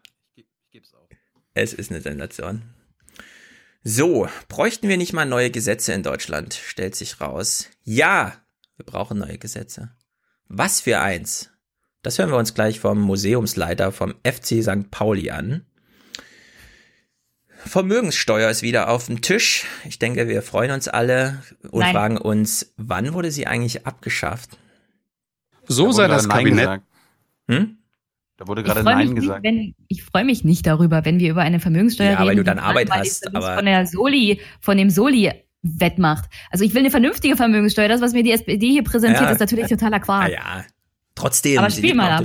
Wir spielen mal ab. Also, wie sah das Kabinett eigentlich aus, als sie Das muss erstmal Oma Erna, weißt du, Oma Erna muss jetzt erstmal ein oder zwei Jahre damit warm laufen. mh, konfrontiert werden, muss Ja. warm werden damit, verstehen, was die FDP und CDU für einen Scheiß eigentlich in den letzten Jahren und Jahrzehnten erzählt hat dazu. Ja. Also, wir lassen Ein uns langer mal hier- Weg. Gut. Mhm. Frau Günther. aus, als die Vermögenssteuer ausgesetzt wurde. Ja, war gerade verschluckt. Also so sah das Kabinett aus als, und dann sieht man hier Kohl, wie er durch so ein, ich weiß auch nicht, mit einer 8 mm Kamera oder so hat man das gefilmt. Unter Helmut Kohl wurde von der Steuer Abstand genommen, auch wegen verfassungsrechtlicher Bedenken. Ab 1997 war das. Und so sieht das Dokument aus, das die langjährige Zäsur Oh, lustig, dass er sagt, auch wegen verfassungsrechtlichen Bedenken. Ja, das welche kann uns Jenny gleich mal erklären. Ja. beenden soll. Wiederbelebung der Vermögenssteuer und Änderung des Bewertungsgesetzes heißt der sperrige Titel. So. Und da würde ich sagen, jetzt schon gefailt, weil Olaf Schäuble in Berlin gerade ein scheiß Bewertungsgesetz gemacht hat, das uns um die Ohren fliegen Ja, aber, aber das müssen wir langsam aufdröseln. So, 1997 gab es ein Verfassungsgerichtsurteil, von dem heute viele glauben, da stand irgendwie drin, die Vermögenssteuer ist verfassungswidrig. War sie aber nicht, sondern das Erhebungsverfahren hatte von kleine Schwäche. Grundstücken Richtig. war verfassungswidrig, weil Hm. diese Bewertung natürlich auf Gesetzen von 1935 und 1964 Ach, beruht. das kommt mir bekannt Wir vor. Hatten wir das nicht erst ja, letztes Jahr? hatten wir das nicht erst beim Thema Grundsteuer. Richtig. Nämlich bis zu diesem Zeitpunkt wurde die, das Bewertungsgesetz genommen, das ich jetzt bei der Einheitsbewertung habe.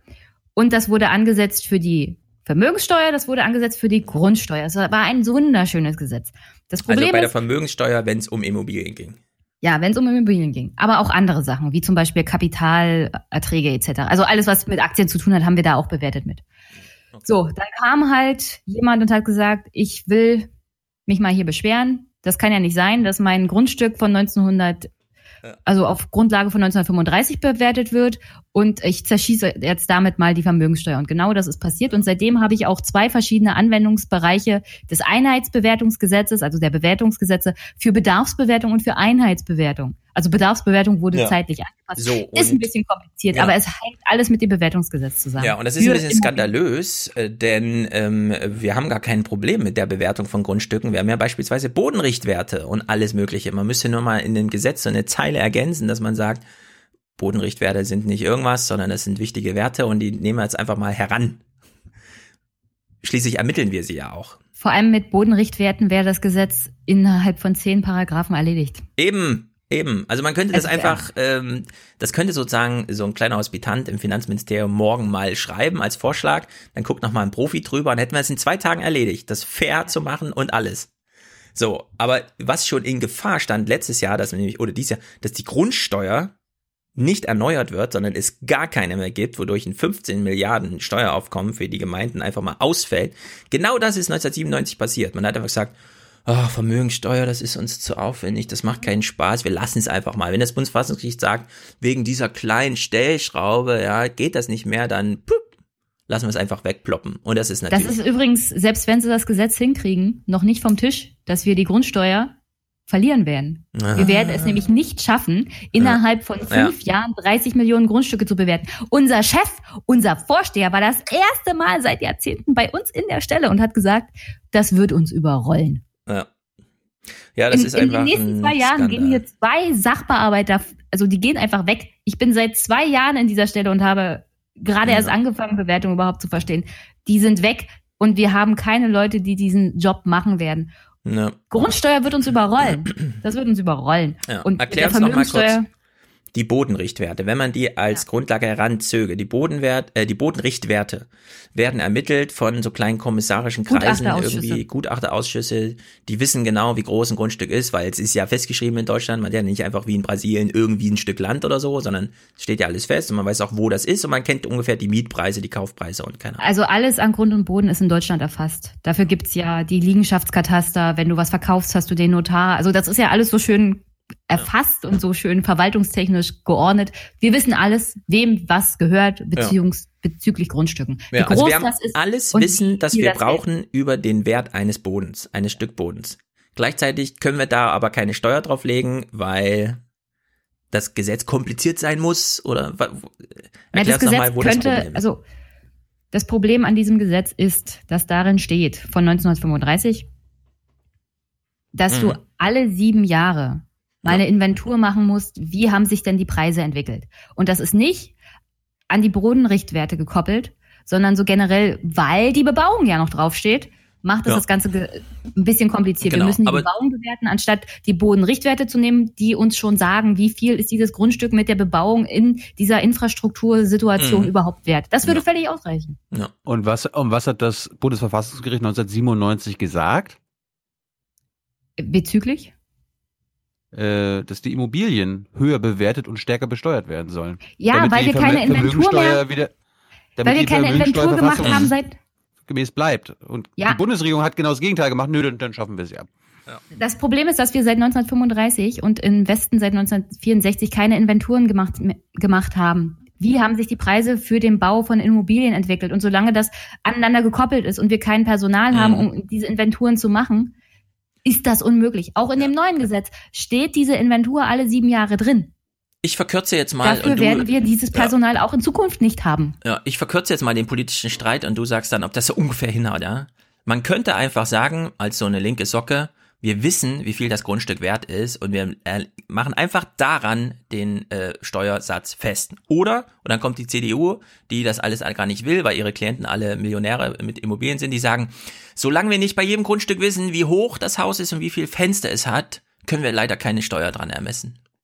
Das kannst du übrigens auch als FDPler sagen, der ja immer Bürokratie ja, abbauen will. Sehr gut, sehr gut, genau. Es ist ein Argument für Bürokratieabbau. Ja. Es macht alles leichter. Bitte und es macht alles günstiger und schneller. Ja, also du hast sehr gute Gespräche Nehmt den in deinem Boden Podcast geführt. Packt da einen Steuersatz drauf und dann können wir Vermögenssteuer noch ein nöcher erheben auch. Genau, also du hast ein sehr gutes Gespräch geführt oder viele zu, zur Bodenwertsteuer, denn man könnte einfach sagen, so wie es in der bayerischen Verfassung steht, wer Grund und Boden besitzt, ja, übernimmt dafür Verantwortung, wird einfach besteuert. So, und dann ist halt das Münchner Grundstück was genauso groß ist wie das in der Lausitz, ein bisschen mehr wert, weil man hat ja auch eine höhere Rendite, es ist ja teurer in der Vermietung, also kann man da auch mehr Steuern drauf zahlen. Es wäre so einfach, das fair zu machen und genau das Aber gleiche, was bei der Grundsteuer so ist, ist bei der Vermögenssteuer auch so. Heute wissen wir nicht mal, wie viel äh, Steueraufkommen eigentlich verloren geht, weil es überhaupt gar keine ähm, Erhebung von Vermögen mehr in Deutschland gibt, ja. Ja, weil das die Vermögenssteuer gemacht hat bis ja, 1997. Eben, genau, genau. Und die ist jetzt raus. So. Also das ist ein echtes Problem. Die SPD schlägt jetzt vor, Ab der zweiten Million, die man besitzt, bezahlt man ein Prozent Steuern. Finde ich super simpel Ding. Passt auf den Bierdeckel, wie so schön. Merkel hat sich sowas mal gewünscht, dass sowas auf den Bierdeckel passt, aber jetzt passt das der CDU gar nicht mehr, sowas. Und deswegen ähm, wollen wir doch mal kurz, Achtung, Triggerwarnung. Wir hören jetzt einen Grünen oder beziehungsweise ein äh, Bericht, Bericht, Berichts-O-Ton zum Grünen. Was sagen eigentlich die Grünen zu diesem neuen SPD-Vorschlag? Am wohlwollendsten klingt es heute bei den Grünen. Es ist ohne Frage richtig, dass höhere Vermögen einen größeren Beitrag zum Steueraufkommen leisten müssen. Das ist auch unsere Position. Ja, ich will es nur kurz markieren. Äh, ja, jeder kann privat eine bessere Meinung haben mit, äh, ich möchte gern schon ab dem tausendsten Euro zwei Prozent oder so, aber wir haben es hier mit einem Parteichef einer Partei zu tun, die mit 69 oder 67 Mitgliedern im Deutschen Bundestag sitzt, also solche Sachen wirklich mitentscheiden kann. Denn wir wissen, die Zugangsregeln zum Parlament sind eng und Privatmeinungen bringen einen nicht weiter. Aber dieser Mann hat hier gesagt, wir finden das gut. Und ich finde eine neue Vermögensteuer erstmal auch ganz gut. Was mir nicht so gut gefällt, ist, wenn die AD einfach kommt und sagt, wen laden wir uns denn ein als Gesprächspartner? Hm, Fratscher vielleicht? Nee, diese linke Socke laden wir uns nicht ein. Wir holen uns Herrn Füst, Clemens Füst vom IFE-Institut, weil da wissen wir genau, was wir bekommen. Wir hören mal die Gesprächseröffnung. Eröffnung. Klaus Kleber fragt ihn, was er denn von der Vermögenssteuer hält. Und warum, Tilo warum ist zurückgeeilt, um zu raten, was Clemens Füst dann sagt. Nee, warum haben sie Fratscher nicht eingeladen? Weil Fratscher das natürlich für die SPD berechnet hat.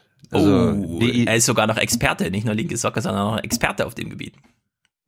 Ja gut, er würde ja quasi das verteidigen, was er quasi mit erstellt hat für die SPD. Ja, das machen die Wirtschaftsweisen nicht die ganze Zeit. Ja, ja ich, ich bin ja vollkommen bei dir. Das füßt jetzt natürlich äh, das Gegenteil also, sagen wird. hören wir doch mal. Aber Fratscher ist keine linke Socke. Okay. Guten Abend, Herr Fußt. Schönen guten Abend, Herr Zamperoni. Billige Neiddebatte, so lautet die Kritik an den Plänen. Oh. Wir wollen die Gesellschaft damit ein Stück gerechter machen, hält die SPD dagegen. Wäre die Vermögensteuer denn ein geeignetes Mittel für mehr Gerechtigkeit? Am Ende glaube ich nicht, dass das der Fall ist. Ich habe das nicht geschnitten. Er hat tatsächlich gleich am Anfang gesagt, am Ende, ich komme mal gleich mit meinem Fazit ins Haus gefallen, glaube ich nicht, dass das der Fall ist. Was haben die so gesendet? Was für ein Auto fährt Zamperoni? Irgend so ein Mercedes Wollen wir, wollen wir da keine wirklich Ahnung. keine Neiddebatte aufmachen? Ja, ja, es ist eine Katastrophe. Wir hören mal weiter, ne? Denn ähm, wir wollen doch eigentlich eine neue Vermögensteuer, weil wir aber haben gehört, im Osten braucht man vielleicht demnächst mal ein bisschen nee, das Geld, ist, dass das man nicht ist industriell mal wieder typisches, Das ist mal wieder typisches Regierungsfernsehen. Ja, also mhm. die eine Seite der GroKo sagt Neiddebatte, die andere Seite sagt Gerechtigkeit. Ja. Was sagen Sie? Okay, jetzt kommt ein sehr wichtiger Clip. Und Imo, ich bitte euch, ja. Ich bitte euch, und der triggert jetzt alle, mich, Tilo, Jenny, alle Zuhörer. Wir schreien nicht in den Clip rein, denn wir wollen jetzt wirklich hören, Wort für Wort, was er da sagt. Aber es ist unfassbar. Ja, ich habe ja gerade beschrieben, was die Folgen wären. Also es gäbe eine Kapitalflucht und äh, am Ende hätten, wären wir wahrscheinlich alle ärmer. Hinzu kommt, dass wir in Deutschland eine hohe Vermögensungleichheit haben, weil wir dabei die Pensionen und Renten nicht mitzählen. Äh, wir haben außerdem einen sehr, sehr guten Mieterschutz. Das bedeutet, man braucht auch nicht unbedingt Wohneigentum. Vermögen ist ja auch dazu da, Sicherheit zu schaffen. In Deutschland schafft der Sozialstaat sehr viel Sicherheit und der Mieterschutz, das erklärt, äh, warum wir so hohe Vermögensungleichheit haben. In Österreich ist die auch sehr hoch, in den skandinavischen Ländern. Das sind alles Länder mit stark ausgebautem Sozialstaat. So, ich habe nur das Anfang und das Ende geschnitten. Das hat er so am Block ich gesagt. Muss, ich muss den bei Jung Naiv einladen jetzt. jetzt ja. Ja, also wir haben ja hohe Vermögen, naja, aber wir haben auch einen starken Sozialstaat. Der gibt Sicherheit. Man braucht gar kein hohes Vermögen, weil wir einen guten Sozialstaat. Wer bezahlt den Sozialstaat? Ja, nicht die hohen Vermögenden. Na eben. Was für ein. Ja. Ja aber, ja, aber genau das soll doch so bleiben, Übrigens, Jenny. Die skandinavischen Länder haben natürlich eine vernünftige Vermögenssteuer. Wie kann mhm. es sein, dass die USA, dass Frankreich und das England eine höhere Vermögenssteuer haben als mhm. wir? Die haben eine höhere Grundsteuer und die haben eine höhere Vermögenssteuer. Das führt nur zur Kapitalflucht. Wir wollen keine Wirtschaftsflucht. Ja, wohin denn? Wohin soll denn Immobilien fliehen? Also, Tja, also ich weiß noch nicht, ich weiß noch nicht, wie sich die SPD die Änderung des Bewertungsgesetzes vorstellt, nachdem Olaf Schäuble darin so weit rumgemehrt hat. Aber Jenny, wir haben einen starken Mieterschutz. Der beschützt dich zwar davor, dass wenn dein Wasserrohr bricht, dass du es nicht selber bezahlen musst, aber ich würde mal sagen, wir haben einen super starken Mieterschutz in Deutschland, nur beschützt er mich nicht vor einer Angebotsmiete, die einfach mal doppelt so hoch ist, wenn ich umziehen will. also Clemens Füß aber ist wenn ja, Du, wenn du denn mal in der Wohnung bist, bist du gut geschützt. Äh, wenn du einmal drin bist, am besten Das größte Vermögen ist in Immobilien. Das zeigen die letzten Untersuchungen auch. Und Immobilien kannst du nicht flüchten lassen. Die sind hier. Die besteuerst du hier, wo sie sind. Was ein hören wir mal kurz, genau. Also Immobilien flüchten nicht, weil es sagt der Name, sie sind immobil, ja. Das wird Ingo ja jetzt auch gesagt haben, oder? Naja, pass auf, pass auf, pass auf. Sein Vermögen ist ja mobil. Clemens Füß. Ingo weiß, wird, Ingo wird doch vorher wissen, was Füß sagen wird. Deshalb, er wird sich Nehm doch mal an, vorbereitet ja, haben. nehm ich mal an. Er wird doch die Gegenposition eingenommen haben. Wir hören jetzt mal den nächsten Clip von Clemens Füß und ich will noch mal darauf hinweisen, wir haben es eben schon diskutiert. Die Grundsteuerreform ist jetzt gerade durch. Die wird nicht nochmal aufgemacht. Es sei denn, es kommt der nächste Kicker vom Bundesverfassungsgericht oder so, ne? So. Wohl wissend, steht fest. Wohl wissen, dass die Regelung erstmal durch ist, kommt Clemens Füß jetzt mit dieser, ja, da könnten Sie mal ordentlich besteuern. Die These, äh, andere Länder hätten höhere Vermögensteuern, die ist einfach irreführend. Es geht um Grundsteuern. Das kann man natürlich machen. Sie können Grund und Boden besteuern. Der kann ja nicht weglaufen. Da ist zumindest die Kapitalflucht weg. Allerdings ist es dann auch wieder nicht gerecht, weil äh, all diejenigen, die sich für viel Geld Häuser gekauft haben, die werden natürlich es ungerecht finden, wenn man das jetzt stärker besteuert. Achso, Ja, der Grund die- und der Boden kann nicht weg, die Immobilien aber immer noch. Nee, Grund und Boden kann besteuert werden. Nur jetzt ist die Steuerreform durch, die das betrifft. Und da hat er nun genau das Gegenteil gesagt. Bloß nicht und hier und ach und die armen Leute Aber bitte und die haben nicht sich zu doch sehr gerade. Hm. ihre Lebensvorsorge und so weiter, ja. Ihr Rentenvorsorgeding und so. Das, das, das ist so perfide und so eklig. Nur noch getoppt von dem, was Jan Hofer so offseits der Kamera sagt. Denn äh, wir, wir hören jetzt mal kurz einen Ausschnitt. Ich weiß nicht, vielleicht haben es schon eine oder andere mitbekommen. Jan Hofer macht ja immer mal diesen Tagesschausprecher. Er ist ja schließlich Tagesschau-Chefsprecher. Mr. Und- Tagesschau. Mr. Tagesschau. Und ab und zu ist die Sendung schon vorbei, aber das Mikrofon ist trotzdem noch offen und manchmal sendet man das auch noch, was da gesagt wird. Also hören wir mal kurz hin. Ich habe es ein bisschen lauter gemacht. Ich wiederhole es danach auch, was Jan Hofer sagt. Hast du eigentlich bei deinem Auto die Achsen verstärken lassen? Achsen? Ja. Warum? Damit du die Honorare fahren kannst, ohne dass das Ding wegknickt. Das mache ich doch heute alles in Bitcoins. Ich habe vorgestern eine Neubewertung meiner Immobilien bekommen durch die Bank. Und? Wo arbeitest du hier noch, Alter? Warum? Weiß ich auch nicht. Nur weil du Spaß hast. Teilweise das Dreifache der damaligen Bewertung. Ja, klar. Ich muss gleich weinen. Ich So, also Jan seine, Hofer Immo Moment, Moment, seine Immobilienwerte haben sie verdreifacht. hat sich verdreifacht.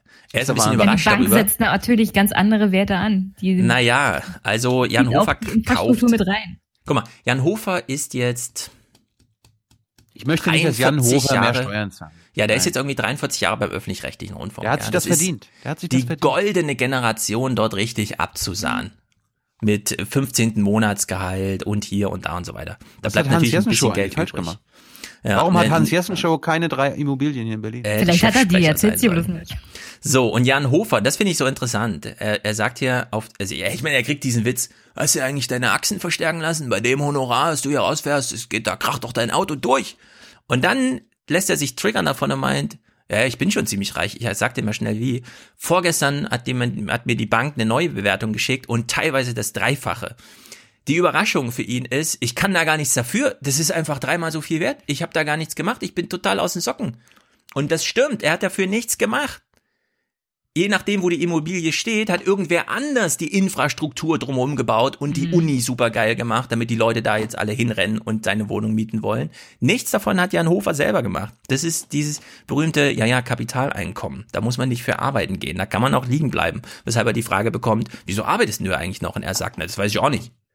Ja, Jan Hofer sagt meine- hier, er weiß nicht mehr, warum er da arbeitet. Und ich frage mich, ich, ich, er ist über 65, er sollte jetzt auch mal irgendwie, er hat Lass, jetzt, lass, mal, lass mal einen jungen Studenten daran, der in deiner überteuerten Bude wohnt. ja, also Jan Hofer hat vier Kinder. Wir werden kurz privat. Meine These ist, er hat für diese vier Kinder und deren Kinder ausgesorgt. Die müssen nicht mehr arbeiten gehen. Die können alle von Jan Hofers Renditen leben.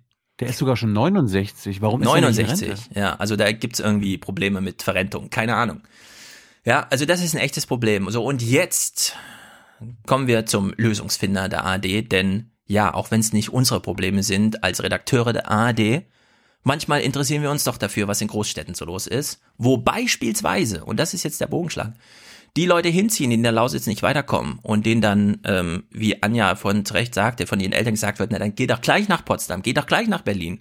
Ja, dann kommt man in Berlin an und steht vor Jan Hofers Wohnung, möchte die gern mieten und sie kostet einfach mal 5000 Euro, ja, gefühlt für zwei Zimmer. Deswegen gucken wir da jetzt mal kurz hin, welche Verwerfungen eigentlich durch ein Nicht-Vorhanden von Vermögenssteuer und ein Beschiss bei der Grundsteuer in Deutschland mittlerweile angekommen sind.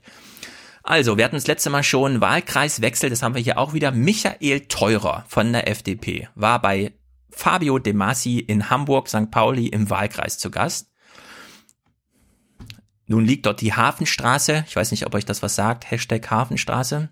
Wahrscheinlich teuer. Ja, nicht so ganz. Da gab es nämlich vor 40 Jahren großen militanten Aufstand gegen die AGA oder Ah, wie heißt sie? Saga. Die Saga, die Hamburger städtische, keine Ahnung, Vermietungsding. Die Gebäude sollten abgerissen und neu gemacht werden. Und dann haben die St. Paulier einfach gesagt, habt ihr eine Meise, wir besetzen das jetzt hier. Das hat dann zehn Jahre gedauert. Also es war wirklich zehn Jahre militant, Straßenbesetzung. Ja? Es geht um elf Häuser. Und dann, äh, 1995, hat die Stadt gesagt, okay Leute, wir verkaufen das an eure Genossenschaft und wir ja, schicken sogar noch ein bisschen Geld hinterher, damit ihr hier ordentlich leben könnt. Aber wir reißen die Gebäude nicht ab, denn wir haben gelogen mit unseren Gutachten, die sind gar nicht von Einsturz bedroht, wir wollten hier nur geile Wohnungen bauen. Ja, also wir haben es hier mit einem großen, großen, großen Kampf zu tun. Alle Hamburger wissen Bescheid und für alle anderen habe ich es jetzt gesagt. So, und da ist jetzt der FDP-Mann teurer. Ja, bei diesen Leuten aus dieser Genossenschaft, die schon in zweiter Generation mittlerweile, ja, weil die waren vor 40 Jahren auch Kinder und so, ja, und redet mal mit denen und dabei fällt eine sehr, sehr, sehr, sehr, sehr wichtige Forderung. Wir sind eine 35 Jahre bestehende Gemeinschaft. Äh, äh, Ich meine, das hat äh, höhere, höhere Priorität, als wenn zwei Berliner Investoren von außen eindringen und eine persönliche Renditeerwartung haben. Was jetzt passieren würde, wäre eben auch der Stadtteil verarmt, und zwar sozial. Und da würde ich Sie gerne mal fragen, welches Gesetz könnten Sie sich vorstellen, was vielleicht auch mal, ich sag's mal ganz salopp, ein Genug ist genug Gesetz, könnten Sie sich das mal vorstellen?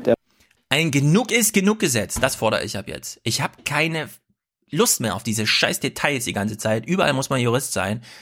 Ich will einfach ein Genug ist genug Gesetz, ja. Und der Christoph oder Christopher hier vom St. Pauli Museum hat es genau richtig gesagt. Man muss jetzt den Politiker einfach mal fragen, lieber FDP-Mann.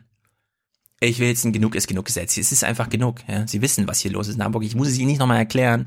Ich finde Ihre Politik scheiße. Wir brauchen eine Vermögenssteuer. Wo ist mein Genug ist genug Gesetz? Und jetzt hören wir mal die Antwort von dem FDP-Mann in dieser Der Situation. Markt alleine kann es nicht regeln, aber der Staat trägt ja mit einer Überregulierung auch seinen Ja. Teil dazu bei, äh, dass teilweise Marktkräfte nicht richtig wirken können. Hamburg ist so teuer, weil der Staat mit seinen Eingriffen in den Markt die Marktkräfte zerstört. Sein Nicht-Eingreifen bewirkt, dass der Markt völlig aus dem Ruder läuft. So sind die drauf, diese FDPler, ja? Das ist einfach Streit auf Augenhöhe. Der macht der FDP ma- macht jetzt nochmal so einen richtig bekackten Nachsatz. Das kotzt mich richtig an. Ich bin ein bisschen aufgebracht, aber wir hören uns das Die nochmal. jeweils andere Haltung respektieren. Teurer hat die Gesprächskultur gefallen. Die sind ja auch durchaus äh, widerstandserprobt. Äh, allerdings glaube ich, äh, dass die Revitalisierung unserer Demokratie erfordert, dass wir im Grundkonsens der Demokraten miteinander im Gespräch sind, äh, in einer äh, Streitkultur, die eben auch ideologische Unterschiede äh, überwindet. Er hat gesehen, Nein. er hat Ja. gesehen, Mhm. was passiert, Ja, ja, ja, ja. wenn die soziale Kultur völlig da niederliegt. Das sieht man im Ja. Osten. Das sieht man in den Wahl, also man Ja. hat es gespürt in den Wahllokalen, wo seine Partei völlig in die Bedeutungslosigkeit wieder geschickt wurde. Ja. Und er redet hier von demokratischer Jenny- Kultur. Änderst du deine Meinung, wenn du Fakten, andere Fakten auf den Tisch bekommst? Ja. Oh, darüber reden wir beim nächsten Mal. Äh, Ich er hat hier nochmal dieses hinterhergeschoben, ne? Ideologische Gräben überwinden. Nee, genau das Gegenteil. Wir müssen jetzt die Ideologien mal durchboxen. Weil bisher hat nur die scheiß CDU-FDP-Ideologie gewonnen. Sie hat uns die Grundsteuer versaut, sie hat die Vermögenssteuer abgeschafft. Ja, der Soli wird jetzt als nächstes abgeschafft. Ich bin ja nicht so sehr für einen Soli. Ich würde einfach sagen, wir brauchen noch eine weitere Einkommenssteuerstufe, einfach oben drüber. Kann man dann sagen, ist Soli Nachfolger oder wie auch immer, ja, aber irgend sowas. Das wurde alles abgeschafft. So. Und wir haben dieses scheiß CO2 völlig unreguliert durch irgendeine kluge Preisgestaltung. Und alles ist scheiße. Und er, er sagt, wir müssen jetzt mal die ideologischen Gräben überwinden. Nee, ich würde sagen, wir brauchen jetzt mal neue ideologische Gräben gegen diesen Scheiß der letzten 25 Jahre. Ausgenommen die vier Jahre Rot-Grün oder was auch immer da war, als man ein erneuerbares Energiegesetz und ein Flaschenpfand und was auch immer ja, geschafft hat in dieser kurzen Zeit. Aber hier bin ich für Aufrüstung, ideologische Aufrüstung. Da bin ich ganz bei Wolfgang. Ja. Guck mal, Wolfgang setzt sich hin und sagt, ich mache ideologiekritische äh, Politikanalyse und sitzt einfach mal als Marxist und genau so. Ja. Wölfe in Schafspelzen, das brauchen wir jetzt. Deswegen, scheiß FDP. Ich kann das absolut nicht mehr hören. Warum lässt möchte, man die überhaupt noch vor die Kamera? Ja, das weiß ich auch nicht. Ja, Lösungsfinder und so, keine Ahnung. Jedenfalls, es gibt ja nicht nur jetzt viele gute Vorschläge hinsichtlich, wir brauchen mal eine Vermögenssteuer, zumindest mal eine Idee, sondern auch noch einen Mietendeckel. Habt ihr davon gehört? Ja. Betrifft ja nun gerade Berlin. Hast du sogar durchgelesen? Also hört sich ganz gut an. Hört sich sehr gut an. Ist ein sehr kompliziertes Ding. Ist äh, lange in Diskussion. Es gilt jetzt immer als neu. Ich möchte verweisen auf Talk Radio vom Februar irgendwann. Obergrenze für Mietpreise. Peter Weber ist ein Name, den man sich jetzt merken muss. War ehemals Fachanwalt in Karlsruhe, heute Wohnungsamt Bezirk Berlin-Pankow und er schrieb einen Text letzten November. Mittel und Wege landesrechtlichen Mietpreisrechts in angespannten Wohnungsmärkten. Genau das Problem, um das es geht, hat er beschrieben. Ortsübliche Mythen, äh, Mieten sind nicht von Gott gegeben und auch nicht vom Markt gestaltet, sondern einfach künstliche Preise. Ja, Mythendeckel, passt doch, passt doch auf, auf, auf, die FDP. Wir brauchen jetzt mal einen Mythendeckel, genau. Ja. ja. keine weiteren Marktmythen mehr, wir brauchen jetzt mal hier was ordentliches. Also weißt es sind du, was es unter der NSDAP Preise. auch gab? Oh, ja, keine Exkurse zum Thema. Ja, ja, ja. ja, ja aber, aber sowas nein, nein, geht nein, halt. Nein, nein, nein, nein, nein, nein. Wir, wir, wir reden gleich über historische Mietendeckel, aber nicht im Verhältnis. Also wir reden dabei nicht über die Nazi-Zeit, okay? Vorschlag. So, Föderalismusreform 2006 gab den Ländern die Kompetenz, im Wohnungswesen einzugreifen. Preisrechtliche Vorschriften sind möglich, denn das Verfassungsgericht hat gesagt, Eigentum wird vom Grundgesetz geschützt, aber keine Renditen auf Eigentum. Die Mieteinnahme ist eine Rendite auf Eigentum. So, mit der Mieteinnahme kann man ja, mit öffentlichem Recht was machen auch wenn es ansonsten Bundesgesetzgebung ist, wie ein Mietvertrag aussieht, aber da kann ein Land einfach mal eingreifen. So, und jetzt historisch. Wir haben sehr gute Erfahrungen mit Wohnungszwangswirtschaften. Die ganze Nachkriegszeit haben wir so gestaltet. Jeder sollte eine Wohnung haben. Ja, also das ist einfach ein genug ist genug Gesetz ist absolut möglich. In Berlin wurde es jetzt vorgelegt. Da sind alle möglichen Härtefallregelungen mit eingedingst. Es gibt eine klare Mietpreisober. Man weiß jetzt genau, ja, das Gebäudealter spielt eine Rolle. Neubauten sind davon ausgenommen, so dass man weiterhin schön seine Investitionssachen da bauen kann. Ja, das ist alles supergeiles Zeug. Also dieses Gesetz, ich will es jetzt nicht ewig im Detail, weil es ist hier nur zum Hören. Ja, aber das ist einfach mal ein geiles Gesetz. Wir kommen darauf zurück, solange, äh, sobald es mehr Clips gibt. Denn es, es muss erstmal durch. Es ist ein Entwurf von Lomscher das muss ja, aber der wurde schon in vielen Bundesländern, auch in Hamburg schon diskutiert. Das ist jetzt so eine Diskussion, die so langsam, irgendwann kommt man drauf und sagt, das muss jetzt mal sein, denn wir hören jetzt mal Clips dazu. Also zwei, um genau zu sein. In Berlin, wo das jetzt vorgetragen wird als Idee, es ist so ein Referentenentwurf, geleakt irgendwie, keine Ahnung, da war das plötzlich Thema. Wir hören jetzt mal, und ich meine, Jenny hat es eben schon gesagt, das Eigentum ist in Deutschland vor allem in Immobilien gebunden. Ich habe auch schon mal den Thomas Dingsterboms Text von Spiegel Online, es sind drei Billionen Euro gewesen. Und ich meine die deutschen Billionen, die in den letzten zehn Jahren durch die Steigerung von Neuvermietungspreisen, also Angebotsmieten, ja, von den unteren 80 Prozent zu den oberen 20 Prozent, wenn man die Bevölkerung nach äh, Vermögen aufteilt, gewandert sind. Eine drei Billionen Umverteilung über Immobilien. Hast, so, du, den, hast du die Untersuchung äh, von der Uni Bonn dazu? Die genau, darauf beruht die. Darauf beruht die. Hm. Das ist ein Text, der dann für Sponder ja, ein bisschen Also die Untersuchung ist der Hammer. Ja, ja, das ist eine wissenschaftliche einfach Durchkalkulation, wie viel Geld ist denn hier gewandert von unten nach oben. Drei Billionen innerhalb von zehn Jahren. Das größte Umverteilungsprogramm seit dem Krieg. Muss man einfach mal so sagen. So. Und jetzt haben wir hier eine Forderung vom Lösungsfinder. Ich brauche mal ein Genug ist genug Gesetz. Ja, ich brauche hier mal Erleichterung in meinem Leben. So, und jetzt haben wir die Tagesthemen, Redaktion, die uns, und wir hören jetzt original die allerersten Worte, mit denen dieses Gesetz überhaupt mal angesprochen wurde. Wir hatten noch keinen Bericht dazu, wir hatten noch kein äh, Expertengespräch, gar nichts, sondern man hat es in so eine Kurzmeldung gepackt, die so lautete. Berlins regierender Bürgermeister Müller von der SPD distanzierte sich heute vom Vorschlag von Stadtentwicklungssenatorin Lomscher von der Linkspartei, die Mieten fast aller Wohnungen in der Hauptstadt auf 8 Euro pro Quadratmeter zu beschränken. Er mahnte eine rechtssichere Lösung an. Auch die Grünen als dritter Koalitionspartner äußerten Bedenken. Heftige Kritik an den Plänen kommt von der Wohnungswirtschaft. Von der Lobby. Sag doch Lobby. Ja, also wir bekommen sofort das negative Framing, wer sich so alles davon distanziert und wer meint, das ist aber Schülerarbeit, das ist ja gar nicht rechtssicher und so weiter. Und das wundert mich jetzt, wundert mich jetzt nicht, wenn eine Linke das vorgeschlagen hat. Also Wieso hören wir dich plötzlich doppelt? Hast du irgendein Mikrofon ja, aufgemacht oder? Ups. Ja. Also wir haben es hier, wir haben es hier. Ich Maus sag, gerutscht. Ja, ja, ja, sehr gut. Selten, eigentlich nie. Ich bin immer sehr nachsichtig mit den öffentlich-rechtlichen Rundfunksendern, ne? In ja. dem Fall, in diesem Fall hier gerade eben, haben wir es mit politischer Propaganda zu tun. Das ist Framing. Da mag jemand dieses nur. Gesetz nicht und haut uns das von Anfang an als und die haben sich auch distanziert und die Wirtschaft findet es auch nicht gut und das ist ja gar nicht rechtssicher. Und das, das so ist geht nicht das nur politische Propaganda, das ist ja. Lobbypropaganda. Ja, das ist das ist Lobbyarbeit. Das sind Talking Points von irgendwelchen Leuten, die Jan Hofer äh, die Immobilien bewerten oder sowas.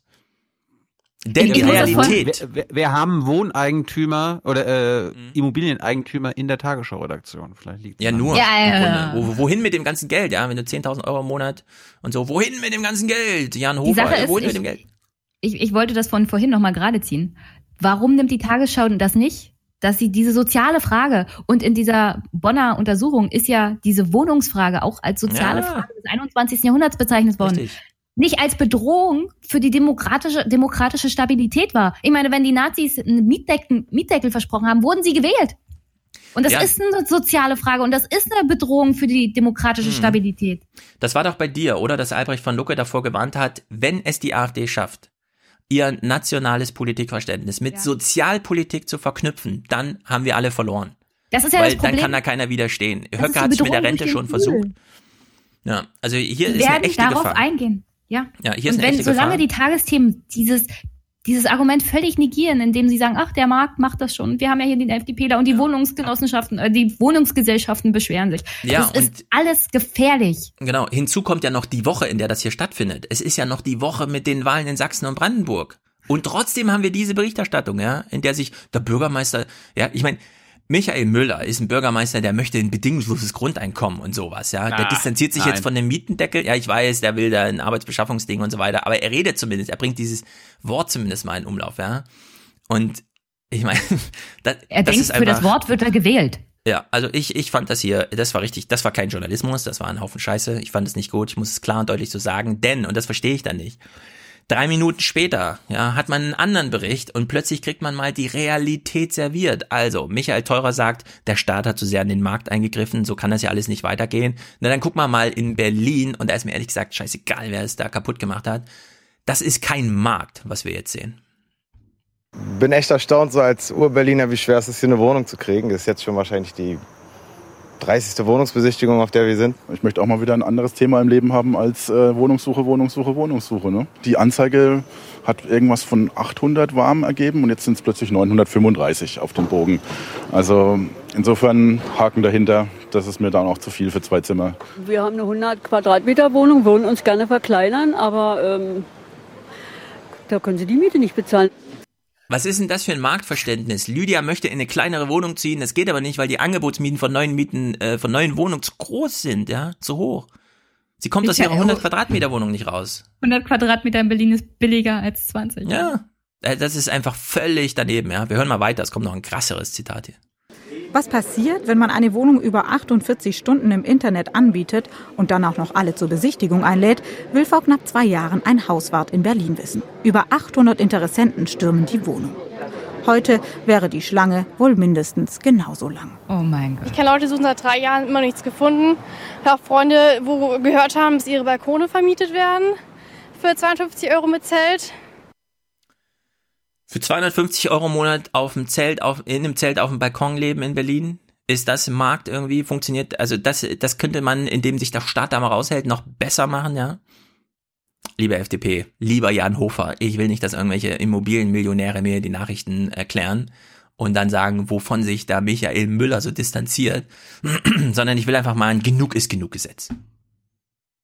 So kann es nicht weitergehen. Das ist wirklich gruseliger Scheiß. Vor allem schlimmer. in so einer Wahlwoche, ja, wo es die ganze Zeit, uh, diese AfD und so weiter. Wir können uns das gar nicht erklären. Ja, wo ist das bloß hergekommen? Das wird nur noch schlimmer werden bis 2030. Wird ja, das, das wird super schlimm. Ich meine, die Leute aus der Lausitz, äh, die müssen ja irgendwo wohnen. Ja, die du, Empfehlung du redest ist, ja immer davon, Berlin. Du redest ja immer davon, dass Urbanisierung so das Ding ist. Leute mhm. raus aus der Fläche.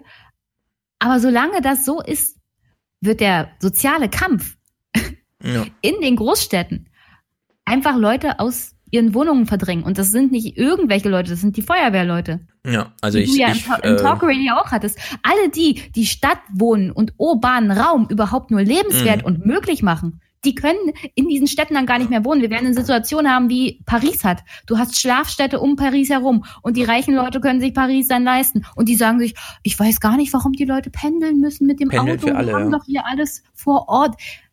Also, das ist kein Witz, wenn man sagt, das ist die soziale Frage. Das wird, der ganze Sozialstaat wird uns hier mhm. um die Ohren ja, Urbanisierung, solange es in der Lausitz so weitergeht und man ähm, weil die Nachbarn scheiße sind, äh, so langsam das auch wirklich nicht mehr in Sachsen und Brandenburg auf dem Land aushält, geht man als junger Mensch da weg. Und das ist, also Urbanisierung ist der größte demografische Druck.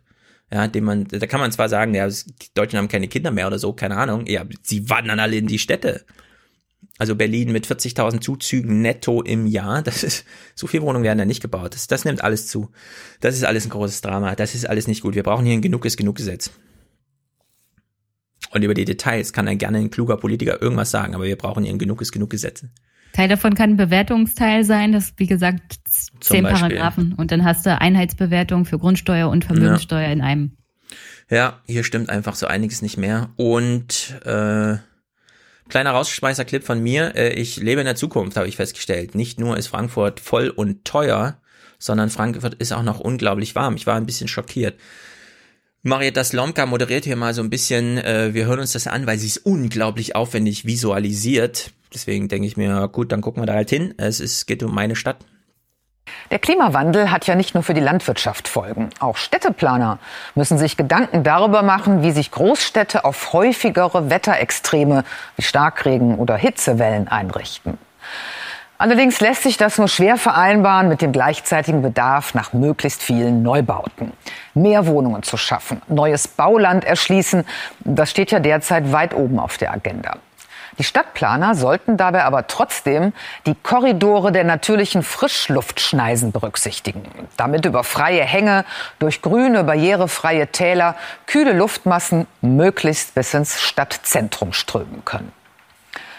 Wenn nun genau in solchen Schneisen ein neuer Stadtteil aus dem Boden wächst und sich quasi in den Weg stellt, kann das empfindliche Folgen für das Stadtklima im nächsten Rekordsommer haben.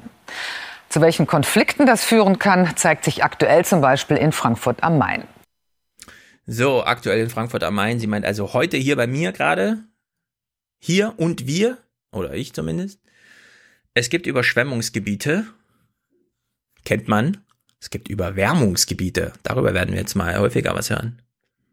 Andreas Müller hat Sorge, dass Felder verschwinden und damit auch die Frischluft.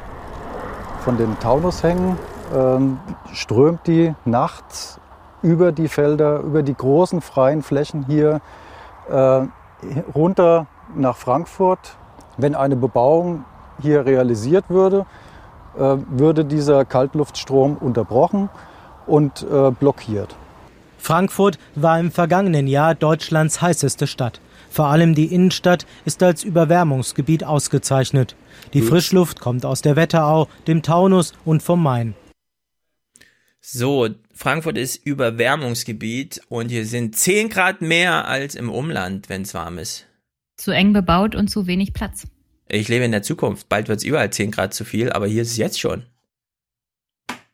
Ja, wegen, wegen falscher Stadtplanung und falscher mhm. Stadtbebauung. Ja, man hat es einfach bisher nicht beachtet. Man dachte, ja gut, Wind, was soll man machen? es ist jedenfalls, äh, naja, jedenfalls, jetzt ist die Frage. Kriegt man jetzt Städte noch irgendwie, Leute strömen in die Stadt, wo soll man denn bauen, ja? Also es gibt jetzt für Stadtplaner eine große Herausforderung. Man kann nur entweder sozialen Wohnungsbau machen oder eine klimaverträgliche Stadt bauen. Man kann nicht beides. Im Sommer wird es in Frankfurt etwa 10 Grad wärmer als im Umland. Das liegt vor allem an den Hochhäusern und der dichten Bebauung. Der Klimawandel wird Städte wie Frankfurt noch wärmer machen. Auch bei uns in Mitteleuropa müssen wir uns anpassen. Und eine Anpassung ist hellere Städte, mehr Grün in den Städten, sehr viel mehr Grün. Das bringt sehr viel mehr wie weiße Fläche, sehr viel mehr auch äh, Feuchtigkeit in der Stadt halten, sprich Gewässer wieder öffnen. Stadtplaner Martin Hunscher verfolgt ökologische Konzepte. Doch die Flächen für Wohnungsbau sind in Frankfurt begrenzt. Doch weniger zu bauen sei auch keine Option. Wir wollen eben nicht nur einen klimagerechten Städtebau, sondern auch einen sozial gerechten Städtebau. Das heißt also auch Wohnungsangebote für breite Schichten der Bevölkerung ähm, dann ins Werk setzen in Frankfurt. Ähm, insofern ist es immer ein Abwägungsprozess.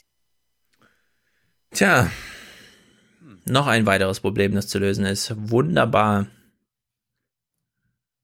also eigentlich kannst du nur dafür sorgen, dass die Leute nicht so viel in die Städte ziehen. ja. Das würde einige Probleme lösen, was Ja, jetzt mein- die ja. Unterbevölkerung angeht und was den wachsenden Druck in den Städten, was sozialen Wohnungsbau angeht. Und dann kannst du dich auch auf klimagerechteres Bauen in der Stadt konzentrieren. Aber Ja, solange also- du den Druck Mhm. der Bevölkerung, die Richtung Stadt strömt, nicht irgendwie unterbindest, Mhm. Ja, als sie damals Frankfurt-Köln Hochgeschwindigkeitsstrecke gebaut haben, also 180 Kilometer, 43 Minuten Zug fahren oder so, gab es viel Ärger, weil der Zug zwischendurch auch in Limburg bei Bonn und in Montabaur hält.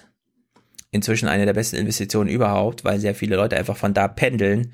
Sind zwar auch 100 Kilometer, aber sind halt nur 20 Minuten Zug fahren. Ja? Also in der Hinsicht äh, gibt's da einiges rauszuholen. Ich bin auch sehr dafür, dass man den Transrapid mal wieder aus der, Sch äh, aus der Schublade holt. Denn wenn man Expressverbindung hätte, aus der Stadt hinaus, ohne Anhalten und der ganze Kram, einfach mal 30, 40 Kilometer ins Umland. Und ja, dann kriegt man das auch irgendwie geregelt. Da sehe ich Potenzial. Da Stefan sich jetzt aufgeregt hat über die Berichterstattung zum Mietendeckel, gucken wir uns mal eine andere Art von Berichterstattung an beim RBB, also vom Haus, beim, vom Haussender des Berliner Senats sozusagen. Ähm, Ich dachte, mal- Jennys Haussender. Ja, ja, der RBB ist Haussender für Brandenburg und Berlin. Aber RBB Abendschau ist für nee, das ist Berlin. Das ist Berlin. Jenny guckt jeden Abend Brandenburg aktuell, ich gucke Nordmagazin, Stefan guckt Hessenschau. Gut, wir gucken mal, wie der RBB in der Abendschau 40 Sekunden lang über die, über die, über die Vorstellung des Mietendeckels berichtet hat. Wie ursprünglich geplant sollen die Mieten ab Januar 2020 für fünf Jahre eingefroren werden. Als Stichtag gilt der 18. Juni 2019. Zum Mietendeckel. Die Mietobergrenzen sollen zwischen 5,95 Euro und 9,80 Euro netto kalt liegen, gestaffelt nach dem Baualter des Hauses. Zweitens, ob der Mietendeckel greift, soll an das Einkommen gekoppelt werden. Ist die Miete höher als 30 Prozent des Nettohaushaltseinkommens, sollen die Obergrenzen gelten. Drittens, moderate Mieterhöhungen sollen möglich sein. Heißt, die Miete darf jährlich um die Inflationsrate bis zur Mietobergrenze steigen. Viertens, Modernisierungszuschläge. Vermieter sollen maximal 1,40 Euro pro Quadratmeter auf die Mietobergrenze aufschlagen dürfen. Ja. Und dann war die Senatorin für Stadtentwicklung und Bauen, Frau Lomscher von den Linken, bei Eva Maria, Ja. Eva Maria Lemke zu. Was ich, warte, bevor du spielst, was ich ja historisch auch wirklich interessant finde, die hatten ja damals, als die Koalition kam, André Holm. Mhm. So, der nun äh, ausgewiesener Experte und auch, wie wir wissen, namensprägend für so Begriffe wie Gentrifizierung ist, weshalb er vom BKA da irgendwie ein Jahr lang beobachtet wurde und so weiter, weil man nicht genau wusste, ist das schon Terror, wenn man über sowas erzählt oder nicht. So, und dann hat ja die CDU irgendwie herausgefunden, dass er irgendwo mal ein Häkchen gemacht hat bei, ja, ich habe schon mal ein FDJ-Lied gesungen oder so, und hat ihn quasi aus dem Amt gedrängt, weil Michael Müller zu schwach war, um ihn zu halten. Und damals hat man gedacht, wir haben es abgewendet, ja. Und dass jetzt aus diesem Senat so ein Gesetz vorkommt, das finde ich einfach auch eine Sensation. Das ist auch, das gibt auch ein bisschen Genugtuung, ehrlich gesagt. Na, er ist ja nicht weg. Holm ist ja nicht weg. Er hat ja nicht den Kontakt verloren. Und den Ja, aber es, er wäre eigentlich dieser äh, Ja. Senatsmitarbeiter, der äh, Staatssekretär oder wie. Senator. Ja. Aber jetzt ist es Senatorin Lomscher und sie war bei Eva Maria Lemke zu Gast. Jetzt haben Ihnen ja einige vorgeworfen, Sie hätten da erstmal so einen Aufschlag gemacht, um jetzt Ihren Plan in milderem Licht erscheinen zu lassen. Stimmt das so? Links, auf, äh, links außen antäuschen und dann in der Mitte naja, das, das ist eine Geschichte, die geschrieben und erzählt wird, aber es ist nicht meine Geschichte. Das, was da diskutiert worden ist, ist ein Arbeitspapier gewesen, mit dem wir den Referentenentwurf vorbereitet haben, der der Verständigung in den Fra- Fraktionen diente und auch für uns wichtig war, um wirtschaftliche Auswirkungen zu ermitteln. Okay, dann lassen wir den jetzt hinter und, gu und gucken uns den aktuellen Entwurf an. Ähm, die Obergrenze ist nach wie vor drin, allerdings gilt die nur für Neuvermietung, nicht mehr rückwirkend, wie in diesem Papier eben, wie gesagt. Und auch ist ein bisschen höher angesetzt, bei 10 Euro dann maximal. Kann man sagen, das Ganze wurde jetzt vom Löwen zum Bettvorleger? Würde ich auf keinen Fall so sagen. Also diese 9,80 Euro gelten für Neubauten ab 2003. Ne? Und da sind die Mieten schon tatsächlich so sehr viel höher.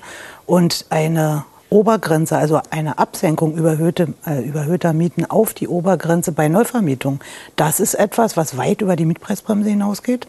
Ne, da kann man ja bekanntlich über die ortsübliche Ver Vergleichsmiete noch rübergehen.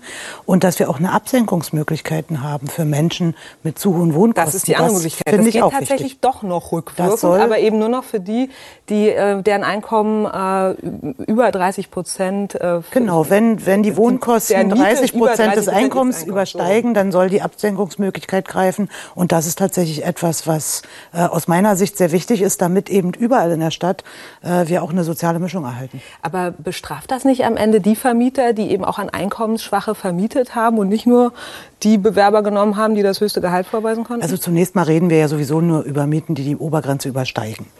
Ne? Und wenn wir dann bei Wiedervermietung generell auf diese Obergrenze gehen, dann haben wir eine generell ein größeres Angebot preisgünstiger Wohnungen.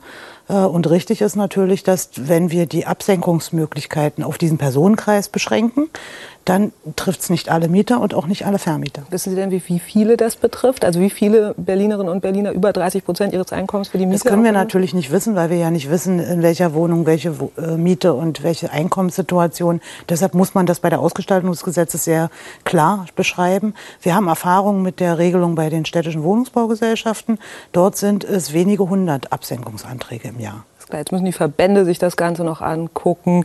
Andere Senatsverwaltungen müssen das Ganze mitzeichnen. Schaffen Sie das tatsächlich bis zum 11. Januar alles voll am Schaffen?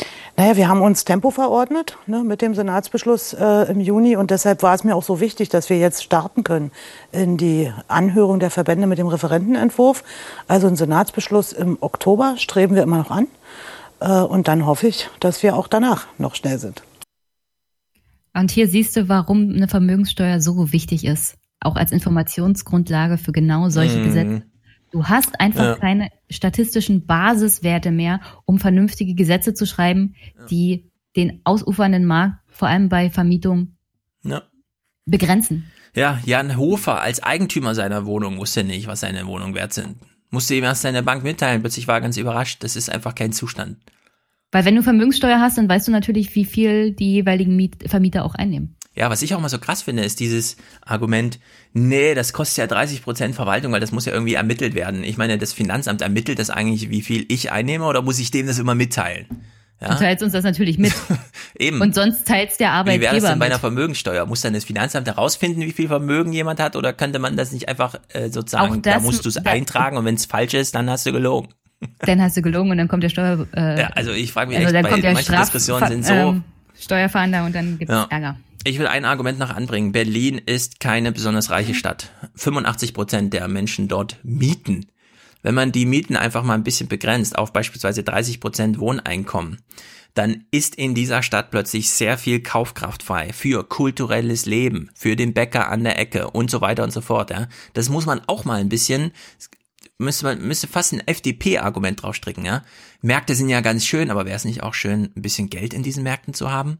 Nehmen wir doch mal was aus dem Mietmarkt raus, ja, und stecken es in die anderen Märkte, die wir in Berlin auch noch haben und die ja, die Stadt lebenswert machen. Also da gibt's viele Argumente, um jetzt einfach mal zu sagen, bitte machen. Ja, und zwar so, dass es vielleicht vorbildhaft für andere Städte noch ist. Hältst du es für sinnvoll, Frau Lomscher mal in den Podcast einzuladen? Absolut, sie wird leider keine Zeit haben oder sich hier Mhm. nicht äh, wuschig reden lassen, 40 Minuten lang. Aber wenn sie Lust drauf hat, ich wäre absolut dafür, weil mich die ganzen Hintergründe interessieren. Gut. Frag sie Wie- doch wie, mal. Wie, wie sagen wir hier im Podcast immer? Wir kümmern uns. Ja, kümmere dich mal. Elmar. Okay. Vier Stunden überschritten. Wir sind nun am Ende der Tagesordnung, oder? Willst du uns noch irgendwas? Nö. Ich wäre Damit dafür, Freitag weiterzumachen. Am Schluss unserer heutigen Tagesordnung. Sag uns doch noch, wen du Freitag heiratest. Das ist Privatsache. Okay. Also wenn du die Shosho heiratest, solltest du uns Bescheid sagen. Das würde ich tun. Gut, du hast nichts mehr? Oh, ich habe noch unendlich viel, aber jetzt bin ich leer gequatscht. Ich habe ich hab auch noch einiges. Gut, Jenny, vielen, vielen Dank. Danke Mhm. fürs Sa- sag, Einladen sag uns, zulassen. man kann dich auf Twitter folgen, auf Instagram, aber wie heißt deine Podcast nochmal?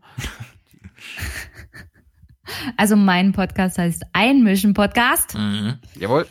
Der ist nur auf meinem Twitter-Handle zu finden. Ich arbeite an einer Homepage. Oder einfach, einfach Jenny Podcast. Google. Jenny Podcast, cool. Ja, man kann wär auch einmischen Podcast bei Google, dann findet man die. Ja, Wir Einmischen verlinken Podcast. dich natürlich auch. zu finden.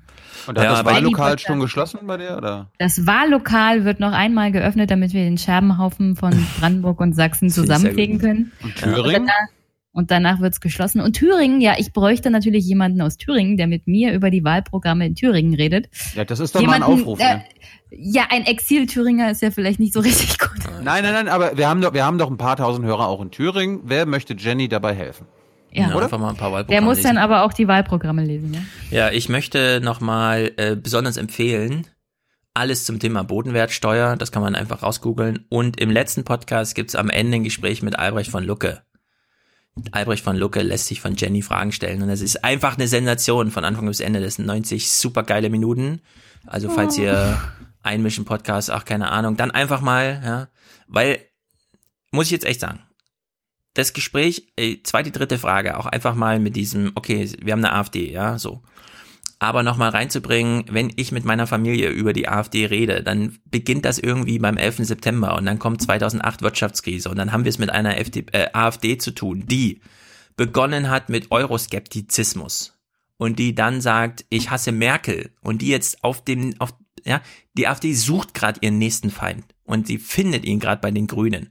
Und diesen Wandel kann man jetzt gerade beobachten und das habt ihr ganz wunderbar herausgearbeitet. Also fand ich ganz großartig. Ich denke, jeder sollte diesem Gedankengang nochmal folgen.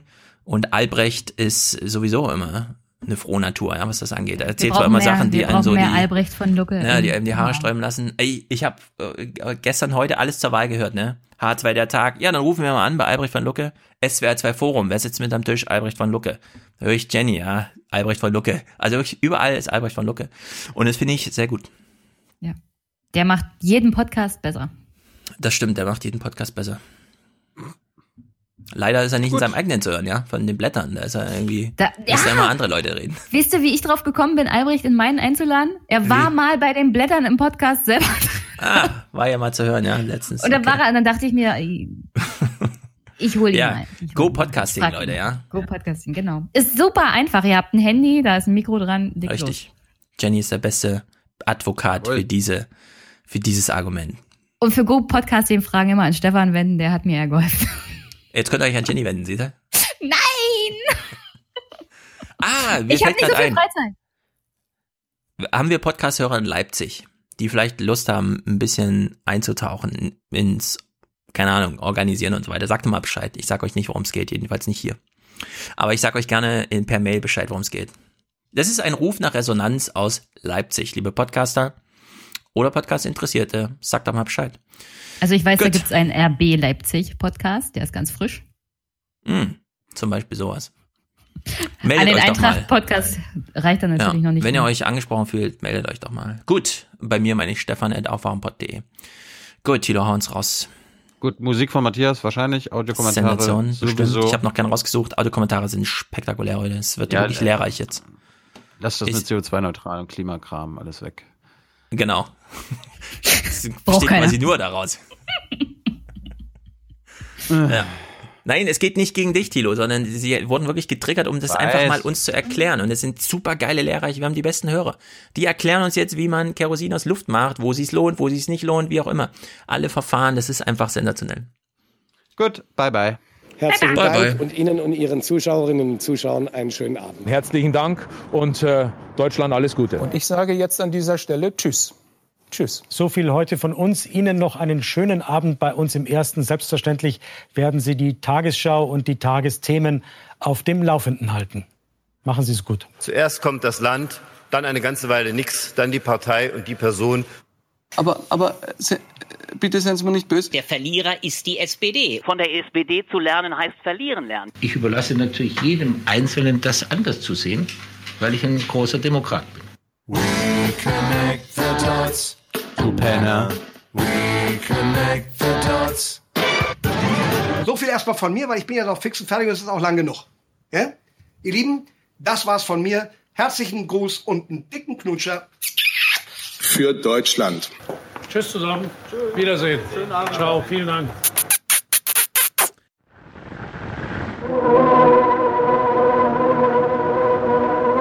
Die Art, das Klavier zu spielen, ist doch die unkultivierteste bisher. Man glaubt oft nur eine Harfe zu hören. Und ich freue mich, mein Lieber, dass Sie einsehen und fühlen, dass man auf dem Klavier singen könne.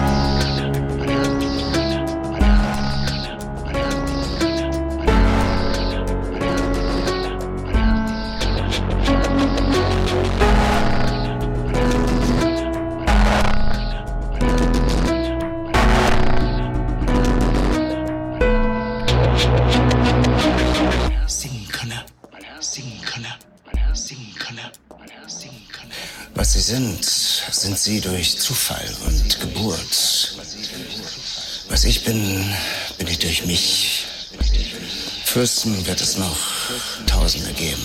Beethoven gibt's nur einen. Nicht schlimm.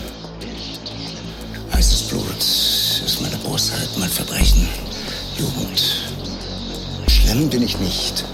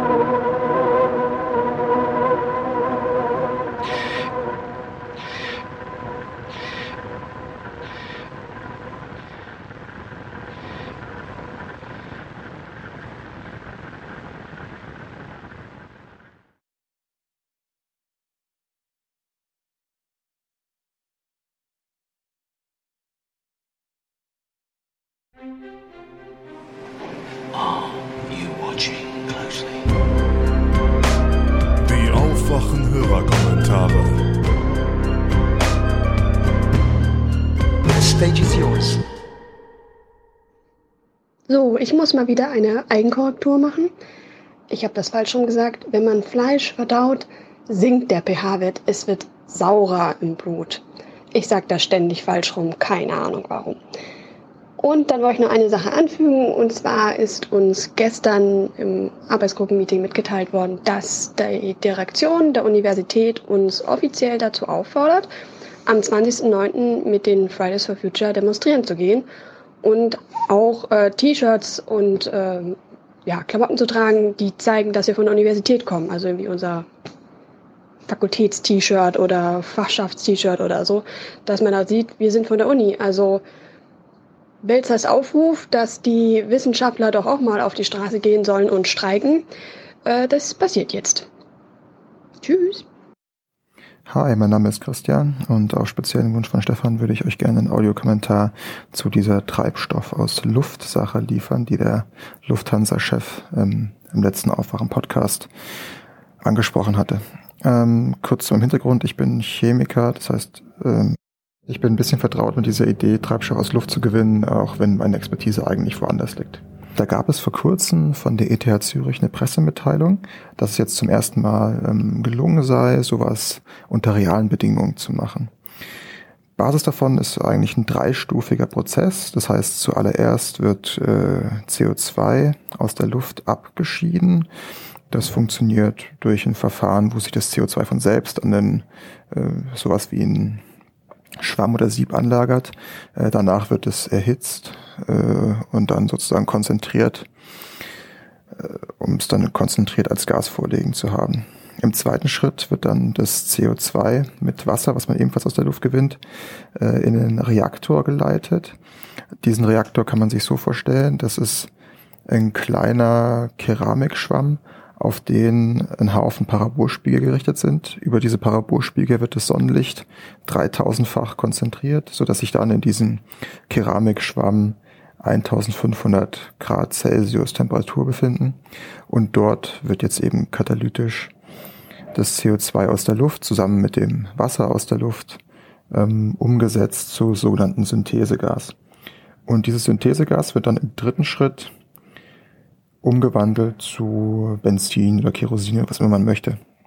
Und das ist eigentlich relativ interessant. Synthesegas ist, ist bekannt, es besteht aus Wasserstoff und Kohlenmonoxid, wird normalerweise aus Erdöl gewonnen und ähm, ist auch die Basis von ganz vielen chemischen Prozessen, die man heutzutage benutzt. Das heißt, das ist ein bekanntes Verfahren und das ist auch schon ein Verfahren, das es sehr lange gibt. Man kann dann eben dieses Synthesegas durch die sogenannte Fischer-Tropsch-Synthese in alle möglichen Chemikalien umwandeln und eben auch zum Beispiel in Kerosin.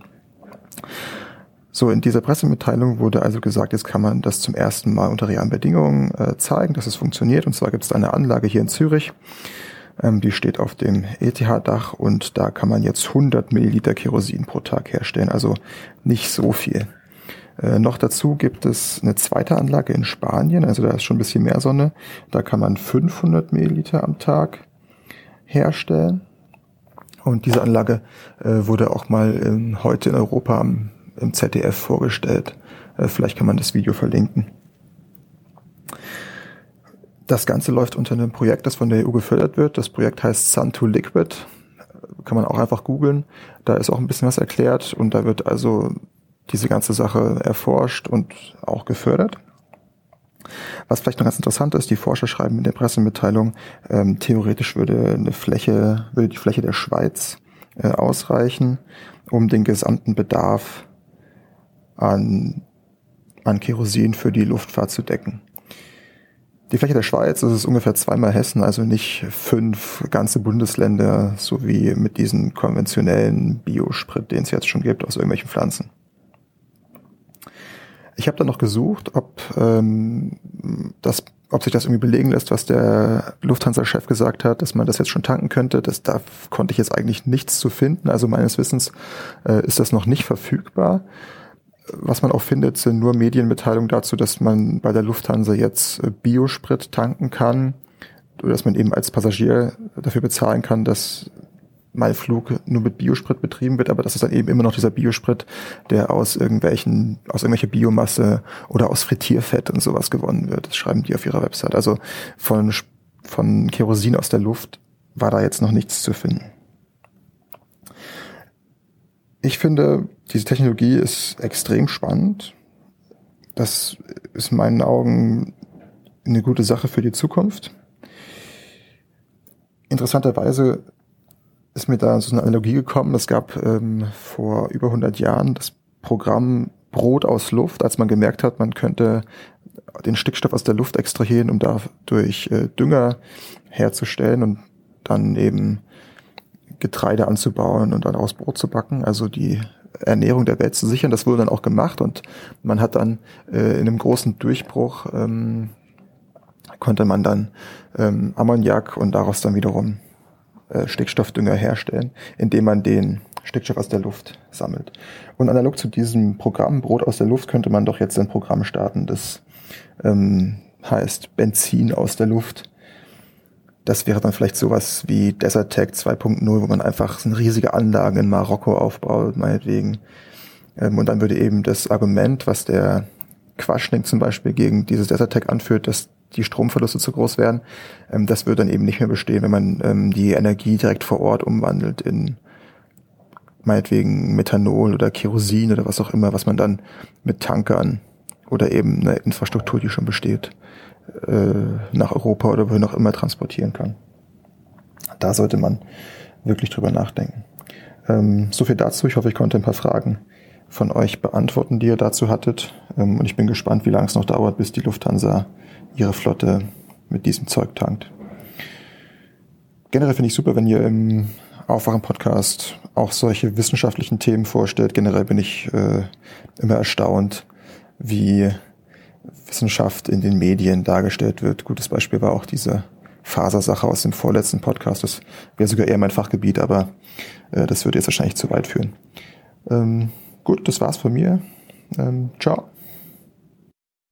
Aufwachen Podcast. Hier ist der Lukas. Ich äh, habe gerade mit ziemlicher Belustigung die Diskussion im letzten Podcast zwischen die aufgebrachte Diskussion zwischen Thilo und Stefan verfolgt und ich bin mir ziemlich sicher, dass der Thilo da irgendwie auf dem Schlauch stand. Mm, und der Stefan hat da ganz ruhig immer äh, dagegen argumentiert und das fand ich ja ziemlich gut.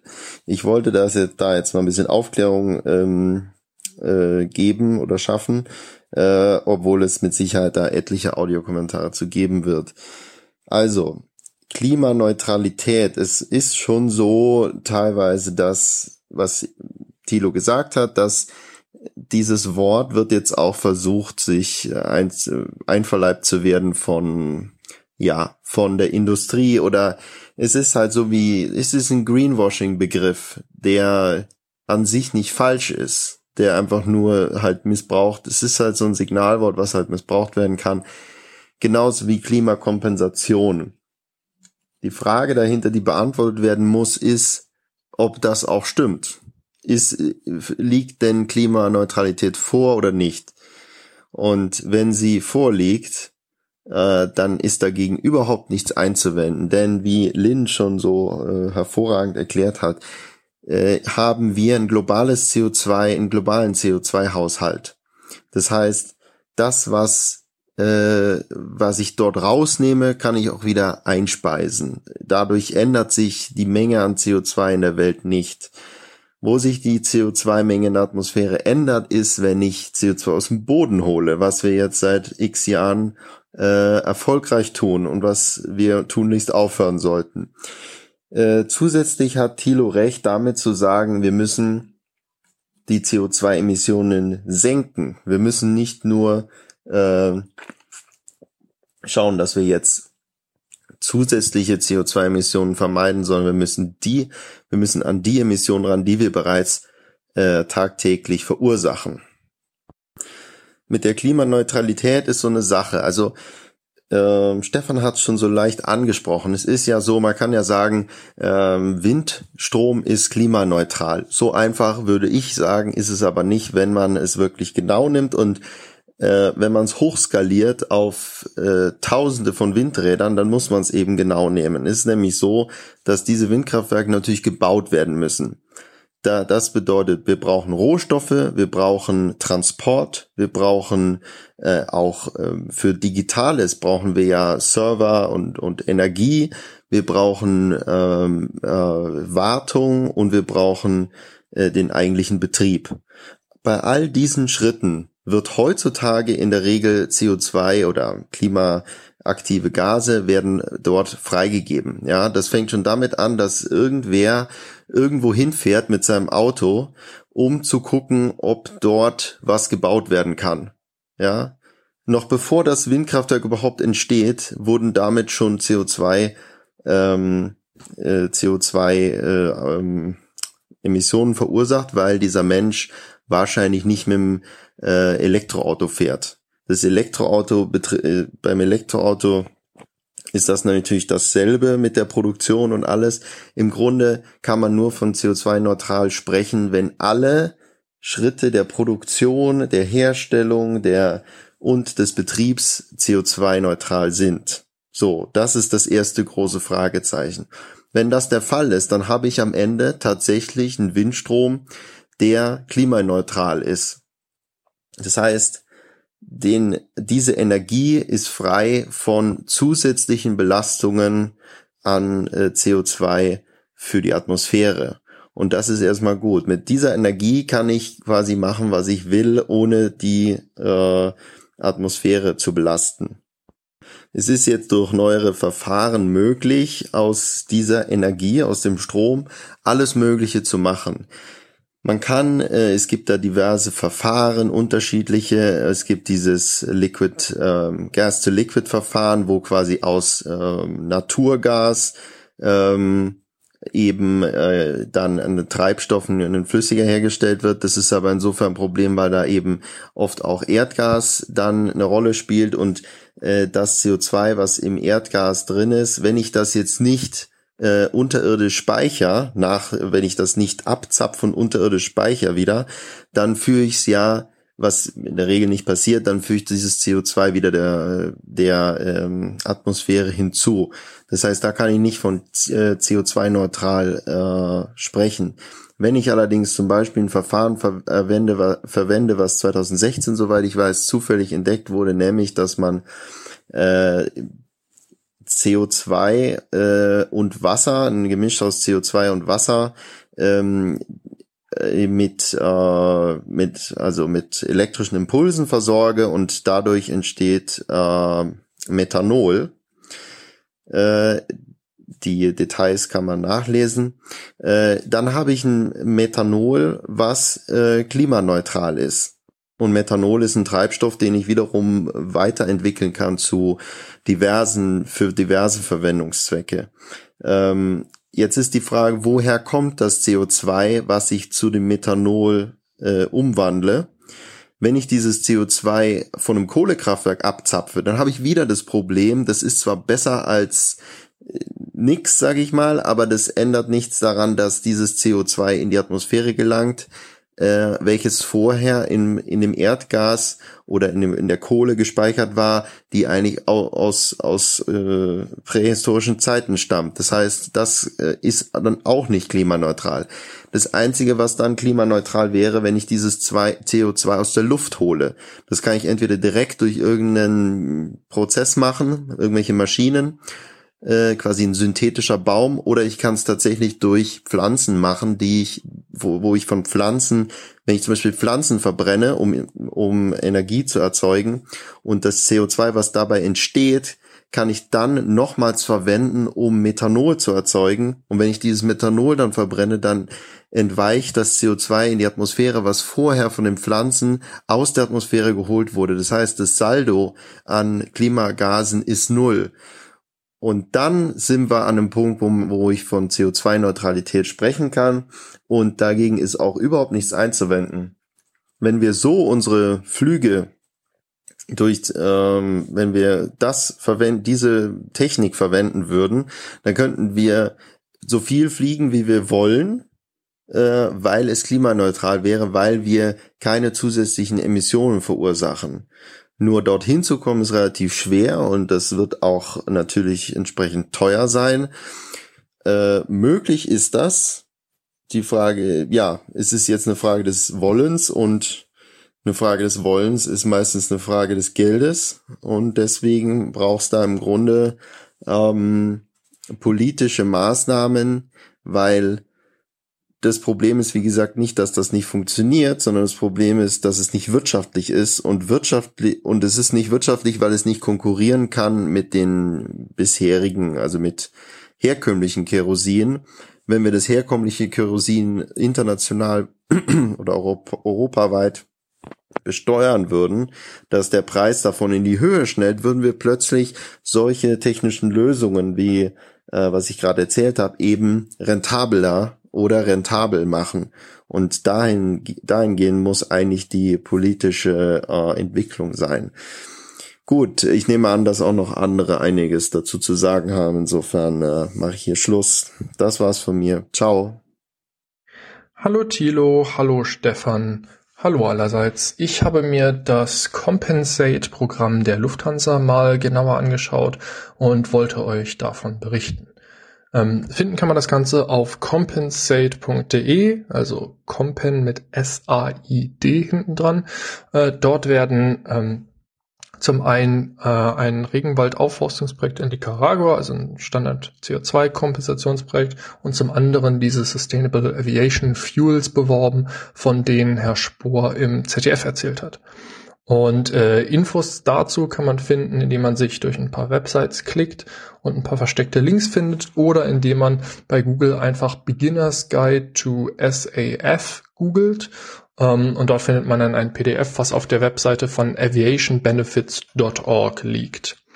Und ähm, in diesem Dokument ist so ein grober Abriss darüber, was äh, Sustainable Aviation Fuels sind, zusammengestellt und das wollte ich mal kurz zusammenfassen.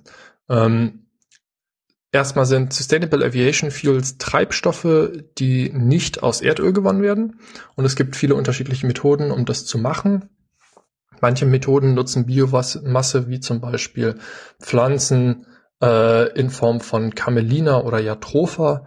Das sind Pflanzen, die ein Öl produzieren, was zu Treibstoff weiterverarbeitet werden kann. Aber äh, sie legen auch sehr viel Wert darauf, zu betonen, dass Camelina nach dem Auspressen dieses Öls weiter ähm, als Tierfutter verwendet werden kann und der Tropha vor allem in sehr trockenen Regionen wachsen kann, wo vielleicht andere Landwirtschaft nicht mehr so gut möglich ist, um äh, das Konkurrenzproblem zu Futtermitteln und der Lebensmittelproduktion zu abzumildern und zu verringern. Ähm, andere Biomasse, die verwendet werden kann, sind Halophyten. Das sind Pflanzen, die äh, vor allem in Salzwassermarschen stehen können, ähm, oder Algen. Ähm, andere Methoden benutzen Zellulose, zum Beispiel Reste aus der Forstwirtschaft oder der Holzverarbeitung oder Haushaltsmüll, also alles von Verpackung über Gras bis zu Möbeln, Klamotten oder auch Essen, Essensreste können wohl äh, weiterverarbeitet werden und am Ende zu Treibstoff werden, genauso wie alte Kochöle.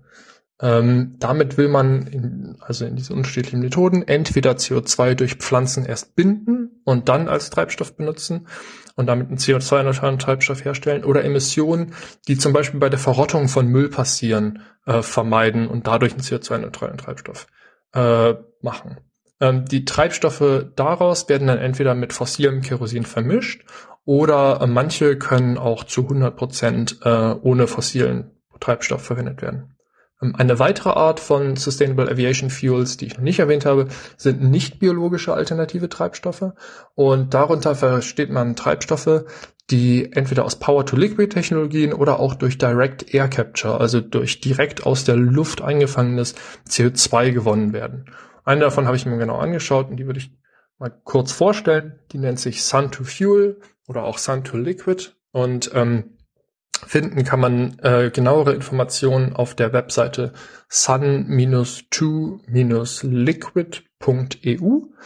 Ähm, das Ganze funktioniert durch einen äh, Absorptions-Desorptionsprozess, der erstmal CO2 und Wasser äh, aus der Luft rausholt. Und das Ganze wird dann äh, zu einer keramischen Struktur geleitet, die aus Ceriumoxid besteht. Und diese Struktur liegt im Fokus eines Parabolspiegels, an der bündelt die Sonnenstrahlung, um das aufzuheizen. Und in einem zweistufigen Prozess wird das Ganze dann zu Syngas. Ähm, das ist ein Gemisch aus Wasserstoff und Kohlenmonoxid. Und Syngas kann äh, anscheinend als Ausgangsstoff für die Herstellung von vielen unterschiedlichen Kohlenwasserstoffverbindungen benutzt, werden. Ähm, die auch als Treibstoffe eingesetzt werden kann. Ähm, das ist jetzt ein Konzept, was äh, angeblich komplett auf äh, erneuerbaren Energien beruht, also nur die Luft und die Sonne braucht. Dadurch hat es natürlich das Problem, dass man wieder von der Sonne abhängig ist. Andere Konzepte hat zum Beispiel äh, Carbon Engineering. Äh, das ist eine Firma, die das Ganze äh, etwas industrieller angeht und auch schon ex existierende ähm, Technologien aus der Industrie benutzt. Aber bei denen ist die Klimabilanz nicht so einfach zu machen wie bei diesem äh, Prozess, da sie äh, Gas und Elektrizität verwenden. Ähm, die Frage ist jetzt, äh, ist es sinnvoll, das in der Luftfahrt einzusetzen? Und die Antwort ist, es ist sehr schwierig abzuschätzen. Besser als Standard-Kerosin ist es auf jeden Fall. Und ähm, eine höhere Energiedichte als in chemischen Treibstoffen werden wir wahrscheinlich in nächster Zeit nicht bekommen. Daher ist das die einzige Variante, um klimafreundlichere Langstreckenflüge vor allem zu realisieren. Aber es ist nicht problemfrei. Ähm, denn an der Luftfahrt klimaschädlich ist nicht nur das CO2, was ausgestoßen wird, äh, sondern auch äh, andere Produkte, die bei der Verbrennung von Kerosin entstehen, wie zum Beispiel Stickoxide, NOx, die äh, zu Ozon werden, was in den Höhen, in denen die Flugzeuge fliegen, sehr gefährlich ist. Ähm, Rußpartikel zum Beispiel, die selbst klimaschädlich sind, aber auch äh, Cirruswolken impfen und Kon Kondensationskeime herstellen, an denen sich dann diese Cirruswolken bilden, oder auch Kondensationsstreifen selbst, äh, tatsächlich aber vor allem nachts, weil sie die Wärmestrahlung wieder zurück auf den Boden reflektieren. Das ist der klassische Treibhauseffekt, wie man ihn äh, vielleicht aus der, aus der Schule kennt. Ähm, das Umweltbundesamt schätzt den Faktor, den diese zusätzlichen Effekte verursachen, auf zwischen zwei und fünf und Atmosphäre rechnet mit einem Faktor von drei. Ähm, das kann man jetzt reduzieren, indem man zum Beispiel diese Treibstoffe, die ich gerade äh, genannt habe, aus diesen Direct Air Capture Technologien verwendet, da die reiner sind. Das heißt, man hat nicht so viele, man hat nicht so viele oder gar keine Rußpartikel oder Stickoxide, die entstehen. Mm, aber im Endeffekt werden immer noch Kohlenwasserstoffe oxidiert. Das sind meist Alkane und es steht halt Wasser und CO2. Ähm, das heißt, um wirklich klimaneutral zu fliegen, müsste man nicht nur ein Flugzeug fliegen, was mit 100% Treibstoff aus diesen Direct Air Capture Technologien fliegt, sondern dann noch zusätzlich bis zu das Doppelte der Menge CO2, die in die Atmosphäre, aus der Atmosphäre geholt wurde, um diesen Treibstoff zu machen, vergraben. Und außerdem hat man dann noch die ganzen Bodenoperationen der Fluglinie äh, nicht beachtet. Und das, ja, ist nochmal ein ganzer Batzen mehr, der dann äh, als Overhead dazukommt. Ähm, das heißt, im Endeffekt mit Sustainable Aviation Fuels zu fliegen, äh, vor allem aus regenerativ bestromten äh, Direct Air Capture Technologien ist besser als mit fossilem Kerosin zu fliegen, ja. Aber nur weil es CO2-neutral ist, ist es immer noch nicht klimaneutral. Dafür muss man dann die gerade genannten weiteren Effekte kompensieren, was wahrscheinlich aber in dem Kompensationsprogramm von der Lufthansa, diesem Compensate-Programm, eher nicht gemacht werden, weil es dann noch teurer würde, als es eh schon ist. Ähm, und was auch zeigt, was für ein Kosten tatsächlich äh, bei Fliegen entstehen, die im Moment komplett äh, versteckt sind. So viel nur zu diesem äh, Kompensationsprogramm von Herrn Spohr. Ähm, ja, vielen Dank für eure Arbeit. Äh, bis bald. Tschüss. Hallo, lieber Aufwachen-Podcast. Ich möchte mit meinem Audiokommentar was zu dem sehr emotional diskutierten Thema CO2-neutraler Kraftstoff sagen. Ähm, dazu möchte ich zunächst mal darauf eingehen, wie überhaupt der Kohlenstoffkreislauf in ganz groben Zügen momentan funktioniert, beziehungsweise wie, welchen Teil davon wir gerade ähm, in Anspruch nehmen. Und zwar ist es erstmal so, dass Pflanzen bekanntlichermaßen durch die Absorption von Kohlenstoffdioxid ähm, ihr Zellmaterial aufbauen können und äh, das dann über im, im Fall von Bäumen über sehr viele Jahre speichern. Im Fall von ähm, Algen und kleineren Pflanzen äh, dauert das nicht so lange. Äh, die sterben halt meistens schon nach einer Saison ab oder äh, nach wenigen Jahren. Und dann können zwei Dinge passieren. Entweder ähm, sie werden zersetzt äh, und auf diesem Wege das Kohlenstoffdioxid über eine ganze Kette von äh, Abbaureaktionen wieder frei, so dass es neuen Pflanzen zur Verfügung steht. Oder aber sie werden äh, nicht zersetzt. Das passiert zum Beispiel, wenn Algen, riesige Algenteppiche im Meer ähm, aufblühen und absterben und dann ähm, absinken äh, und in Sedimentschichten versinken, die abgeschlossen sind äh, vom Sauerstoff und auch von der restlichen ähm, Umgebung, denn auch ohne Sauerstoff können immer noch Ab Abbauprozesse stattfinden. Die sind dann halt anaerob. Aber in diesem Fall werden die halt nicht abgebaut, äh, sondern versinken in den Sedimenten des Ozeans. Und ähm, über geologische Zeiträume hinweg äh, versinken die dann so tief und werden in Erdfalten versenkt, äh, dass die Drücke sehr stark ansteigen und dann geht der Prozess los, ähm, ja, dass Kohle und, und später dann Erdöl und Erdgas entstehen. Und das geht dann den ersten Schritt über die Braunkohle. Das ist quasi der am wenigsten ähm, reduzierte Kohlenstoff. Also man muss sich vorstellen, der Kohlenstoff, der in den Pflanzen drin steckt, der ist nur zum Teil reduziert. Äh, die Pflanzen reduzieren zwar das CO2. Reduktion heißt in dem Fall sinnbildlich gesprochen Sauerstoff wegnehmen und gegebenenfalls Wasserstoff dran klatschen. Ähm, das machen die nur zum Teil. Die machen das, um Zellulosefasern und Lignin aufzubauen. Das ist aber nur äh, mäßig äh, reduziert im Vergleich jetzt zum äh, Kohlenstoffdioxid. Und durch die äh, extremen Drücke und Temperaturen ähm, in diesen tiefen Erdschichten äh, geht dieser Reduktionsprozess halt immer weiter. Also Sauerstoff wird quasi ausgetrieben ähm, und äh, Wasserstoff wird mehr und mehr ähm, in die Moleküle eingebaut.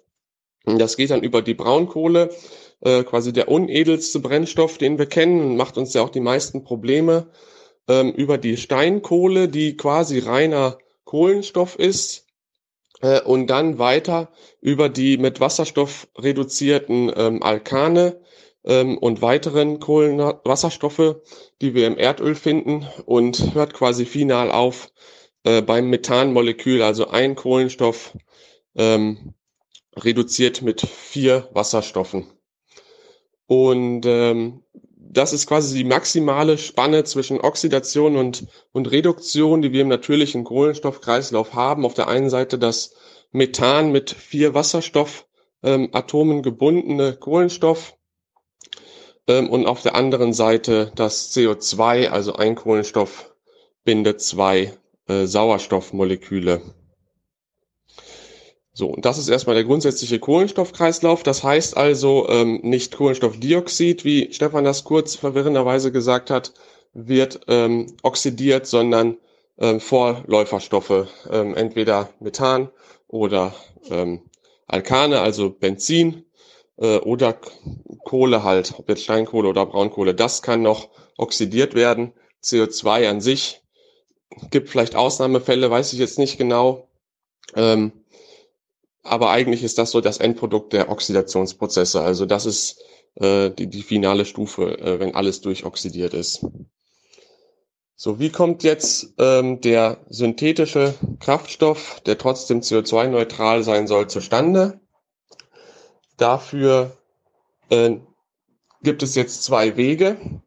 Es gibt den einen Weg, der schon sehr, sehr lange bekannt ist. Der wurde tatsächlich in Deutschland oder zumindest von starker deutscher Mithilfe äh, Anfang des 20. Jahrhunderts entwickelt, wo man ähm, irgendwelches organisches Material, es kann auf gut Deutsch Biomüll sein, nimmt und es so stark erhitzt, dass es durch sogenannte Pyrolyse diese Prozesse simuliert werden, die halt ähm, in zumindest teilweise simuliert werden, die die in dann in der Erdkruste oder in diesen Erd ähm, Erdfalten ablaufen, dass halt der das organische Kohlenstoffmaterial in dem Biomüll zersetzt wird zu ähm, Kohlenstoffmonoxid, äh, Kohlenstoffdioxid und Wasserstoff.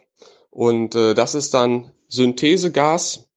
Und aus diesem Synthesegas, hauptsächlich mit dem Wasserstoff und dem Kohlenstoffmonoxid, aus diesem Synthesegas kann man nach der sogenannten Fischer-Tropsch-Synthese ähm, dann höhere Alkane herstellen, die man dann als Benzin, Kerosin, Diesel und so weiter ähm, aufreinigen und verwenden kann. Also das Verfahren ist schon sehr lange bekannt. Ähm, der Knackpunkt ist die Pyrolyse, denn die erfordert natürlich unglaubliche Mengen an Energie. Da muss ähm, dieser, dieser Biomüll auf mehrere hundert Grad aufgeheizt werden, damit das passiert. Man kennt vielleicht die Pyrolysefunktion vom Backofen. Dann heizt er sich auch extrem auf und zersetzt so ähm, organische Ablagerungen äh, auf der Metalloberfläche. Äh, das ist also das altbekannte Verfahren. Das ist aber das Verfahren, was die Firma, wie heißt sie jetzt noch gleich? Äh, ich hatte es gerade.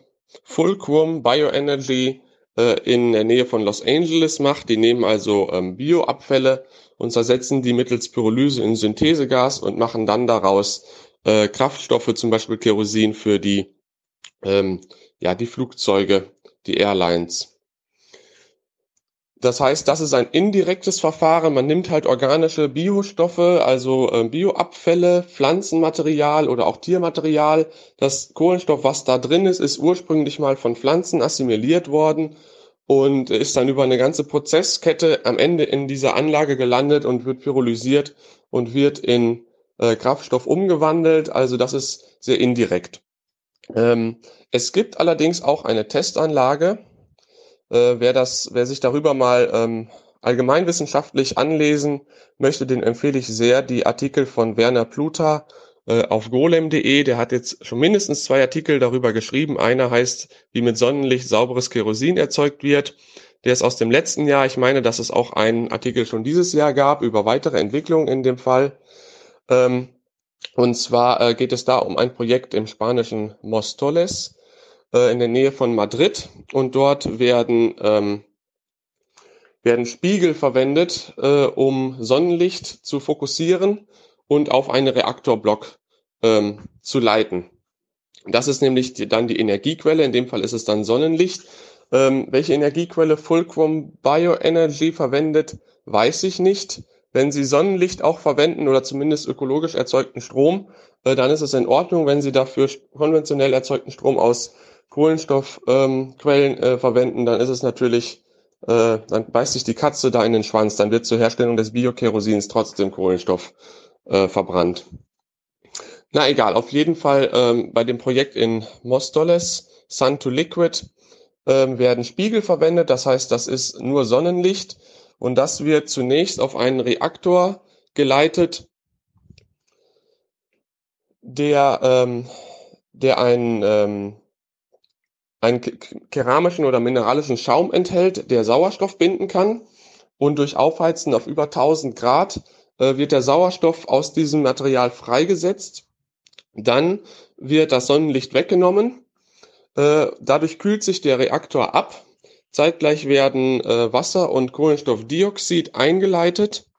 Und da dieses Material halt jetzt keinen Sauerstoff mehr enthält, reißt es dann den Sauerstoff von Kohlenstoffdioxid und Wasser weg. Und dadurch entstehen Wasserstoff und Kohlenstoffmonoxid. Und das ist wieder das bekannte Synthesegas, das dann in, der, ähm, in dem Haber-Tropsch-Verfahren eingesetzt werden kann, um ähm, Kraftstoffe zu erzeugen. Problem an der Sache ist die Versorgung mit CO2, denn bestenfalls kommt das CO2 halt aus der Atmosphäre äh, oder wird aus anderen CO2-intensiven Prozessen direkt abgeleitet. Ähm, die Konzentration von CO2 in der Atmosphäre ist relativ gering.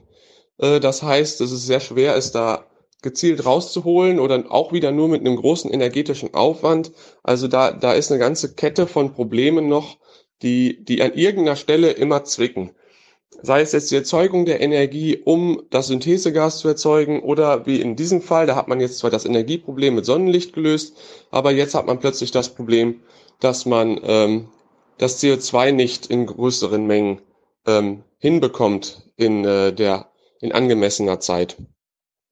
Aber es ist auf jeden Fall möglich, auf diese Weise CO2-neutrales äh, Kerosin zu erzeugen. Und ich denke, ähm, dass ich persönlich auch mit Stefan an dieser Stelle übereinstimme, äh, dass nämlich es der Atmosphäre relativ schnurzegal ist, ähm, woher ein CO2-Molekül kommt. Moleküle haben keine Identität, die sind alle vollkommen gleich äh, und verwechselbar. Und ob es jetzt ähm, aus Verbrennung des Amazonas in Brasilien stammt oder aus einem Flugzeugtriebwerk ähm, ausgestoßen wurde, das hat eigentlich keinen Effekt außer lokale Konzentrationseffekte, die sich eventuell kurzfristig ergeben. Da, da mag ich mir aber kein Urteil drüber erlauben, aber sagen wir mal auf die Gesamtatmosphäre bezogen ist das egal. Ähm, und dementsprechend interessiert es die Atmosphäre wenig, ähm, ob die CO2-Bilanz neutral bleibt, weil wir gar kein CO2 mehr ausstoßen, aber auch nichts aus der Atmosphäre entnehmen, oder ob wir aus der Atmosphäre CO2 entnehmen und die gleiche Menge an anderer Stelle wieder einspeisen. Da wir halt ein Problem mit einem Übermaß an CO2 haben, momentan zumindest, wäre es natürlich ideal, wenn wir mehr aus der Atmosphäre entnehmen könnten, hm, als wir wieder einspeisen. Hm, und ich denke aber, dass sich das, wenn diese anderen Probleme ähm, gelöst werden, dass sich das relativ einfach umsetzen kann, dann könnte man zum Beispiel in solchen Anlagen ähm, eine Art synthetisches ähm, Bio-Erdöl herstellen. Und wenn man dann ganz scharf darauf ist, das loszuwerden und bloß dieses CO2 von der Atmosphäre fernzuhalten, dann könnte ich mir als Laie, ich bin kein Geologe, ähm, sogar vorstellen, dass man eventuell dieses synthetische Erdöl äh, wieder in die alten Kavernen, äh, die alten Erdöllagerstätten einleitet ähm, und quasi an den Ort zurückbringt, wo es auch ursprünglich herkommt. Ähm, das sind halt tiefe Erdschichten. Ich habe keine Ahnung, ob das funktionieren kann, ob das langzeitstabil ist, ob uns das vor andere ökologische Katastrophen stellen könnte. Aber meine laienhafte Einschätzung in dem Bereich sagt einfach, wenn der schon mal Erdöl war, äh, warum kann da nicht auch wieder Erdöl sein? Und dann könnte man halt hingehen und sagen, wir können jetzt quasi beliebige Mengen Kraft Kraftstoff aus CO2 aus der Atmosphäre oder anderen Verbrennungsprozessen herstellen. Äh, lasst uns mehr aus der Atmosphäre entnehmen als wir brauchen und den Überschuss halt sicher verwahren. So, das sind jetzt auch schon fast äh, 14 Minuten hier. Ich hoffe, ich langweile euch nicht zu sehr und hoffe, ich konnte was ähm, halbwegs fundiertes beitragen. Ich freue mich auf andere Beiträge ähm, und wünsche euch allen einen schönen Tag. Tschüss. Hallo Tilo, hallo Stefan. Ich bin Torben aus Hamburg und ich habe mir gerade den Podcast Nummer 397 angehört und ich wollte doch was sagen zu eurer Diskussion über klimaneutrales Fliegen gegen Ende des Podcasts. Ähm, das ist ja ein bisschen emotional ausgeartet, würde ich sagen. Und was mich so ein bisschen irritiert an dieser Diskussion ist, dass die Punkte, über die ihr da redet, zumindest argumentativ und inhaltlich eigentlich schon in der Vergangenheit durch eure Gäste, sowohl im Podcast oder bei Jung Naiv, beispielsweise Volker Quaschning, ähm, besprochen wurden. Und deswegen, ich bin kein Experte in diesen Dingen und alles, was ich jetzt hier sage, ist das, was ich letztendlich aus diesen äh, Gesprächen der Vergangenheit mitgenommen habe. Insgesamt, soweit wie ich es verstehe, hat Stefan erstmal recht. Es geht um Klimaneutralität. Wir alle müssen klimaneutral leben können. Und klimaneutral bedeutet, wie von Stefan richtig gesagt, dass die Emission, also der Ausstoß gleich sein muss wie das, was letztendlich durch zum Beispiel Aufbau von Biomasse in Form von Bäumen ähm, wieder gebunden wird. Und natürlich hat auch Tilo so ein bisschen recht. Ne, es stimmt natürlich, ähm, dass es illusorisch ist, dass wir das jetzt in allen Bereichen auf einen Schlag schaffen.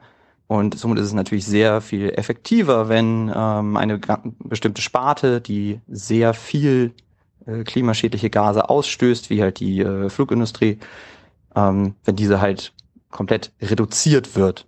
Ja, denn damit haben wir mehr Puffer in anderen Bereichen. Aber grundsätzlich geht es um Klimaneutralität und das ist auch nichts Negatives. Ähm, zu dem, was Tilo sagt, dass es ein Kampfbegriff ist, mh, da würde ich ihm zustimmen und sagen, ja, das ist definitiv so. Das liegt aber nicht daran, dass Klimaneutralität für sich genommen irgendwie keine ausreichende Bedeutung hätte oder nicht wichtig wäre, sondern es liegt einfach daran, dass dieser Begriff nicht richtig verwendet wird. Denn wenn zum Beispiel Herr Spohr von Klimaneutralität spricht, dann ist das, was er meint, tatsächlich gar nicht klimaneutral.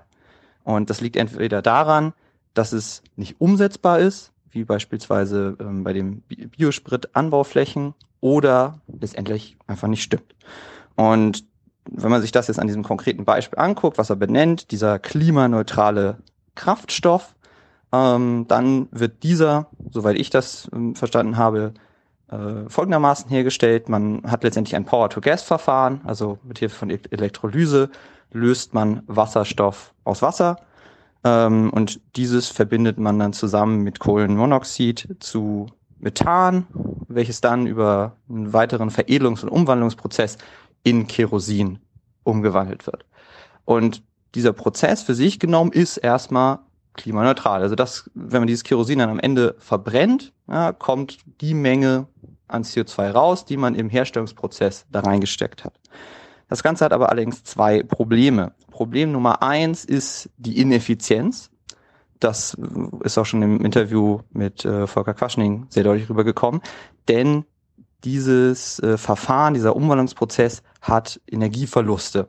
Ja, das heißt, ähm, man verbraucht in diesem Prozess mehr, deutlich mehr Energie, als wenn man den Strom zum Beispiel, den man für diesen Prozess nutzt, direkt für irgendwas verwenden würde. Ja, und äh, da ist dann fraglich, ob uns diese Menge an regenerativer Energie, vor allem in Deutschland, überhaupt zur Verfügung steht. Der zweite Punkt ist, dass mh, ein Ausstoß von CO2 in äh, großer Höhe, nämlich dort, wo eben die Flugzeuge fliegen, in mehreren tausend Metern Höhe, eine deutlich stärkere Wirkung ähm, auf das Klima entfaltet, als wenn dieses Kerosin am Boden verbrannt würde. Das bedeutet, es ist zwar richtig, dass das CO2, ähm, also dass der Prozess, äh, Verbrennungsprozess an sich klimaneutral sein kann, äh, allerdings ist das CO2 in 10.000 Meter Höhe viel, viel schlimmer als das CO2, was hier in Bodennähe gebunden wird. Und damit ist äh, das, was da einfach gemacht wird von vom Herrn Sport zum Beispiel, einfach eine sehr starke Vereinfachung äh, des Begriffs von Klimaneutralität. Also deswegen hm, würde ich auch sagen, eure Positionen liegen da tatsächlich gar nicht so weit auseinander. Äh, es ist vollkommen richtig, dass wir Klimaneutralität erreichen müssen und dass das eben auch ein Maßstab ist, der an sehr, sehr vielen Stellen richtig angesetzt wird. Es stimmt aber auch, dass es ein Kampfbegriff ist, der ja in einer gewissen Form ähm, pervertiert wird und auch einfach falsch und, und ja, fehlerhaft dargestellt wird, uh, so dass es letztendlich doch nicht das gleiche ist. So viel dazu nur von mir. Ähm, ich hoffe, da gibt vielleicht auch noch jemand mit mehr Expertise noch ein bisschen genaueren Einblick zu. Vielen Dank für eure Arbeit. Ich finde äh, den Podcast immer super und bis dann. Tschüss. Guten Morgen, hier ist Jakob aus Berlin. Ich höre gerade die Folge 397, also den schwarzen Block, und ich bin gerade bei dem Streit oder dem, der Diskussion zwischen ähm, Thilo und Stefan über ähm, CO2-neutral und beziehungsweise emissionsfrei. Ähm, und mich würde bei diesen ganzen Biokraftstoffen mal interessieren, inwiefern die wirklich 100 Prozent ähm, CO2-frei sind. Weil ich meine, im Endeffekt wird ja dann auch Dünger auf die Felder gespritzt. Ähm, ist es nicht teilweise irgendwie kohlenstoffhaltig, was die Pflanze auch aufnimmt? Also Bio ist bei mir eine Weile her.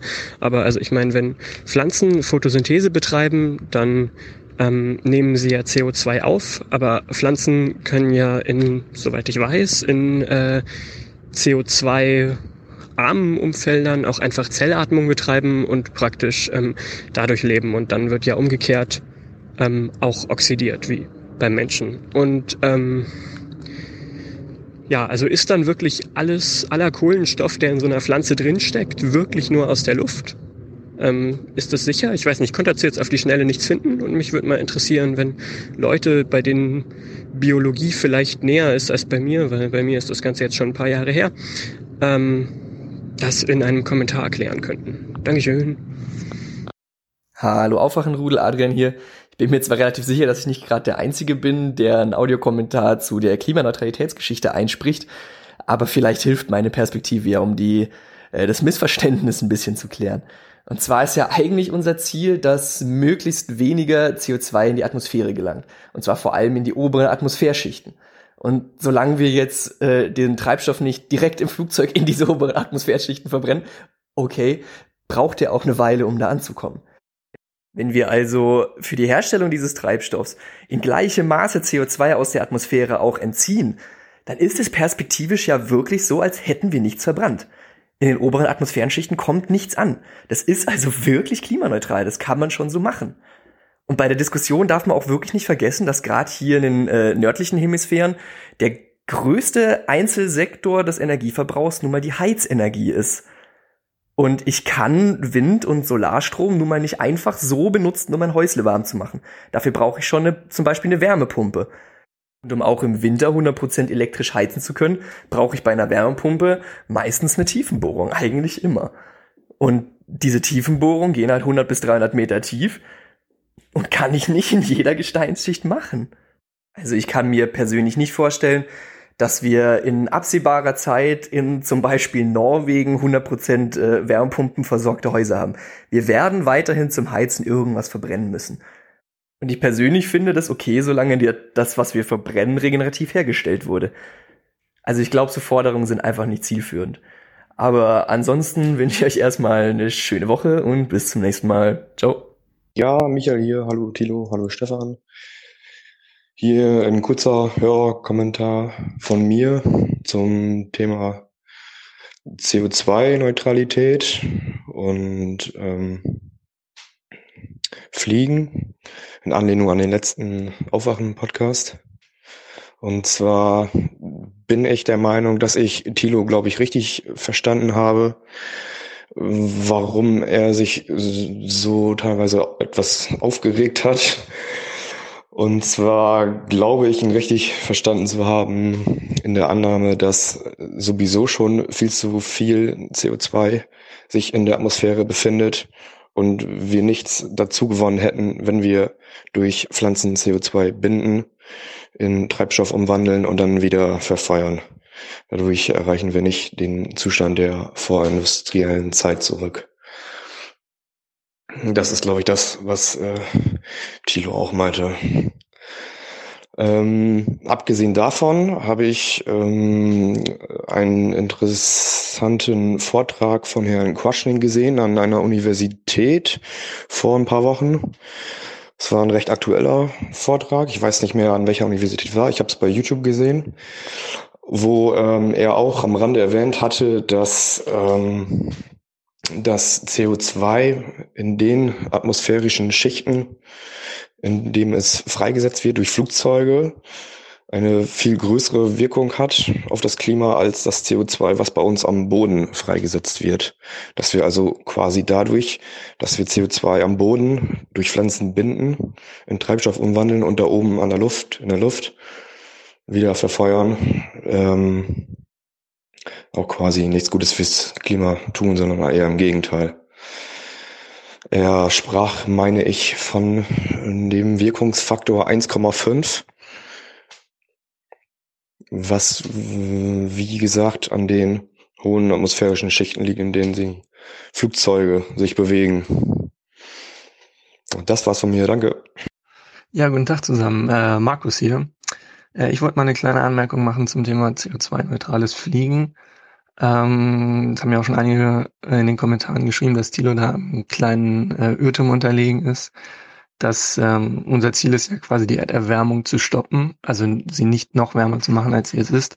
Und wenn man das mit ähm, CO2-neutralem Fliegen, wenn es das denn geben würde, würde es ja theoretisch gehen, weil CO2-neutral bedeutet ja, man nimmt das CO2 aus der Atmosphäre, macht dann aus Treibstoff und verbrennt es wieder in die Atmosphäre, sodass quasi nicht mehr CO2 äh, als Absolutwert in die Atmosphäre gelassen wird. Also dass es quasi plus minus null ist. Ähm, es ist im Gegensatz dazu, als wenn man das, den Kohlenstoff nimmt, der im Erdinneren lagert und damit die CO2-Konzentration erhöht in der Atmosphäre.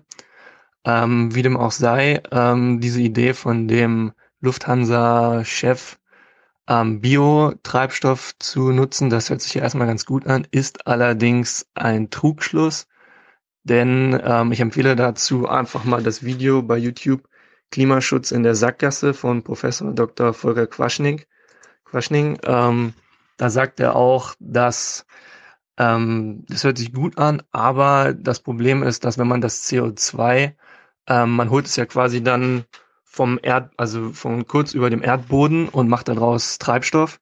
Wenn man das allerdings als Biotreibstoff dann in so einer großen Höhe ähm, verbrennt, wo die Flugzeuge sich befinden, dann ist das zwei bis drei, vielleicht sogar je nach Studie fünfmal äh, klimaschädlicher, als wenn man es quasi hier auf dem Erdboden ähm, emittiert. Das heißt, ähm, man hat trotzdem eine viel klimaschädlichere Wirkung. Ähm, und ja, letztendlich wäre die einzige Möglichkeit, ähm, CO2-neutral zu fliegen, dass man mit Elektro- oder Wasserstoffantrieb fliegt. Das wird aber noch 10 bis 15, 20 Jahre dauern, bis es soweit sein könnte, dass man tatsächlich so einen Antrieb hat und auch solche langen Strecken damit fliegen kann. Deswegen, ähm, wie auch in seinem Video dann erklärt, die einzige Möglichkeit momentan, das zu reduzieren, ist tatsächlich weniger zu fliegen. Hey, Kenny hier. Ich mache diesen Hörerkommentar, um auf Stefans Idee aus Folge 397 zu antworten. Und zwar, dass man CO2 aus der Luft gewinnen soll, um daraus irgendwie Flugzeugbenzin herzustellen. Ich halte das für ökologisch Quatsch und für ökonomisch auch. aus mehreren Gründen. So, Nummer eins ist ein technischer Grund. Und zwar befinden sich ja nur 400 ppm CO2 in unserer Umgebungsluft. So, das ist zwar historisch ziemlich viel, aber um das irgendwie zu gewinnen, äh, rauszuholen, doch ein bisschen wenig. Wenn man jetzt überlegt, dass ich ungefähr 2500 Liter Luft durchpumpen muss, um ein Liter gasförmiges CO2 zu gewinnen, was irgendwie ein paar Gramm ja auch nur sind, dann ähm, kann man mal hochrechnen, wie viel Liter Luft ich durchsaugen muss, um irgendwie einen Kilogramm CO2 oder ein, was weiß ich, eine Tonne CO2 zu erzeugen, äh, die dann in einem weiteren Verfahren irgendwie eingesetzt werden kann. Weil man braucht eine richtige Menge auch, um irgendwie eine anständige Menge an Produkt zu erzeugen. Und schon allein dieser erste Schritt verbraucht meiner Meinung nach so viel Energie, dass es äh, momentan auf jeden Fall nicht sinnvoll ist. So, und jetzt Problem Nummer zwei ist die Thermodynamik. Nämlich CO2 sammelt sich ja nicht ohne Grund in der Atmosphäre an. Das ist ja irgendwie ein Endprodukt von unserer Atmung, von Verbrennungsprozessen, irgendwie so ein Kohlenstoffabbauprodukt. Wenn Kohlenstoff mit Sauerstoff durchreagiert, dann bildet das irgendwann am Ende seines Lebens sozusagen CO2. Dabei hat es aus irgendwie einer anderen, höheren Struktur, einer reaktiveren Struktur sehr viel Energie abgegeben und ist jetzt, naja, nicht mehr zu viel zu gebrauchen. Wenn man daraus wieder nützlicheres Kohlenstoff machen will, wie zum Beispiel den Methan, was man verbrennen kann oder für Synthesen oder was weiß ich einsetzen kann, dann muss man die ganze Energie, die einmal da rausgekommen ist, wieder einsetzen. Ähm, Dabei ist einem natürlich jetzt nicht geholfen, wenn man dafür weiter Kohlenstoff verbrennt, um irgendwo anders Kohlenstoff wieder zurück umzuwandeln. Bei so einem Prozess, bei der Hin- und Rückreaktion geht ja auch noch eine Menge Energie verloren. So ist das noch ein weiterer Faktor, warum das keine so gute Idee ist. Und das führt einen schon fast zu Punkt drei, weil was ist das eigentlich für eine Idee, dass CO2 mühselig aus der Luft zu ziehen, um dann wieder irgendwie Brennstoff draus zu machen, um die Scheiße dann wieder in den Ofen zu, im Ofen zu verfeuern. Also, wenn man den Rest irgendwie energieneutral hinbekommt, dann ist es doch eigentlich nur logisch, im letzten Schritt dann irgendwas herzustellen, was nicht wieder in der Luft landet. Irgendwie Hartplastik meineswegen oder Briketts, die man im Boden vergraben kann, wenn es hart auf hart kommt. Ne? Aber ja, das ist mein Audiokommentar. Macht's gut. Tschüss. Hallo, liebe Aufwachengemeinde, hier ist Lars. Ähm, ich habe mir gedacht, ich mache mal kurz, weil Stefan ja dazu aufgefordert hat, einen Kommentar zum Thema Fliegen und CO2-neutrales Fliegen und so weiter. Und zwar meinte Stefan ja, oder war ja der Beitrag, dass man äh, einfach Power to X verwendet, also halt aus Strom und Wasserstoff und CO2 in der Atmosphäre halt bio oder äh, klimaneutrale Kraftstoffe zu machen. Ähm, das ist im Prinzip auch kein Problem, ähm, ist halt relativ ineffizient, äh, aber es ist halt besser als den als die Windkraftanlagen auszuschalten, wenn man halt gerade zu viel Strom produziert. Also dann kann man das halt auch irgendwie nutzen. Von daher an sich nicht das Problem. das viel größere Problem ist halt, dass man den ganzen Scheiß dann halt wieder verbrennt und zwar relativ weit oben in der Atmosphäre. Und das ist an sich nicht so geil, weil das CO2 auf der, in der Höhe halt erstmal äh, eine stärkere Klimawirkung hat. Und was noch dazu kommt, sind die Kondensstreifen. Äh, denn dadurch, dass man halt das CO2 oder die Kraftstoffe verbrennt und die auch nicht komplett rückstandsfrei verbrennt und äh, gerade wenn man dann durch, durch eher feuchtere Luftschichten fliegt, dann erzeugt man Kondensstreifen. Und die Kondensstreifen haben halt das Problem, äh, dass sie in der Tendenz eher dafür sorgen, dass äh, die Wärme, von, die von der Erde zurückgestrahlt wird, dass sie die abhalten, zurück ins All zu strahlen und dadurch halt auch eine Klimawirkung haben. Also ähm, Schätzungen gehen eigentlich davon aus, dass man so, gerade wenn man Flüge durch eher höhere Luftschichten und äh, feuchtere Luftschichten hat, dass man dann so den Klimaeffekt des Fliegens, also des reinen CO2s, das beim Fliegen rausfällt, eher so verdoppelt bis verdreifacht. Ähm, von daher, es ist eine schöne Idee, äh, klimaneutrale Kraftstoffe zu verwenden, ist aber an sich nicht die endgültige Lösung. Ähm, das Ganze müsste man, wenn man es macht, halt damit verbinden, dass man sagt, man plant Flugstrecken halt anders. Also ähm, man kann einen Großteil der Klimawirkung reduzieren, indem man halt eher durch trockenere Luftschichten fliegt. Äh, davon muss man halt dann äh, je nach Wetterlage halt schauen, äh, wie man die Flugstrecken plant und äh, kann damit halt die Klimawirkung deutlich reduzieren. Das Problem ist halt, dass man häufig dann äh, längere Strecken fliegen muss, weil man eventuell ähm, ja, andere Routen wählen muss oder ähm, in anderen Höhen fliegen muss, die dann vielleicht nicht ganz so, äh, nicht ganz so effizient sind äh, aufgrund des Luftwiderstandes und so. Äh, von daher verbraucht man halt 10, 20 Prozent mehr Kraftstoff, ähm, kann dadurch aber die Klimawirkung einen ganzen Schwung reduzieren. Also äh, das ist halt eine gute Idee, klimaneutrale Kraftstoffe zu verwenden, aber wenn man es macht, muss man halt gleichzeitig auch schauen, dass man Flugrouten so plant, dass halt diese Klimawirkung, die aufgrund der, die aus den Kondensstreifen kommt, dass die halt ähm, deutlich äh, schwächer ist. Genau. Ja, ich glaube, damit habe ich das so grob einmal erläutert. Ich hoffe, das ist soweit verständlich. Schöne Grüße. Also ich habe noch ein kleines Stück weiter gehört und Tilos Rant über CO2-Neutralität mitbekommen. Ähm, Tilo, Stefan hat recht. Also CO2-neutral heißt einfach nur, dass wir den Gehalt von CO2 in der Atmosphäre nicht mehr verändern. Also keine fossilen Brennstoffe mehr verbrennen oder wenn wir es tun, halt das CO2 über andere Prozesse wieder einfangen. Also beispielsweise indem wir Bäume pflanzen oder andere chemische Prozesse verwenden, wie äh, Verwitterung von Gestein oder ähnlichen. So. Und das sollte unser Ziel sein, den, das CO2 in der Atmosphäre nicht mehr zu verändern.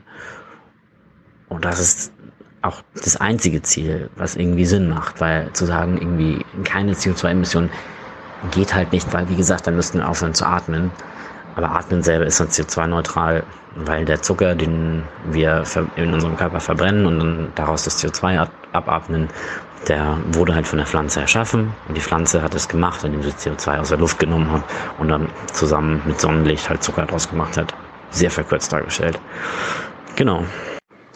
Hallo liebes Rudel, Frank hier, Chemie- und Biolehrer und vorher Wissenschaftler gewesen.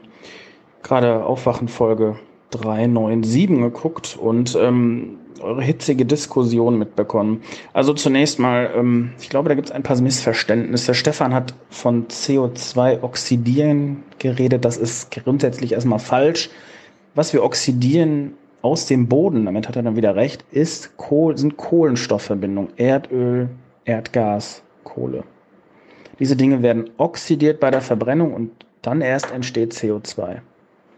Der Herr Spohr vom Lufthansa äh, vom Lufthansa-Vorstand, der wollte jetzt, ähm, hat er gesagt, dass man mit Langstreckenflügen, dass man das mit Batterien noch nicht erledigt kriegt. Deswegen ist die Zukunft da, ähm, sagte er, klimaneutrale Kraftstoffe. Und das ähm, würde ich so unterstreichen. Wir benötigen unheimliche Mengen an klimaneutralem Kraftstoff. Was heißt das? Wir nehmen Windenergie und Sonnenenergie und Wasserkraftwerke. Die, den Strom, der da produziert wird, den verwenden wir um. Und jetzt kommt eben der Trick, nicht wie die Erdölfirmen das wollen, aus Erdöl, äh, was weiß ich, Wasserstoff herzustellen oder ähm, andere Kraftstoffe, die dann ähm, verbrannt werden im Flugzeug, in der Turbine, sondern wir verwenden, man müsste den, den, diese regenerativen Strom äh, verwenden, um aus dem CO2 der Luft Kerosin herzustellen. Und dieser Vorgang heißt Reduktion. Man reduziert das CO2 zu ähm, Kohlenstoffverbindungen. So. Dann ist dieses, dieser Flug klimaneutral, weil wir haben ja Strom genommen von einem Solarkraftwerk und CO2 aus der Atmosphäre in, äh, in ähm, diesen Kraftstoff reduziert und dann im Flugzeug wieder verbrannt. Das Problem ist jetzt, das wird nicht reichen. Da hat Thilo recht. Wir haben ja die letzten ja, 100 Jahre Kohlenstoffverbindung aus dem Boden herausgenommen und verbrannt. Und wenn wir jetzt das 1,5 Grad Ziel halten wollen, da hat Thilo wieder recht, dürfen wir nicht mehr Bodenkohlenstoff verbrennen. So, und da bringt uns ähm, das Einzige, ähm, was wir da machen können, ist eben klimaneutral sein plus nicht weiteren CO2 ähm, erzeugen. So, und wie schaffen wir das? Man müsste den Kohlenstoff im Boden lassen, keep it in the ground und zusätzlich das CO2 aus der Luft rausholen, indem wir aufforsten oder halt, es gab ja auch die Idee, den CO2 im Boden zu speichern, was aber auch wieder gefährlich und teuer ist. Also das sollte man eher nicht tun, sondern eigentlich bringt es nur was aufzuforsten, die Landwirtschaft zu ändern, den Verkehr zu ändern, sodass alles, alles, was geht, ist klimaneutral. Und dann müsste man noch aufforsten. Und wenn das auch nicht reicht, dann tatsächlich aktiv mit regenerativen Energien das CO2 aus der Luft rausholen und daraus zum Beispiel ähm, Kraftstoffe oder Plastik herstellen, das wir dann auch verwenden können. Natürlich muss das auch recycelt werden. Gut, das war's von mir. Vielen Dank. Moin. Einmal zu Stefans These in Folge 397. Äh, man könnte in jedem Bundesland einfach so, ohne sich großartig über den äh, Landesverband zu informieren, wegen der tollen Bundesvorsitzenden äh, Grün wählen. Ähm, einmal vorweg. Es ist ja auch so ein bisschen, macht ja auch so ein bisschen ähm, den ganzen Charme vom Aufwachen-Podcast aus, dass Stefan manchmal Blödsinn redet, finde ich. Also ähm, kann er gerne weiter so machen und häufig ist der Blödsinn dann auch sehr erhellend wie zum Beispiel die Aussage, dass alle AfD-Wähler Nazis sind, da war er am Ende irgendwie näher an der Realität als äh, 80 Prozent des öffentlichen Diskurses, obwohl es natürlich Quatsch ist. So, also ich äh, finde das schon gut. Trotzdem ähm, möchte ich einmal sagen, warum ich das tatsächlich für Blödsinn halte. Ähm, ich finde im Gegensatz zu vielen, äh, die wahrscheinlich äh, reflexhaft darauf reagieren mit äh, grünen Ablehnung resultierend aus was auch immer, ja, die haben sich irgendwann mal an einem Krieg beteiligt oder so. Äh, ich würde auch im Moment, wenn Bundestagswahl wäre, wäre Grün wählen und auch primär wegen der Vorsitzenden oder in erster Linie wegen Habeck, wobei Baerbock natürlich auch ihre Stärken hat. Ähm, aber in Hamburg, wo ich wohne, äh, ist auch nächstes Jahr eine Wahl. Und ich befasse mich jetzt auch nicht so krass viel mit Hamburg politischen Themen. Aber jetzt gerade äh, habe ich was von den Grünen mitbekommen. Was, ich meine, das ist nur eine, eine sehr kleine Sache, aber was sie für mich fast unwählbar macht, weil das wirklich Bände über den Landesverband in Hamburg spricht. Ähm, die SPD möchte in der nächsten Legislaturperiode ähm, ein kostenloses ähm, Nahverkehrsticket für Schüler einführen, was ein wichtiger Schritt ist, ne? Ähm, beziehungsweise klar kann man äh, immer irgendwie wie die FDP und CDU argumentieren und sagen, nee, das ist viel zu teuer, das können wir uns nicht leisten, so. Finde ich doof, aber ist zumindest ein nachvollziehbares Argument. Das Argument der Grünen allerdings war, nee, das können wir nicht machen, weil dann halten wir ja die Schüler quasi vom Fahrradfahren ab.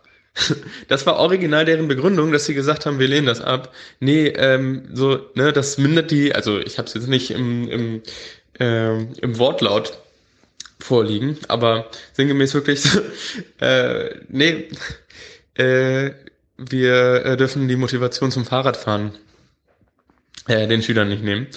Und das ist ja wirklich eine sensationell dumme Begründung. Und das zeigt einfach, dass leider, und ich befürchte, dass das in Hamburg der Fall ist, ähm, sehr, sehr, sehr viele, die bei den Grünen am Ruder sind, noch ähm, die Spießer sind, die vor Habeck und Baerbock die Partei dominiert haben. Zu denen würde ich auch Özdemir und Göring-Eckert zählen. Und offensichtlich diejenigen, die äh, in Hamburg am Ruder sind. Und äh, da sehe ich einfach überhaupt nicht die Radikalität, die Baerbock mir versprochen hat. Und ähm, Deswegen kann ich in Hamburg nicht die Grünen wählen. Also es sei denn, äh, ich stelle fest, dass das jetzt eine Ausnahme war. Ich werde mich vielleicht vor der Wahl nochmal intensiver äh, mit den Hamburger Themen befassen. Aber äh, wenn so eine Politik gemacht wird, dann kann ich in Hamburg nicht grün wählen. Guten Morgen, liebes Aufwachen-Team. Hier ist der Fabian aus Düsseldorf. Ich höre gerade Folge 397 und euer Zwiegespräch über äh, Stefans unkritische ähm, Art, die Grünen zu wählen. Also erstmal vorab habe ich überhaupt nichts gegen. Ähm, ich bin auch relativ grün eingestellt, auch wenn ich kein Grüner bin. Ich bin User und Sozialdemokrat. Äh, ja, tatsächlich, auch wenn es schwerfällt. Ähm, allerdings, das, was Thilo sagt bezüglich der Radikalität der Grünen, ähm, also die gleiche Kritik habe ich an meiner Partei, aber ähm, einer Partei, die sich so inszeniert als die Partei des, äh, des, äh, des ähm, ökologischen Aufbruchs, ähm, sollte meiner Meinung nach auch irgendwann liefern. Also ähm, sie haben viele Punkte gesetzt, ja, aber wenn man sich mal überlegt, wenn sie das alles durchbekämen, ähm, sind wir dann da, wo wir hin müssen? Also ähm, mir fehlt es da einfach an einer Struktur, also auch an Strukturpolitik, an einer anderen Wirtschaftspolitik. Und äh, da trennt sich dann die Spreu vom Weizen. Also ähm, tatsächlich hat ja Richard David Brecht äh, der SPD zumindest historisch das äh, Zeugnis bei, bei Thilo im Interview ausgestellt, dass sie die Partei war, die gesellschaftlichen Fortschritt ähm, in der Bundesrepublik ähm, häufig erkämpft hat. Und da stellt sich dann die Frage, wie weit die Grünen angesichts äh, der Spaltung, die nicht durch sie erfolgt, aber gegenüber der AfD im Land irgendwie zu sehen ist, ähm, in der Lage sein wird, ähm, gesellschaftliche Mehrheiten zu organisieren. Und damit meine ich nicht 51 Prozent, sondern so ein radikaler Wandel muss meiner Meinung nach ähm, eine größere Zustimmung erfahren. Und da fehlt mir einfach ja der große Plan. Ne? Also man kann meiner Meinung nach, nach nicht nur den Plan irgendwie oder die Zielstellung verkörpern, wir müssen diesen Planeten retten. Das ist natürlich ähm, absurd, dass das nicht ausreicht, aber ähm, ich glaube, dass das fast so ähm, Züge wie eine Depression ähm, aufweist, wenn ich irgendwie das Gefühl habe, dass ich aufgrund des größeren Plans äh, keine eigene Perspektive habe ähm, dann kann ich dem irgendwie nicht folgen. Also im Kleinen ähm, gibt es ja auch äh, soziologische ähm, ja, Erkenntnisse, dass wenn jemand nicht in der Lage ist, in der äh, normalen Wirtschaft irgendwie Fuß zu fassen, dort eine Perspektive zu entwickeln, insbesondere wenn das äh, ganze Stadtteile oder Quartiere sind, dass dort dann Kriminalität ähm, relativ häufig vorherrscht. Und das vergleiche ich so ein bisschen damit, auch wenn es natürlich inhaltlich überhaupt keine, ähm, keine Überschneidung hat. Aber äh, dieses, sag ich mal in Anführungsstrichen, illegale gegen den Klimaschutz zu sein, ähm, ist für mich dann nur folgerichtig, wenn die Menschen sich so verunsichert fühlen, dass sie ähm, nicht für eine gute Zukunft streiten können, weil ihre Gegenwart und kurzfristige Zukunft so unsicher sind. Das ist vielleicht ein bisschen ja, zu viel der Empathie gegenüber Leuten, die sich komplett so einem Diskurs verschließen aus egoistischen Gründen. Aber wenn es halt nicht nur darum geht, die einzelne Person zu kritisieren in ihrer Haltung, äh, sondern darum geht, ähm, die Gesellschaft als Ganzes äh, weiterzubringen und auf äh, so einen radikalen Transformationsprozess vorzubereiten, weil wir reden ja nicht nur über Klima- und Umweltschutz, die, die ökologische Transformation, wir reden auch über Verteilungsgerechtigkeit. Wenn wir weniger verteilen wollen, müssen wir auch entscheiden, wer was davon abbekommt. Wir reden über den demografischen Wandel. Wir reden über ähm, ja, radikale ähm, Strukturwandel, die nicht nur, ne, das darf man ja nicht vergessen, nicht nur ähm, ökologische Gründe hat, sondern einfach auch, ähm, dass der dass der Berg- oder Tagebau überhaupt nicht mehr rentabel ist. Also wir reden da auch über ökonomischen Wandel. Und das ist, glaube ich, ein Diskurs, äh, der auch geführt werden muss. Ähm, wir wollen ja nicht nur aus dem Bergbau raus, weil wir jetzt plötzlich gemerkt haben, ähm, dass es unserem Planeten schadet, sondern nein, wir haben schon vor einigen Jahren äh, das Ziel definiert, aus äh, der Kohle auszusteigen, weil sie auch einfach unrentabel ist. Und ähm, ich glaube, dass man, dass man diese Themen halt vielschichtig äh, bedienen muss ähm, in der Kommunikation, sowohl im Gespräch mit den Bürgerinnen und Bürgern als auch medial. Und ähm, das fehlt mir so ein bisschen im politischen Diskurs. Und äh, dann halt auch die Frage, wie organisieren wir Alltag? Und das wirkt dann vielleicht ein bisschen technokratisch, aber da reden wir ganz klar von der Struktur, in dem eine, in, in dem eine Gesellschaft zusammenlebt. Gut, das wollte ich nur mal mit reinbringen. Ansonsten wählt Grün, wählt SPD, wählt links. Ähm, und dann machen wir uns auf zur ökologischen Wende. Ciao. Hallo Stefan, hallo Thilo, liebes Aufwachenrudel. Hier ist der Kai und ich wollte mal einen Kommentar ähm, hier verfassen über ein Thema, wo der Stefan immer wieder mal, Entschuldigung, wo der Thilo meistens ein bisschen sich sehr kritisch äußert. Wahrscheinlich hat er da bestimmte Bedenken. Ähm, und zwar geht es da um einen Teil des, der Änderung von dem Polizeigesetz. Und zwar hier speziell um die automatische Kennzeichenerfassung von Fahrzeugen. Da ich selber in einem Unternehmen arbeite, die solche Systeme herstellt und, und vertreibt, kann ich vielleicht ein bisschen zur Aufklärung äh, beitragen und hoffentlich auch etwas zur Beruhigung. Ähm, zuerst ist wichtig zu wissen, dass ähm, natürlich das Kennzeichen, wie der Name schon sagt, erfasst wird und nicht der Fahrer. Also sprich, ähm, bei einer Ermittlung hat man erstmal nur den Halter.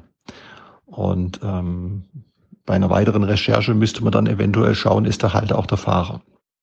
Okay, und das ist, die Systeme werden ähm, für zwei unterschiedliche Einsatzzwecke äh, genutzt. Einmal für die Geschwindigkeitsüberwachung und das zweite ist für die Fahrzeugerkennung. Zum ersten bei der Geschwindigkeitsüberwachung, das kennt ihr vielleicht aus anderen Ländern, wie zum Beispiel Österreich. Das Ganze nennt sich Section Control. Das ist eine Geschwindigkeitsüberwachung über längere Strecken, also zum Beispiel an einem Tunnel. Da wird dann am Tunneleingang das Kennzeichen erfasst, ähm, also ohne, Anfall, ohne Anfangsverdacht von jedem Fahrzeug wird das Kennzeichen erfasst und am Ende des Tunnels oder am Ende der Strecke wird das Kennzeichen wieder erfasst und man weiß ja, wie lang der Tunnel ist oder wie lang der Abstand zwischen diesen zwei ähm, Systemen ist und kann dadurch, dadurch kann das System natürlich die Geschwindigkeit errechnen.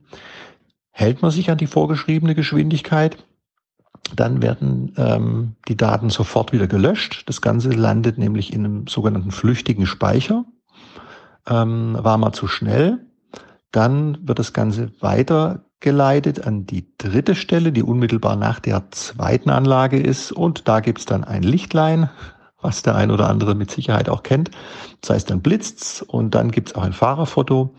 Und ähm, dann ja, läuft es den Gang wie ganz normal bei jedem Blitzerbild, was man kennt oder auch nicht. Also das ist praktisch ein System, wo man ja, Raser ausbremsen möchte. Ähm, das zweite, die Kennzeichenerkennung. Da ist es so, ähm, dass es kein automatischer Abgleich zu den Zulassungsbehörden gibt. Also sprich, kann nicht ähm, online festgestellt werden, wer fährt denn dort. Das geht einfach aus Datengründen nicht. Ähm, deshalb geht es dort anders. Ähm, da werden, wird im Vorfeld eine Liste erstellt. Da, je nachdem, was für ein System, ähm, für was das System genutzt wird, gibt es eine Blacklist oder eine Whitelist. In die Blacklist ähm, wird eingetragen, werden praktisch Fahrzeuge eingetragen, die gesucht werden. Also sprich gestohlene Fahrzeuge oder Fahrzeuge, ähm, wo sich Personen aufhalten, die ja, eben gesucht werden, warum auch immer. Ähm, wenn die Fahrzeuge dieses System passieren, gibt es einfach einen Alarm und ja, dann, wenn die Polizei da dabei ist, dann kann sie hinterherfahren oder man kann eben schauen, wo befindet, wo, wo fährt eben dieses Fahrzeug gerade. Ähm, bei der Whitelist, da geht es eher so um, hm, sagen wir mal, eine Zufahrtskontrolle, Einfahrtsüberwachung. Zum Beispiel auf Firmengeländen wird es eingesetzt. Ähm, wenn eine Firma, ja, wie eine, wie eine Pforte einfach, dann, da werden die Fahrzeuge, die Kennzeichen eingetragen, die, die, ähm, die das Gelände passieren dürfen. Und wenn das Fahrzeug vor der Schranke steht mit diesem System, geht die Schranke auf und man darf reinfahren oder auch nah wieder rausfahren. Also wie gesagt, vergleichbar mit einem Pförtner. Genauso werden die Dinge eingesetzt bei Anliegerstraßen oder es könnte zum Beispiel auch das Dieselfahrverbot für Innenstädte damit umgesetzt werden. Denn ähm, hier stehen die Kommunen, die Städte vor einer ganz blöden Herausforderung. Auf der einen Seite gibt es ja das Dieselfahrverbot hm, bei einigen Städten, aber das Ganze kann gar nicht überwacht werden. Ähm, und deshalb braucht man Systeme und das wäre zum Beispiel so ein System, da würden dann sämtliche Fahrzeuge, die dort reinfahren dürfen in die Stadt, müssten dort eingetragen werden und derjenige, der nicht auf dieser Liste ist, der darf, der darf dann praktisch nicht rein. Also entweder, wenn man das über eine Schranke macht, wie bei einer Anliegerstraße oder sowas, geht halt die Schranke nicht auf. Oder es gibt ein Foto. Ja, und das ganze Thema hatten wir ja oben schon. Also, es geht bei den Systemen nicht drum, äh, weil es würde auch technisch gar nicht gehen, zu schauen, wo Oma Erna und Opa Enno gerade rumfährt. Es sei denn, die sitzen gerade irgendwie in einem gestohlenen Fahrzeug. Ähm, ja, das war eigentlich das, zu dem Thema. Ich hoffe, ich konnte ein bisschen zur Aufklärung beitragen und ja, bei Fragen einfach Kommentar hinterlassen. Ich höre ja jeden, jede Sendung von euch. Macht weiter so. Bis dann. Ciao. Und hier ist schon wieder Penta Radio, die monatliche Radiosendung vom Chaos Computer Club Dresden, diesmal als Aufwachen Audiokommentar. Und ich habe bei mir Mol im Studio. Mol ist der Organisator oder einer der Mitorganisatoren von den Datenspuren. Denn ihr habt ja vielleicht schon einige Male gehört, dass Tilo und Stefan andauernd davon reden, dass sie jetzt im September in Dresden sind. Was hat es denn damit auf sich? Ja, und zwar am 21. und 22. September wird dieses Jahr zum 16. Mal der Datensprung-Kongress in Dresden im Zentralwerk stattfinden. Und da haben wir uns überlegt, wir laden Thilo und Stefan und Gäste äh, hier nach Dresden ein. Und das Ganze wird natürlich vor den Datenspuren am 20. stattfinden, äh, um 20 Uhr. Wer wissen will, äh, wie man da hinkommt und äh, wer Informationen dazu haben will, kann das Ganze unter datenspuren.de finden. Die ganze Veranstaltung ist kostenlos. Wir werden etwa 200 Leute unterbringen können.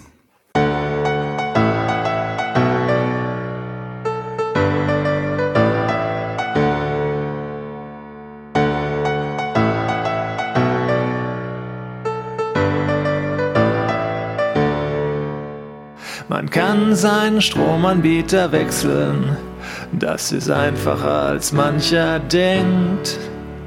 Das macht gar nicht so viel Arbeit und manchmal gibt es was dafür geschenkt. Man kann seinen Stromanbieter wechseln und es tut doch überhaupt nicht weh. Informiert man sich gut und ist auf der Hut, hat man hinterher auch mehr im Portemonnaie. Manche Stromanbieter sind von Grund auf böse, völlig herzlos und total gemein. Diese Stromanbieter sollte man nicht wählen, Denn das muss ja nun wirklich nicht sein. Und wer fragt, woran kann man sie erkennen? Die Teufel in der Stromanbieterei fällen sie den Wald. Beliebt bei Jung und Alt ist das Indiz genug für eine Teufelei. Humanisten wählen gute Stromanbieter, die den Ökostrom fördern und forcieren. Strom aus Kohle und Atom sprechen jeder Vernunftton. Es ist rücksichtslos darin zu investieren.